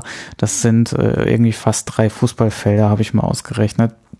Also da, da ist schon ordentlich Fläche, ähm, um das mal so ein bisschen in Kontext zu bringen. Ja, und dann gibt's noch eine Glashalle, die das Ganze quasi verbindet, diese ganzen äh, Hallen und das Kongresscenter. Ja, ähm, genau, den Rest hatten wir jetzt schon mal angeschnitten. Ähm, ich weiß nicht, haben die anderen aus dem Team jetzt noch Fragen zum Sendezentrum vielleicht? Ähm, Das klingt gerade nicht so. Die sind, eingesch die sind eingeschlafen. Nein, nein, Die waren nein, nein. entspannt. Man sollte, Wir waren- vielleicht erwähnen, man sollte vielleicht erwähnen, dass ähm, äh, oh Gott, wer war es denn jetzt? Der Christoph äh, und der ähm, Erik, die haben ein Call for Participation für den Podcast-Tisch Genau. ausgerufen. Da kann man sich äh, eintragen. Also die haben Slots gemacht, Stundenslots, die immer, also die, eigentlich nur 50 Minuten, weil man immer fünf Minuten für die Übergabe braucht, äh, wo man eben sich dann eben, wie Tim das gerade sagte, nach der bewährten Manier hinsetzen kann und einfach was aufnehmen kann. Und man kann sich dort ähm, dann dieses einen solchen Slot, um sich, sich um einen solchen Slot bewerben. Ich glaube, die, das läuft seit gestern und da ist der Zulauf schon recht rege, wenn ich das so aus der Entfernung sehen kann. Genau, also man sollte sich daran halten. ähm, tatsächlich. Also ich weiß nicht, ob ähm, die jetzt schon irgendwie äh, einen definierten Endzeitpunkt gesetzt haben, aber so lange wird es jetzt nicht mehr laufen, weil irgendwann muss es ja natürlich auch das Programm geplant werden. Also ähm, ja, ähm, also wer da Lust hat, noch dran teilzunehmen, wenn ihr das hört, also in, in der Konserve, dann äh, dann äh, ja, dann denke ich, ist es noch nicht ganz so spät, aber dann solltet ihr tatsächlich äh, in die Tasten hauen. Ähm, wo ihr auch in die Tasten hauen könnt, ist, ähm, wenn ihr irgendwie mithelfen wollt, da gibt es auch äh, im Sendegate schon einen Beitrag, wo ihr euch eintragen könnt, ob ihr am Aufbau, Abbau oder auch zwischendurch mal Schichten übernehmen wollt. Da wir dieses Jahr ähm, nicht am Engelsystem angebunden sind, läuft das also auch alles selbst organisiert ab und da müsstet ihr euch dann bei uns im Sendegate im Wiki auch erstmal eintragen, damit wir euch zuordnen können. Ja, ähm, ich glaube, das war's dann auch organisationstechnisch einigermaßen.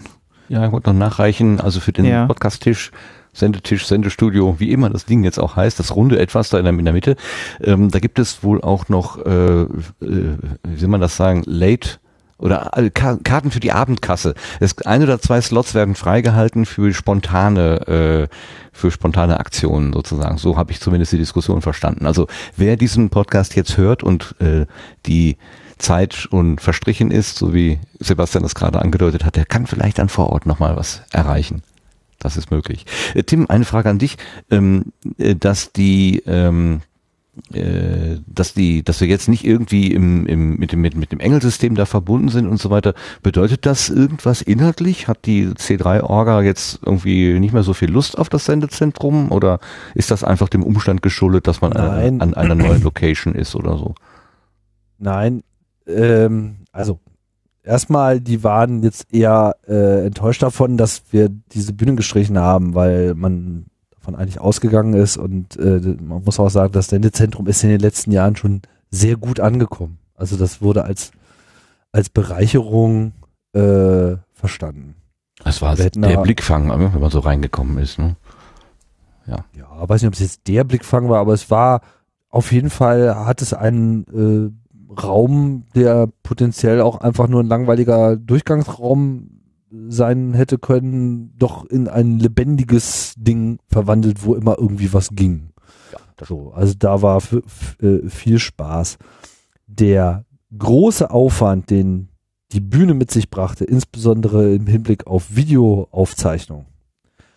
Das hat dann dazu geführt, dass wir dann irgendwann auch einfach quasi wie eine normale Bühne betrachtet wurden und von daher auch aus diesem Engelpool die Leute uns holen konnten, weil uns das einfach organisatorisch komplett an die Wand gelegt hätte. Jetzt bewegen wir uns ja vom Aufwand her in einem ganz normalen Assembly wie alle anderen auch, wie das so schön heißt auf dem Kongress. Ne? Assembly ist halt einfach so ein Interessengruppenbereich, derer es zahlreichste äh, gibt auf dem Kongress, die sich auch immer schon alle organisiert haben. So, also das ist, sagen wir mal, vollkommen klar, dass wir da jetzt äh, nicht äh, unsere Posten da, die wir dann noch brauchen, um uns da zu organisieren, dass wir die nicht mit jetzt den freiwilligen Helfern des Kongresses, die mithelfen wollen, den Kongress als solchen zu organisieren, bestücken. Also das ist vollkommen klar, dass das so ist und da gibt es auch überhaupt gar keine Diskussion äh, drum. Also das wäre ja noch schöner, weil letztlich der Kongress lebt ja von Eigenorganisation und das Engelsystem ist jetzt nicht in dem eigentlichen Sinne Arbeitsamt für jeden Scheiß, der irgendwo gemacht werden muss von irgendjemand, sondern vor allem muss jeder erstmal sich um seinen Scheiß selber kümmern. Aber die Dinge, die halt essentiell sind für den Kongress, also vor allem Bühnen und was halt äh, an sonstigen Tätigkeiten, Bar, Müll, äh, Bewachung und so weiter, das, das sind die essentiellen Dinge. Dafür ist das Engelsystem da, dafür sind die Engel da, aber nicht dafür, dass wir jetzt irgendwie eine Person da am Podcaster-Tisch haben. Das würden wir auch gar nicht wollen. Wir wollen ja Leute da haben, die aus der Community kommen und andocken und da ein Teil von werden wollen. So. Und nicht irgendwelche Leute, die da jetzt zwei Stunden lang eine Schicht machen, um dann irgendwie an andere Leute zu übergeben. Das wäre ja Quatsch. Ja, gut, das kann man ja verstehen, dass man quasi dann in, in also wenn man keine Bühne hat und kein, kein Versammlungsort in, also so jetzt Zuschauerraum ist, dass man dann quasi äh, in den Status der übt der anderen Assemblies eingeht und da ist es eben dann eben. Genau. Äh, sind da eine äh, Assembly in- in wie eigens. alle anderen auch und da Okay. gibt es überhaupt keinen äh, Unterschied, aber das ist auch nichts Schlimmes. Das ist halt äh, ganz normal, so, so wie Kongress halt ist. Nur weil wir halt die letzten zwei Jahre so eine Ausnahmesituation hatten mit dieser mega Popularität dieser Bühne, gab es halt für den Bereich Video und nur dafür eine Ausnahme. So. Und das ist äh, auch okay und hilfreich gewesen, aber da gibt es jetzt keine, weder Bedarf noch, noch, noch äh, Notwendigkeit, da jetzt an irgendwas anzudocken. Und das hat auch nichts mit irgendeinem Missfallen oder sonst wie äh, zu tun. Das ist halt einfach ganz normal und selbstverständlich, dass das genau so ist. Das klingt alles ziemlich nachvollziehbar, finde ich auch. Ja. Habe ich noch eine Frage? Äh, methodisch inkorrekt wollte ja immer gerne in den Saal 1, aber aus Sicherheitsgründen, weil, wie war das? Da un, unter der Bühne waren Räume und der ausgetretene Stickstoff, der wäre in die Räume und hätte Sauerstoff verdrängt und was weiß ich, durften die nie in Saal 1. Da gab es ja auch das schöne Mem, das geht nicht in Saal 1. Sie mussten immer in Saal 2 oder 3 oder G oder was weiß ich, wo G. sie waren. Können Sie denn in Leipzig in Saal 1, gibt es sowas überhaupt? Den großen, das große Spiel, die große Spielwiese? Ähm, ist der Fahrplan eigentlich schon raus? Ich weiß gar nicht. Äh, ich Aus weiß es technischen nicht. Gründen. Ich, ich, ich, ich weiß es gar nicht. Ich Oh, habe keine Bleibt ein Ahnung. Rätsel. Ich äh, habe keinerlei äh, Erkenntnis. Ich weiß auch die letzte Woche irgendwie gar nicht äh, in Deutschland. Ich weiß gar nicht, was sich seitdem da getan hat. Lassen wir uns mal überraschen. Aber ich, Okay. sie, sie werden, sie werden da was machen und äh, was ich auch sehr gut finde, sie werden was anderes machen. Also sie haben jetzt auch eingesehen, dass man nicht immer wieder dieselbe Leier äh, fahren kann. Und ähm, ich weiß nicht, ob ihr aus dem Podcast äh, diese ähm, jährliche Beson Sonderbefeierung dieses IG-Nobelpreises kennt. Also einmal im Jahr Mhm.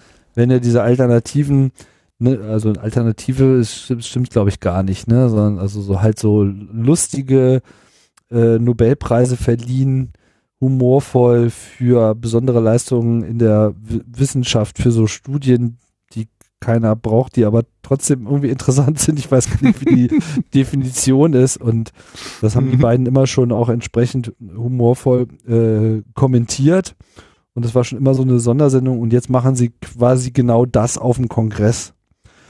Was ich für eine sehr, sehr gute Idee halte. Weil jetzt nochmal immer noch dieser, diese äh, Knopfhoff-Show Experimentiernummer, das wäre es nicht gewesen. So. Und so kann das ganz unterhaltsam werden. Dass sie das können, das haben sie ja auch wieder auf ihrer eigenen 100er Party im Pott gezeigt. Wo ich Da waren aber viele Experimente auf der Bühne, ne? Auch mit, äh, mit Stickstoff und Tiefkühlung und so weiter. Da waren auch Experimente auf der Bühne, aber da waren ja auch ganz andere Elemente. Da gab es eine Vorband und da gab es äh, ja auch Ja, andere da war viel los, da war viel los. Ihr habt ja, also das war ja das Schönste, wie ähm, Linus und du dann den Chor dirigiert habt. Also das war schon Genau. sehr beeindruckend. sehr, sehr schön. Sehr gut. Genau. Okay, dann lassen wir uns da überraschen an der Stelle. Also nicht nur was die Bühnensituation angeht. Es gibt genauso viele Bühnen wie in, Ho äh, in Holland, in Hamburg. Ja, einen großen Saal, einen kleineren und so weiter. Das, das kann man ungefähr vergleichen. Vier, genau. Mhm. Und dann eben auch, was das Sendezentrum angeht. Also jeder ist gefragt, jeder darf anfassen, jeder darf sich auch irgendwie gestalterisch einbringen. Man braucht gar keinen zu fragen. es gibt keinen zu fragen. Außer ähm, Sebastian, der hat äh, gesagt, dass er sich für die Technik hergeben wird. Er wird also irgendwie dafür die Strippen sorgen. Das sei dir schon mal Dank, du schon, das, das, Potstock-Gestellter. das, das, das kriegen wir da schon hin. Das sind jetzt dann wird nicht das Problem sein. Ich bin ehrlich gesagt extrem gespannt, was dieser Kongress auf den Tisch bringt. Also ich hab, bin auch, also ich bin ja immer so ein bisschen vor jedem Kongress bin ich immer so ein bisschen gespannt und, und, und werde dann eigentlich immer wieder angenehm überrascht. Ähm, diesmal, ja, äh, bin ich noch viel mehr gespannt, wie er mich überraschen wird. Ja, ich habe so ein bisschen, mich, ich, ich habe so ein bisschen, ähm, also diese, dieser Zuschauerraum, der war ja nun äh, häufig auch als, als, wie soll man das sagen, Aufenthaltsraum sozusagen genutzt worden. Selbst wenn nichts auf der Bühne los war, da saßen da immer irgendwelche Leute und haben sich unterhalten oder einfach nur ein bisschen ausgeruht oder so. Also dass diese, dass dieses dieses Element weg ist, das ist irgendwie doppelt schade. Ich hoffe, dass wir irgendwie genug Platz haben, ähm, dass die Leute, die sonst im Zuschauerraum gesessen hätten, an anderer Stelle irgendwo im Sendezentrum dann Platz finden, um genau das Gleiche zu tun. Das wäre schon irgendwie schön. Aber gut, muss man ausprobieren. Wir werden es rausfinden. Richtig. Der Kongress ist schon immer sehr dynamisch gewesen. Was nicht passt, wird passend gemacht. Äh, es sind vier, fünf Tage Zeit, um das durchzuoptimieren und am Ende weiß man, beim, weiß man dann halt, wie man es nächstes Jahr noch viel äh, toller macht. Davon mal abgesehen, ich freue mich endlich auch mehr auf die Subscribe. Ähm, so in den nächsten Jahren. Da haben wir jetzt noch gar nicht so drüber gesprochen. Ich weiß nicht, Stimmt. Was gibt's denn da eigentlich? Genau. Also es gibt noch nichts Konkretes anzukündigen, aber ich kann schon mal wolkig daherreden. Ähm, es, nachdem wir ja im letzten Jahr gar keine Location in Berlin gefunden haben und ähm, dann auch mit der Kindschaft dabei Ralf und Claudia noch weitere verhindernde Elemente dazu kamen und das dann ausgefallen ist und wir dann wieder nach München gegangen sind. Es aber doch ganz gut lief jetzt in München bin ich jetzt für die nächsten Veranstaltungen sehr zuversichtlich. Und ich sag gleich plural, es könnte fast, also es ist noch nichts in komplett äh, getrockneten Tüchern, aber es sieht gerade ganz gut aus, dass wir äh, für die nächsten zwei oder drei Events sogar äh, schon sowohl Ort als auch Termine ähm, in nicht zu weiter Zukunft festlegen können. Also ich bin da ganz optimistisch und ich habe auch ehrlich gesagt das Gefühl, dass die letzte Subscribe hat so ein bisschen meine ähm, hat also hat mir ganz gut gefallen. Das äh, hatte eine ganz interessante Dynamik so. Ich glaube, dass wir da auch, sag mal, den richtigen Event haben jetzt zu, so, zu dem, zu dem eigentlichen Trend, den wir so generell sehen, den wir ja hier schon ausführlich besprochen haben. Und dass, dass die Subscribe äh, in der nächsten Zeit den auch noch besser bedienen äh, kann. So. Ziel ist, nächstes Mal wieder in Berlin zu sein. Ich denke, dass wir dann nochmal in ähm, München sein werden. Und ich hoffe, dass wir danach in den Westen gehen können. Und vielleicht, wenn alles so kommt und äh, gut läuft, dann auch äh, vielleicht auch genau so einen Modus beibehalten können. Dass wir quasi in Halbjahresschritten immer so durch die Bundesrepublik auf so einem Dreieck rum äh, jonglieren und quasi jeder Ort immer nach jeder dritten Veranstaltung wieder drankommt. Mhm. Hm. Also sozusagen eine Subscribe Nordost, eine Subscribe West und eine Subscribe Süd im permanenten Zyklus. Wäre das dann vielleicht, wenn du sagst Westen, Richtung WDR, Richtung Köln oder so? Weil wir, wenn wir vom Bayerischen Rundfunk das gute Beispiel übernehmen? Diese Region habe ich auf jeden Fall im Auge, sagen wir es mal so. Okay, okay. Klingt nicht schlecht. Fände ich ganz gut. So. Ob es klappt, werden wir sehen. Aber ich bin ganz zuversichtlich. Äh, es wird gesprochen. Es gibt da ähm, schöne Angebote und jetzt müssen wir gucken, wie wir die äh, gefüllt bekommen. Und ich hoffe, dass wir da im Januar schon äh, Klarheit haben und dann das auch entsprechend ankündigen, weil es war sicherlich auch ein Hemmnis für die Subscribe, dass wir sie immer so spät erst wirklich haben äh, festlegen können. Gut, in Mhm. München ging's, hat sie ja dann auch gleich gezeigt, da hatten wir mehr Vorlauf, dann waren noch 150 Leute auf einmal da. Und ich glaube, dass wir halt auch noch ein gewisses Wachstum vertragen können. Also wir haben gesehen, mit 150 Leuten hat die eigentlich noch besser funktioniert als bisher schon. Fand ich sehr schön, das zu sehen. Und ähm, ich glaube, dass wir auch mühelos auf 200 oder 250 Leute kommen könnten, mittelfristig, ohne dass das jetzt gleich äh, unangenehm wird oder so. Müssen wir mal gucken. Das klingt gut. Wir müssen uns nur noch einig werden, wie man Subscribe 10 dann ausspricht, ne? Ob das dann Subscribeten heißt, wie du das ja Oder, vorgeschlagen oder ob wir ein 10 oder ein X da hinschreiben. Ne? Genau, ja, genau, das ist die Frage. Subscribe 10, 10 oder? Ich äh, bin da äh, eigentlich klar positioniert und werde äh, im arabischen Zahlenraum bleiben. Oh, ich hätte gedacht, du wärst, wärst äh, zum X tendiert. Okay. Ach nee, man muss ja nicht jede schlechte Idee von Apple nachmachen. Ich habe sie automatisch mit X geschrieben in meiner Übersicht. Mal sofort ändere ich Ernsthaft? sofort. Ja. ich bin schon so, ja, Vielleicht schreiben wir es auch aus Deutsch 10, Z-E-H-N. Zentrum für energetische, holistische Neubetrachtung. nicht wahrhalten, genau. ja, prima, haben wir das auch gleich noch mit abgefrühstückt. Ja, super. Ich habe äh, die Tage bei uns im Sendegarten einfach mal den Potlove Web Player 4 äh, inst, äh, insta also installiert ist übertrieben, ne? Äh, ein, eingestellt. Das kann man ja einfach äh, mit einem Klick ändern. Und äh, dann äh, stach, stach mir da ein, ein, ein relativ großer Player entgegen, der auch so ein paar verborgene Funktionen hat, so mit Embedding und so weiter. Ähm, und der Lars hat, also der das ihn gesehen hat, gesagt, boah, das ist ja ein tolles Ding und wollte sich den mal so ein bisschen näher angucken. Lars, was, wie ist der Eindruck, den du mitgenommen hast von diesem Podlove Web Player 4? Ja, mir gefällt er. also Schön blau. Ähm, bin ich bin ich laut genug vielleicht mal eben? Ja, ne? Jo. Gut. Als ruhig Ja, noch gut. zulegen, ja. Kann noch, zulegen. Marc, drehst du mich mal ein bisschen? Ah, Ich bin heute so aufgedreht. So. ähm, der Wortspiele neue für die Hölle. Ja, aber hallo. es ist spät am Abend. äh, vernünftige Wortspiele ertragen wir jetzt nicht mehr. Also, ähm, das, was ich jetzt erzähle, geht zu einem großen Teil auf äh, den Talk zurück, den Alexander Heimbuch beim Subscribe oder bei der Subscribe. Tim, was sagt ihr eigentlich? Bei der Subscribe oder beim Die, Subscribe? die, Subs die Subscribe.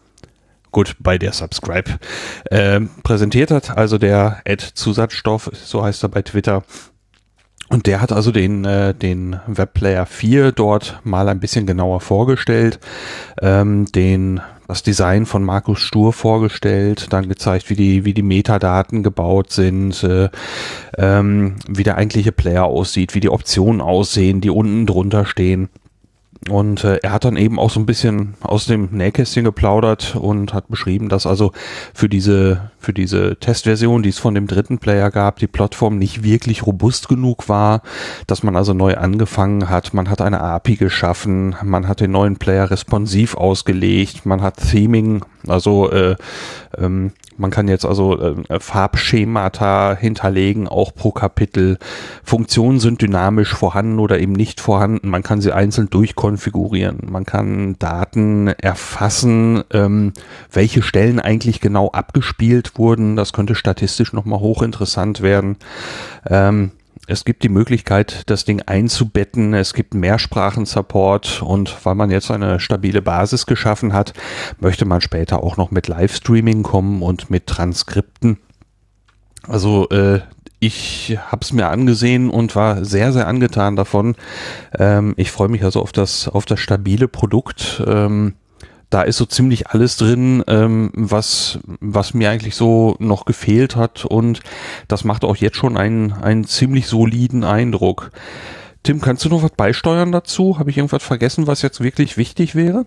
Das war jetzt schon eine ziemlich äh, umfassende Zusammenfassung, finde ich. Ich hätte das jetzt auch etwas knapper beschrieben. Äh, der ist geil.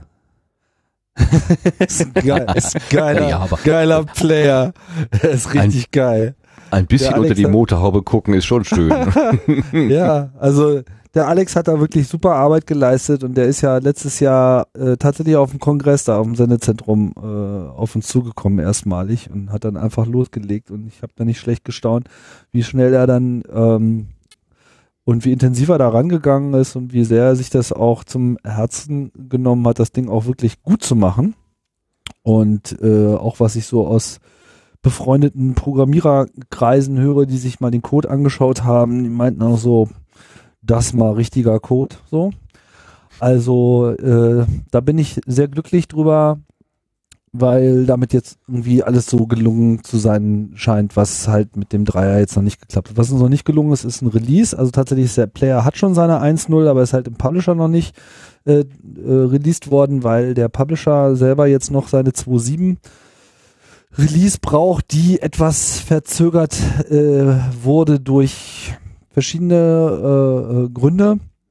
Vor allem durch diesen ganzen iTunes Seasons äh, Mumpitz, der da jetzt mit äh, reingekommen ist und wo es noch so ein paar Edge Cases gibt, die wir noch äh, genauer testen wollen, bevor wir das so in die Öffentlichkeit reinschieben. Also ich habe jetzt so bei meinen Tests da ein paar Ecken und Kanten entdeckt, die nicht ganz so schön sind und da muss man noch mal gucken, dass wir das hinbekommen. Aber ich hoffe, dass so zum Ende des Jahres ähm, irgendein Release auch stattfinden wird, dass auch der Player breitere äh, Verbreitung finden wird. So, ähm, da liegt mir sehr viel dran.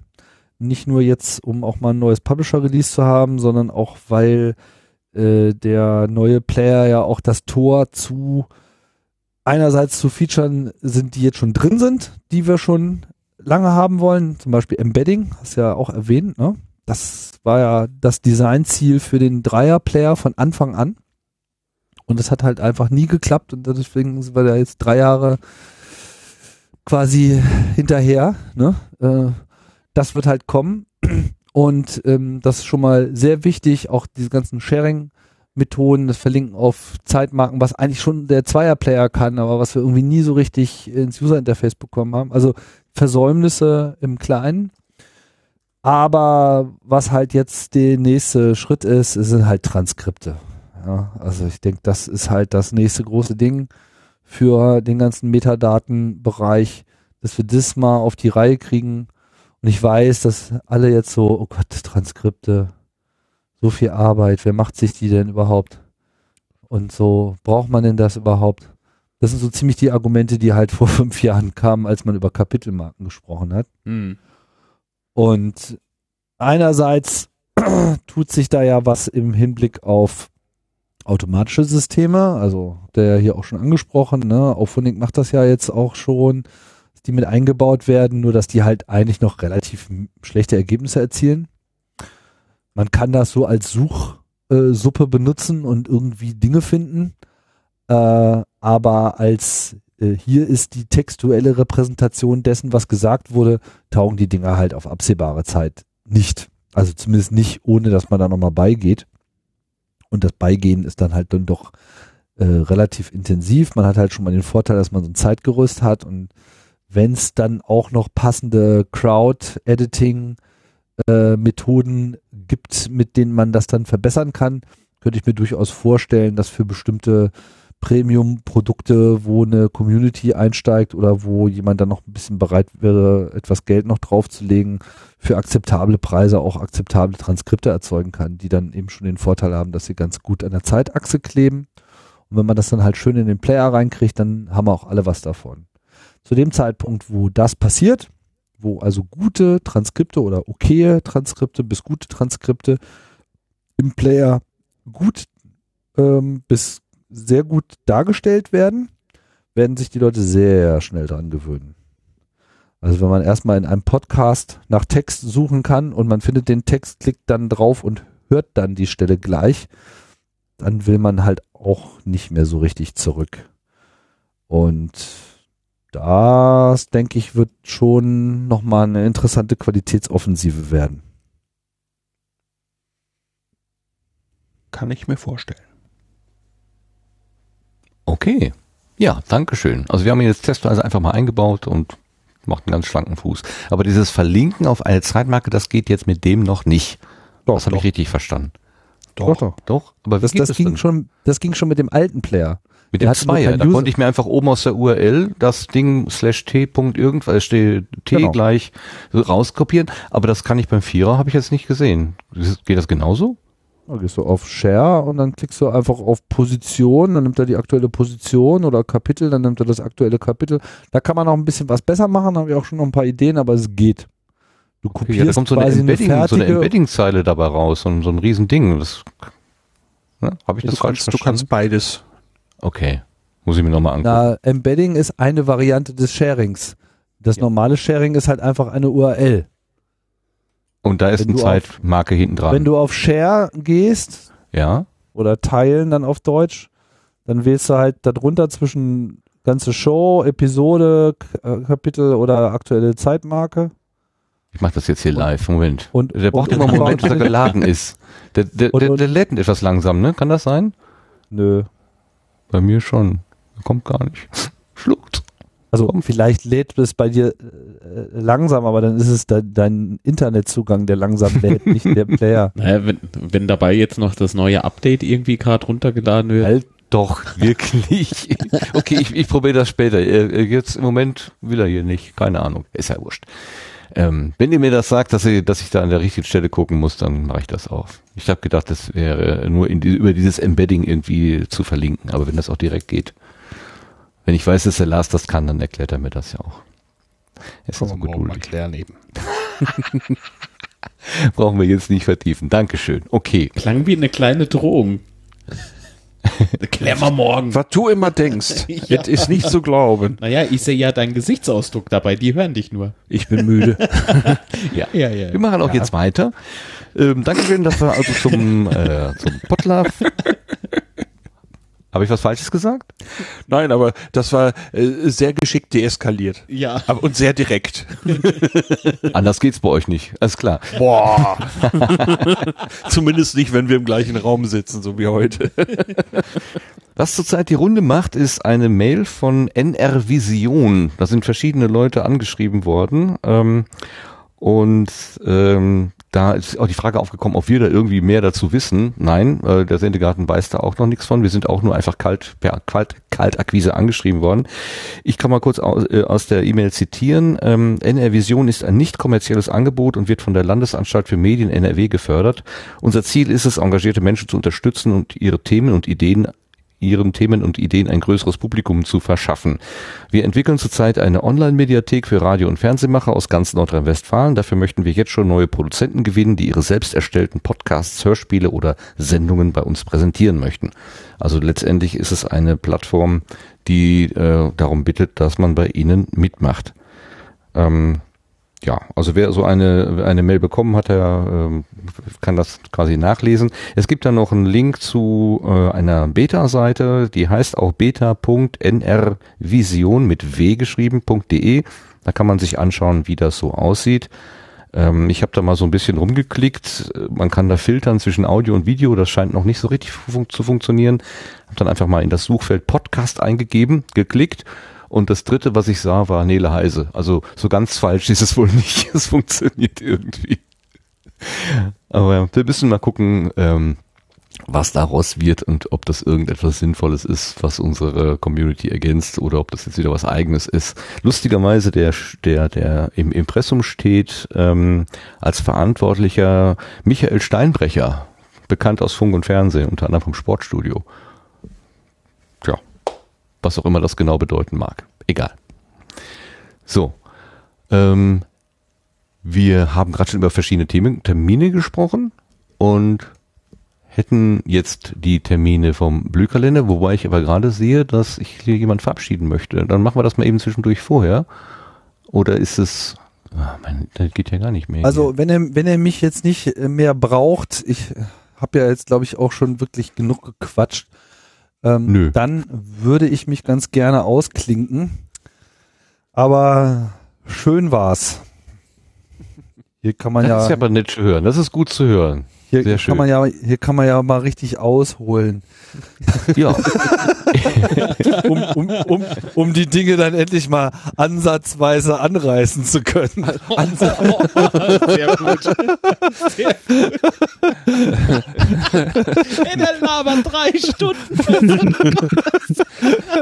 Super. Es, es, es gilt das alte, es gilt das alte, alte Telefonzellenprinzip. Fasse nicht kurz. Ja. Ich denke, nächstes Mal fangen wir 8 Uhr morgens an.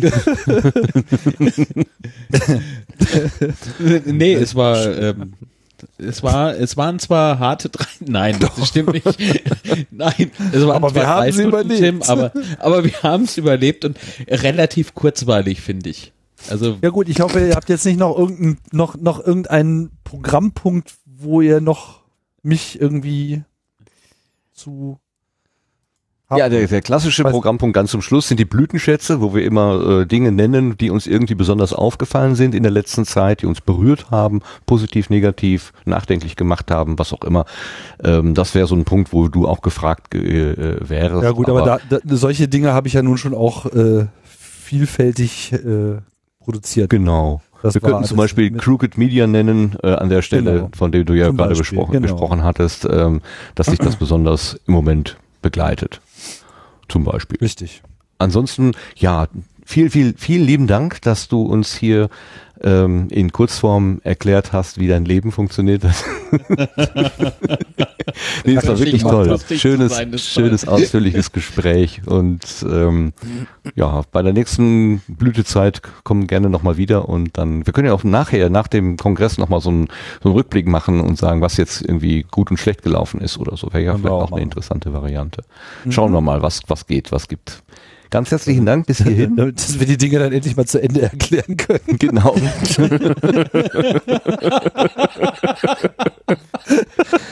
gut. Immer diese Kurzformate. Du willst jetzt tatsächlich noch arbeiten. Hä? Du willst jetzt tatsächlich Ar- noch arbeiten. Von Arbeiten habe ich nicht gesprochen. Ach so, gesagt, ich Anschlussprogramm. noch ein- Ich Ich habe dachte- noch Anschlussprogramm. Ein Programm Genau. wäre ein Programm. Aber gut, dann äh, äh, muss ja nicht alles Programm sein, wo Programm Ich- ich dran steht. Richtig. Nichts, nichts mehr programmieren. Nein, nein. Alles klar. Okay. Tim, Vielen, ganz vielen herzlichen Dank, Dank. für die Einladung. ja, Ja, super, gerne ähm, geschehen. Noch viel Spaß. Ich höre mir dann den Rest der Sendung äh, später, wenn es rausgekommen ist. Na, äh, äh, release das doch noch heute Nacht, ne? Nee, das wird schon noch ein paar. Tage dauern. Das Der Martin, der, der, der wird es jetzt gleich schneiden. Der lässt sich Zeit. Soll ich dir meine Kapitelmarken Kannst du gerne machen, nehme ich gerne an. So ist es nicht. Juti, dann macht's gut, ne? Ja. Bis dann. Jo, Bis zum Kongress. Tschüss. Tschüss. Tschüss. So. Der Rest der Truppe bleibt jetzt hier oder will noch jemand verschwinden? Muss noch jemand verschwinden? Also jetzt, wo Tim weg ist, also Martin, wir wären jetzt alle drei dafür, dass du das jetzt alleine noch zu Ende machst. Nein, Quatsch. Ja gut, wenn ich auflege, dann ist Schluss. Also Ja, spätestens dann Dann rede ich hier alleine weiter. da müssen wir Ja, aber dran wirklich alleine. Ja. ja. Die Live-Hörer werden weinen. Okay, Ja. kommen wir zurück, kommen wir zurück äh, zu unserem kleinen Programm, äh, Ablaufplan, äh, Sendeplan, wie auch immer. Wir kommen jetzt zum Blühkalender.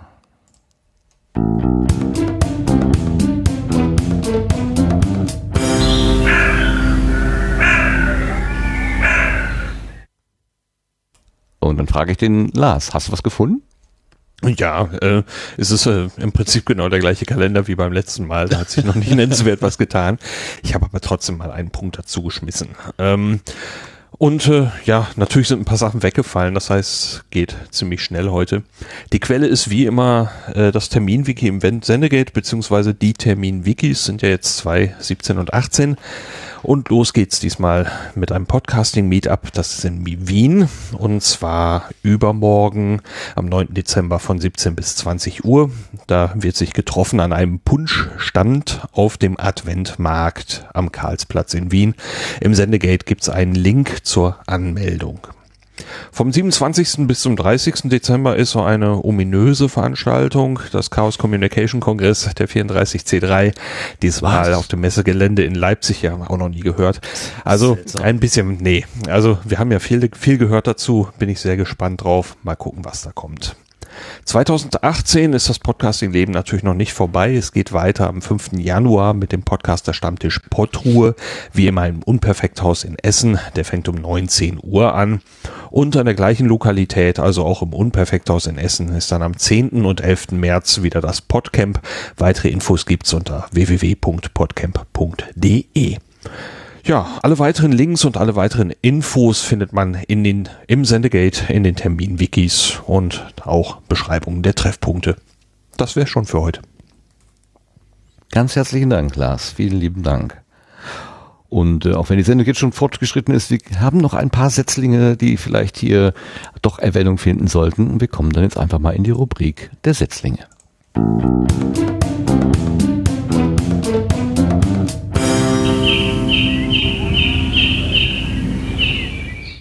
Und wie immer zunächst der Disclaimer, das ist jetzt keine Wertung, das bedeutet nicht, dass sie irgendwie besser oder schlechter sind als andere, die sind einfach durch Zufall oder subjektiv hier aufgelaufen oder sind uns zugeschrieben worden. Äh, man hat uns darauf aufmerksam gemacht, ähm, zum Beispiel auf das Podcast Imperium. Die haben nämlich jetzt neuerdings einen Hauskanal. Äh, Das Podcast Imperium ist ja das von Sascha Erler äh, initiierte Nicht-Vermarktungsnetzwerk, wie er es selber nennt. und sie haben jetzt also offenbar einen Hauspodcast installiert, wo eben so Metathemen, Metathemen ne, sind eben toll und man äh, kann da lange drüber reden, äh, besprechen wollen. Die erste Episode ist herausgekommen und sie dreht sich um die Vermarktung. Wer hätte das gedacht? Hören wir mal kurz rein.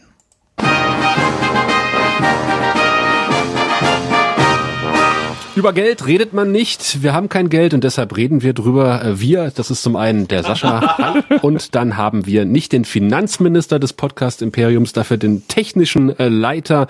Nebenbei ist er noch Alterspräsident des Grauen Rates und Präsident seiner eigenen Film- und Serienrepublik. Äh, Wir begrüßen den unbeschreiblichen Grillmaster Tim. Hi.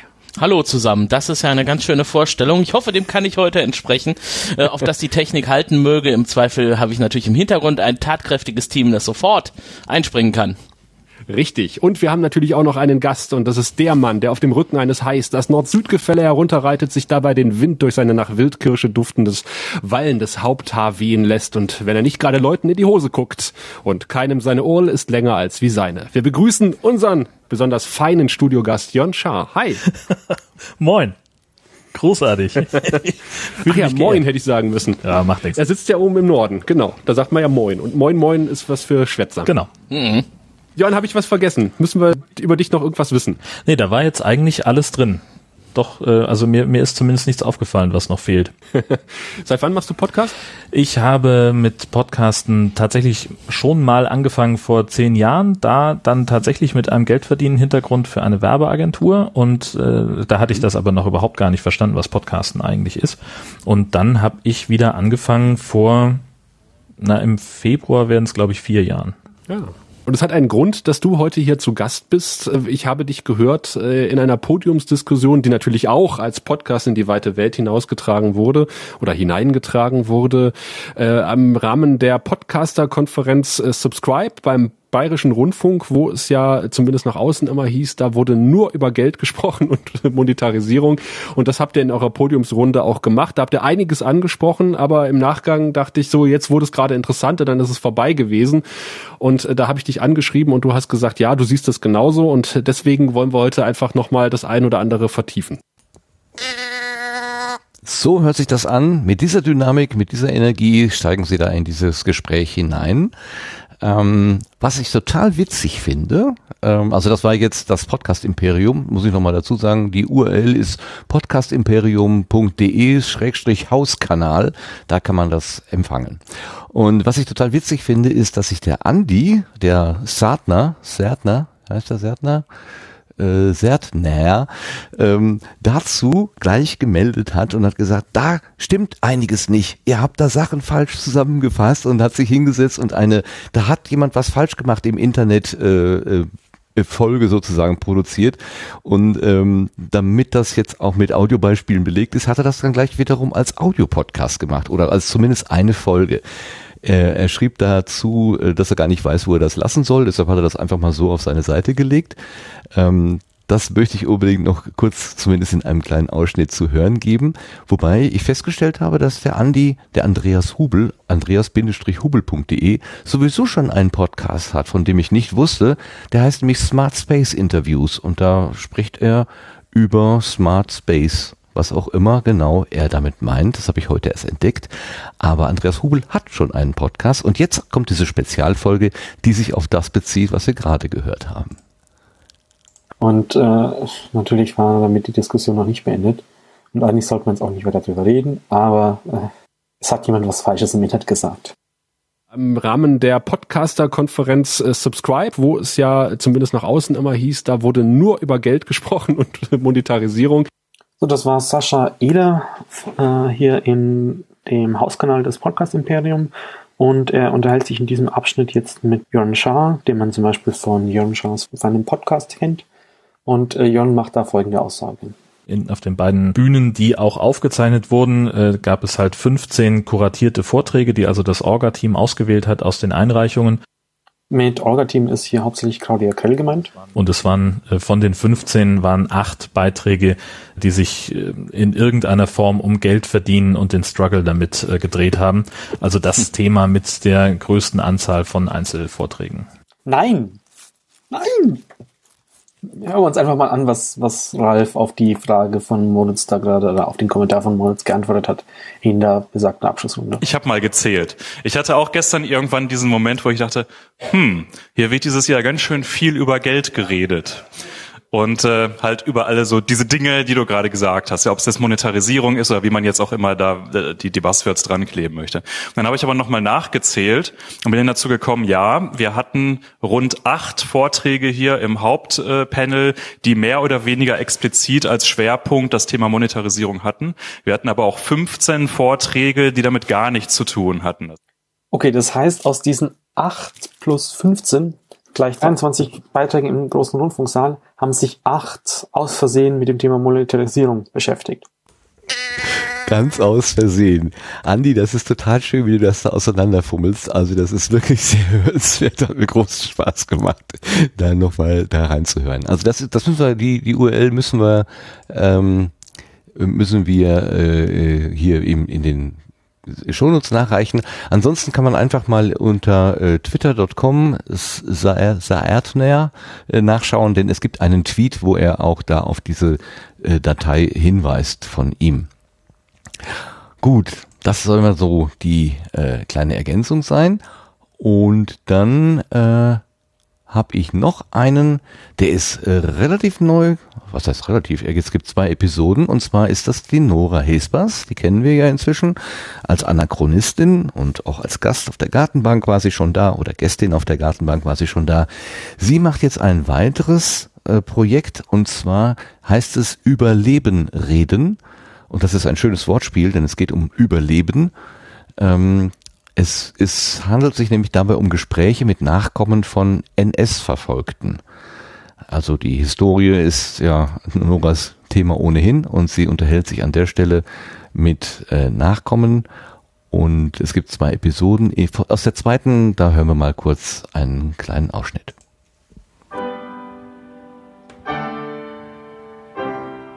Über Leben reden.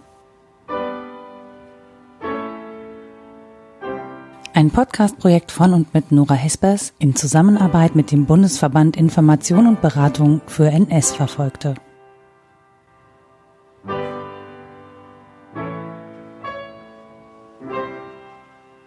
Wie heißen Sie und über wen möchten Sie gerne was erzählen? Ich heiße Irene Fick und äh, möchte über mich selber reden und meine Familie und meine Kindheit in Düsseldorf in 50er Jahren.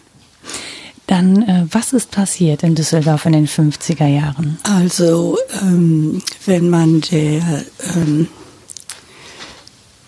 äh, äh, vorherrschenden Meinung glaubt, gab es das Wirtschaftswunder und die Konjunktur, der Wohlstand. Die Leute nach dem Krieg wollten an den deutschen Rhein und sich äh, vergnügen und amüsieren.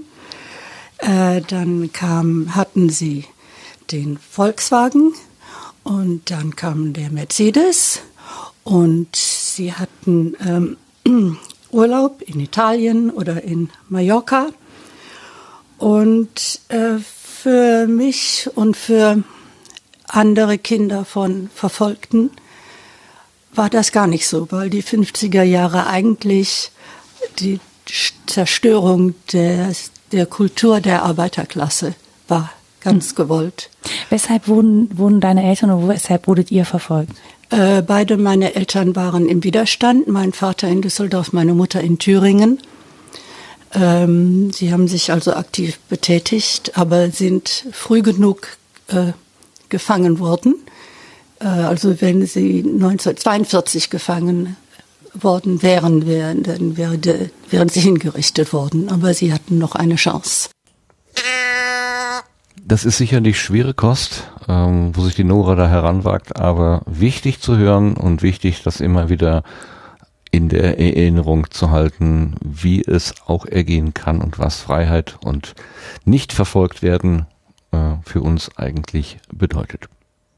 Okay, das ist Überleben reden. Die URL ist Überleben reden, ein Wort, .podigy.io und da kommt man auf das Angebot. Das waren unsere Setzlinge für heute. Kommen wir also abschließend zu den Blütenschätzen.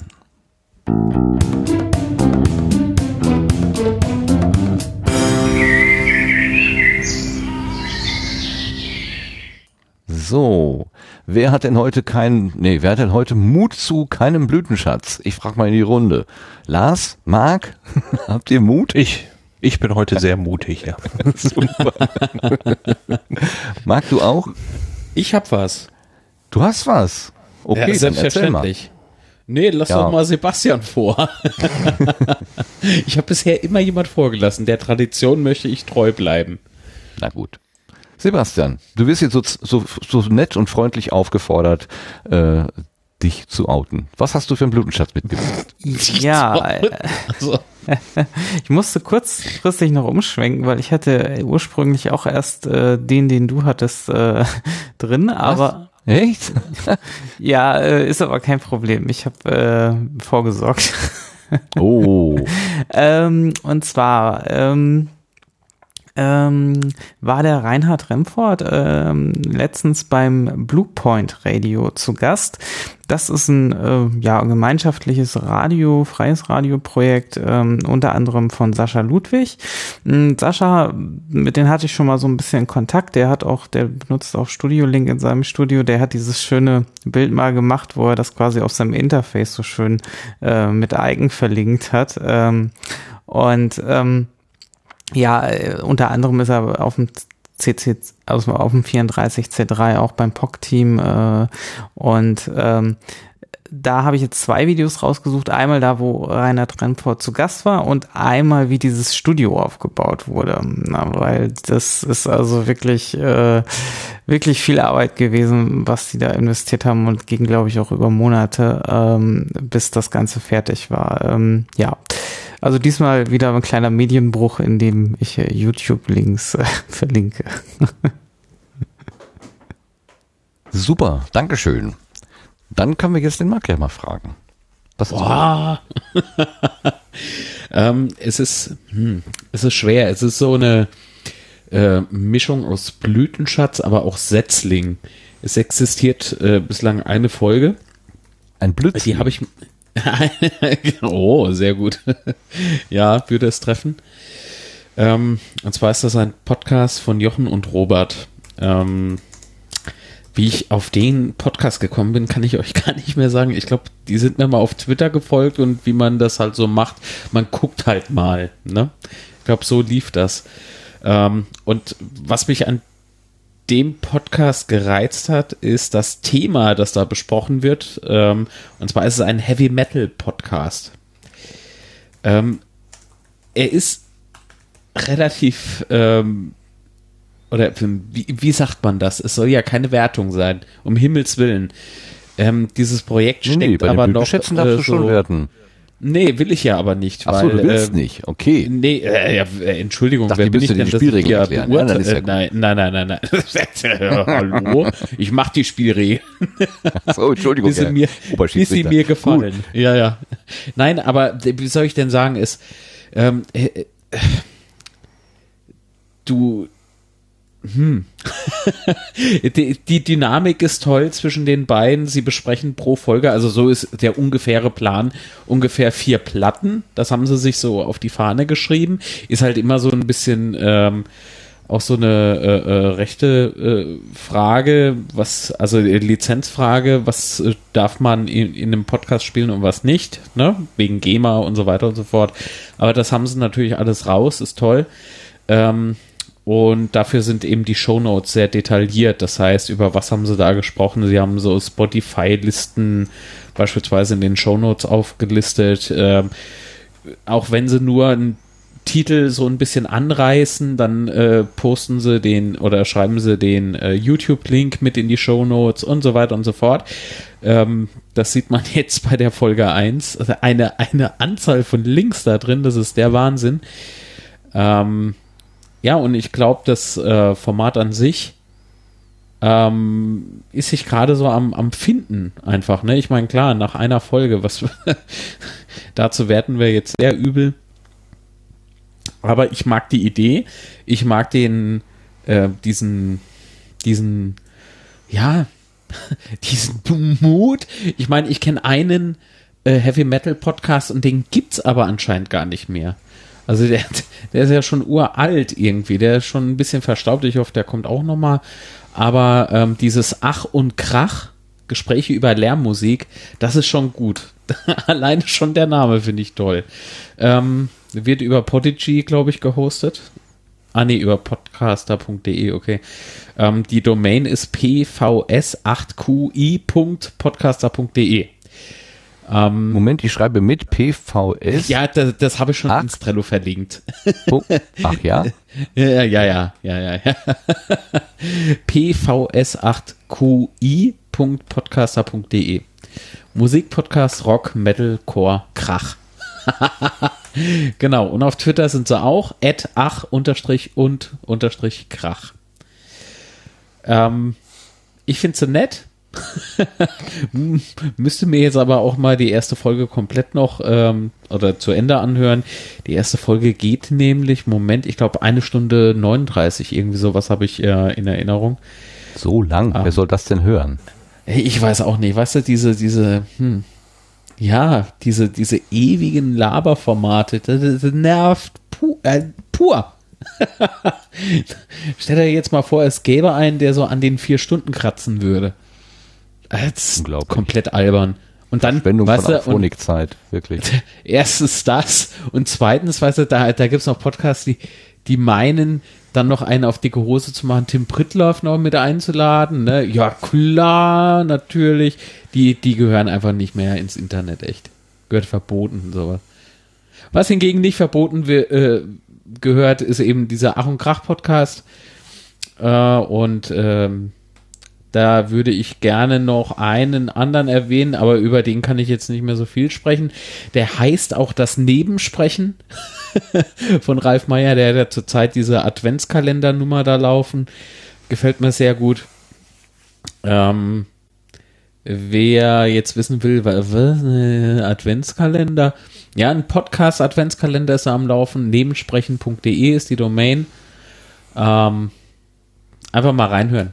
Toll. So, jetzt bin ich fertig. Aber ähm, sag mal, Martin, hast du denn Ja. einen Blütenschatz?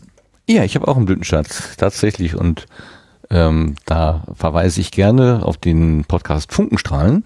Stefan Traut macht ja auch einen Meta-Podcast über Themen des Podcastlandes. Meistens sehr pointiert, sehr kurz zusammengefasst. Also für alle, die äh, dem, mit dem Sendegarten-Format nicht so richtig warm werden, was einfach so lang ist, äh, ganz herzliche Empfehlung, die Funkenstrahlen anzuschauen, äh, anzuschauen, anzugucken. Also ja, vom es gucken, aber dann hören. Ähm, da bringt der Stefan die Sachen immer sehr äh, kurz und knapp auf einen Punkt. Jetzt aber gibt es eine äh, Episode, das ist die vom 1. Dezember 2017. Äh, Quatsch, Funkenstrahlen heißt das Ding gar nicht, das heißt Kondensator. Äh, Funkenstrahlen ist sein Blog, Kondensator ist der Podcast, Entschuldigung. Ähm, und äh, in dem Kondensator-Podcast, äh, ja, Kondensator, ne, zusammen, kondensiert, klar. Da spricht er aber diesmal eine Stunde lang, äh, das ist also wirklich ein langer Kondensator, ein großer, ein äh, mit großer Kapazität, wenn man so will.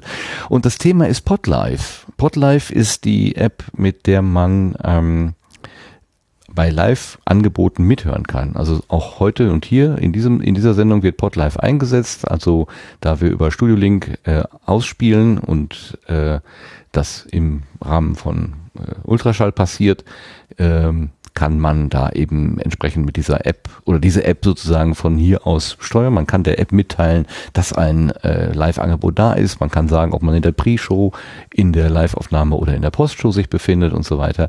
Äh, wir hatten davon auch schon mal gesprochen in einer früheren Sendung, ähm, weil es da so ein bisschen ähm, bei der Einrichtung gab es so ein bisschen Verwirrung, äh, wann ist die denn jetzt scharf geschaltet und dafür überhaupt soll doch jeder, jeder darüber gestreamt werden, will man das denn überhaupt und so weiter.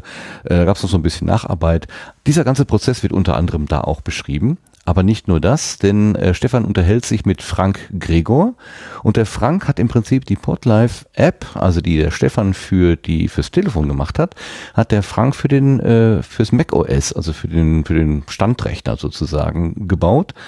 Ähm, und äh, die beiden unterhalten sich darüber, was sie eben für äh, Hindernisse sozusagen in, äh, in Kauf nehmen mussten, ähm, also wie Podlife entstanden ist, wie die Idee war, wie die beiden zusammengearbeitet haben. Dann gab es auch die Diskussion damals darüber, was darf denn so eine App überhaupt kosten. Die wurden da in, in den App Store gestellt und sollten Geld kosten. Ähm, dann ging das erst äh, gar nicht gut. Dann jetzt ist, glaube ich, im Moment die Mac OS App sogar kostenlos, weil der Frank dann so enttäuscht war, dass er das Ding überhaupt nicht los wurde. Ähm, also sie gucken zurück auf die ersten Monate seit dem Release und ja, tauschen sich halt über die enttäuschten Downloadzahlen aus und überlegen aber dann auch, was könnte denn vielleicht noch für die Zukunft sinnvoll sein?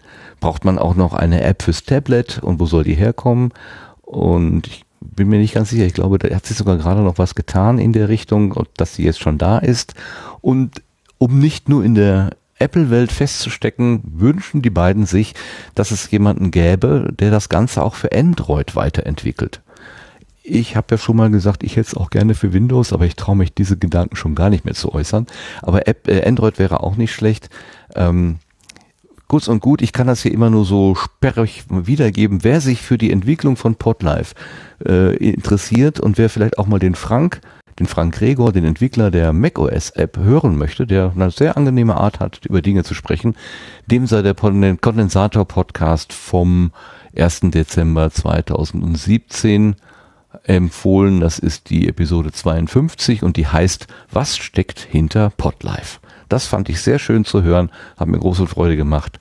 Und wie gesagt, auch sonst ist der Kondensator-Podcast der Podcast vom Stefan Traut, der sonst den Blog Funkenstrahlen betreibt, äh, immer wieder hörenswert. So, das habe ich aber genau richtig gemacht, hoffentlich. Toll, Martin. Alles klar. Ihr schimpft nicht mit mir, dann war es wohl nicht so schlimm. Alles Nö, ich hab, ich hab, ich hab doch gelobt. Ich hab doch gesagt, toll, Martin. Ja, ja, ja. Doch, super. Gigantisch. Nee, ich- aber das. Ja, da war was auf der Metaebene. Basinga. da ist das auf der Metaebene verrutscht, genau. So, liebe Leute, liebe Hörerinnen, Hörer, äh, liebe äh, Chatterinnen und Chatter, liebe Mitpodcaster, ja, da, da gibt's leider keine. Unsere Frauen haben sich heute äh, able- abgemeldet, abmelden müssen, ähm, wegen Krankheit. Das ist schade. Äh, wir hätten sie sehr, sehr gern dabei gehabt. Aber so haben wir einen Jungsclub gehabt. Naja. Äh, mussten wir halt so in Kauf nehmen. Ich danke ganz herzlich Marc und Lars und vor allen Dingen danke ich dem äh, Lars, dass er dem Marc endlich mal gezeigt hat, wie eine anständige Internetverbindung funktioniert. Ja, das hat aber nicht geklappt. Mein Notebook hat gerade das WLAN verloren, deswegen auch Grüße in den Chat. Ich kann mich nicht mehr anständig verabschieden. äh, Hättest du dich mal an den Gigacube gehalten, ja, mein du, Freund. du hast mir kein anderes WLAN gegeben als dieses Ding Da hier. steht doch neben dir das WLAN. Ja, aber kein Code drauf. Also Natürlich kein Code drauf. Das wäre, naja, ist falscher ähm, Podcast. wir jetzt machen, äh, wir kloppen dann morgen aus. ähm, äh, danke an den Chat, Grüße an den Chat, Grüße an die Hörerinnen und Hörer. Tschüss. Alles klar. So, so ich, will ins, ich will ins Bett. Aber jeder keine seines. Nicht, dass hier, ähm, Oh, Marc. Wer sich auf die Kraft des Kabels verlässt, ist nicht verlassen und ich denke, Sebastian hat sich auf die Kraft des Kabels verlassen. Äh, liegt er richtig? Äh, ja, wird schon stimmen. So genau weißt du das auch nicht. Ah, super. Ihr seid mir der Bande hier. Hey, Martin, was hast du dir da angelacht, ne? Ich weiß nicht, warum ein Rechner funktioniert, aber er funktioniert. Ohne Strom, ohne Netz, aber er funktioniert. Sogar. Wie Egal. Strom. Naja, gut. Martin, schön, dass du auch da warst. Mir egal, wie ihr zaubert. Schön, dass ihr dabei gewesen Ja, ich freue mich auch, dass ich hier gewesen bin. Auf den Satz habe ich gewartet. Großartig. Mensch, es war eine Freude heute Abend. Echt äh, toll. Gut. Meine Damen und Herren, ähm, bringen wir es Liebe. Kinder. Ja. Gehen wir in die Nacht. Äh, ja, es war, war, also hat mir großen Spaß gemacht mit euch und mit unserem Gast Tim Pritlaff, den ich von dieser Stelle auch nochmal herzlich grüßen und mich bei ihm bedanken möchte, dass er uns so so schön von sich und seinen Projekten und seiner Sicht auf die Welt und von seinen von Podcastland äh, und seinen Antreibungen dort äh, berichtet hat. Das war sehr schön zu hören und hat großen Spaß gemacht. Okay, machen wir es nicht länger als nötig und sagen einfach Tschüss. Tschüss. Tschüss. Tschüss. Thank you.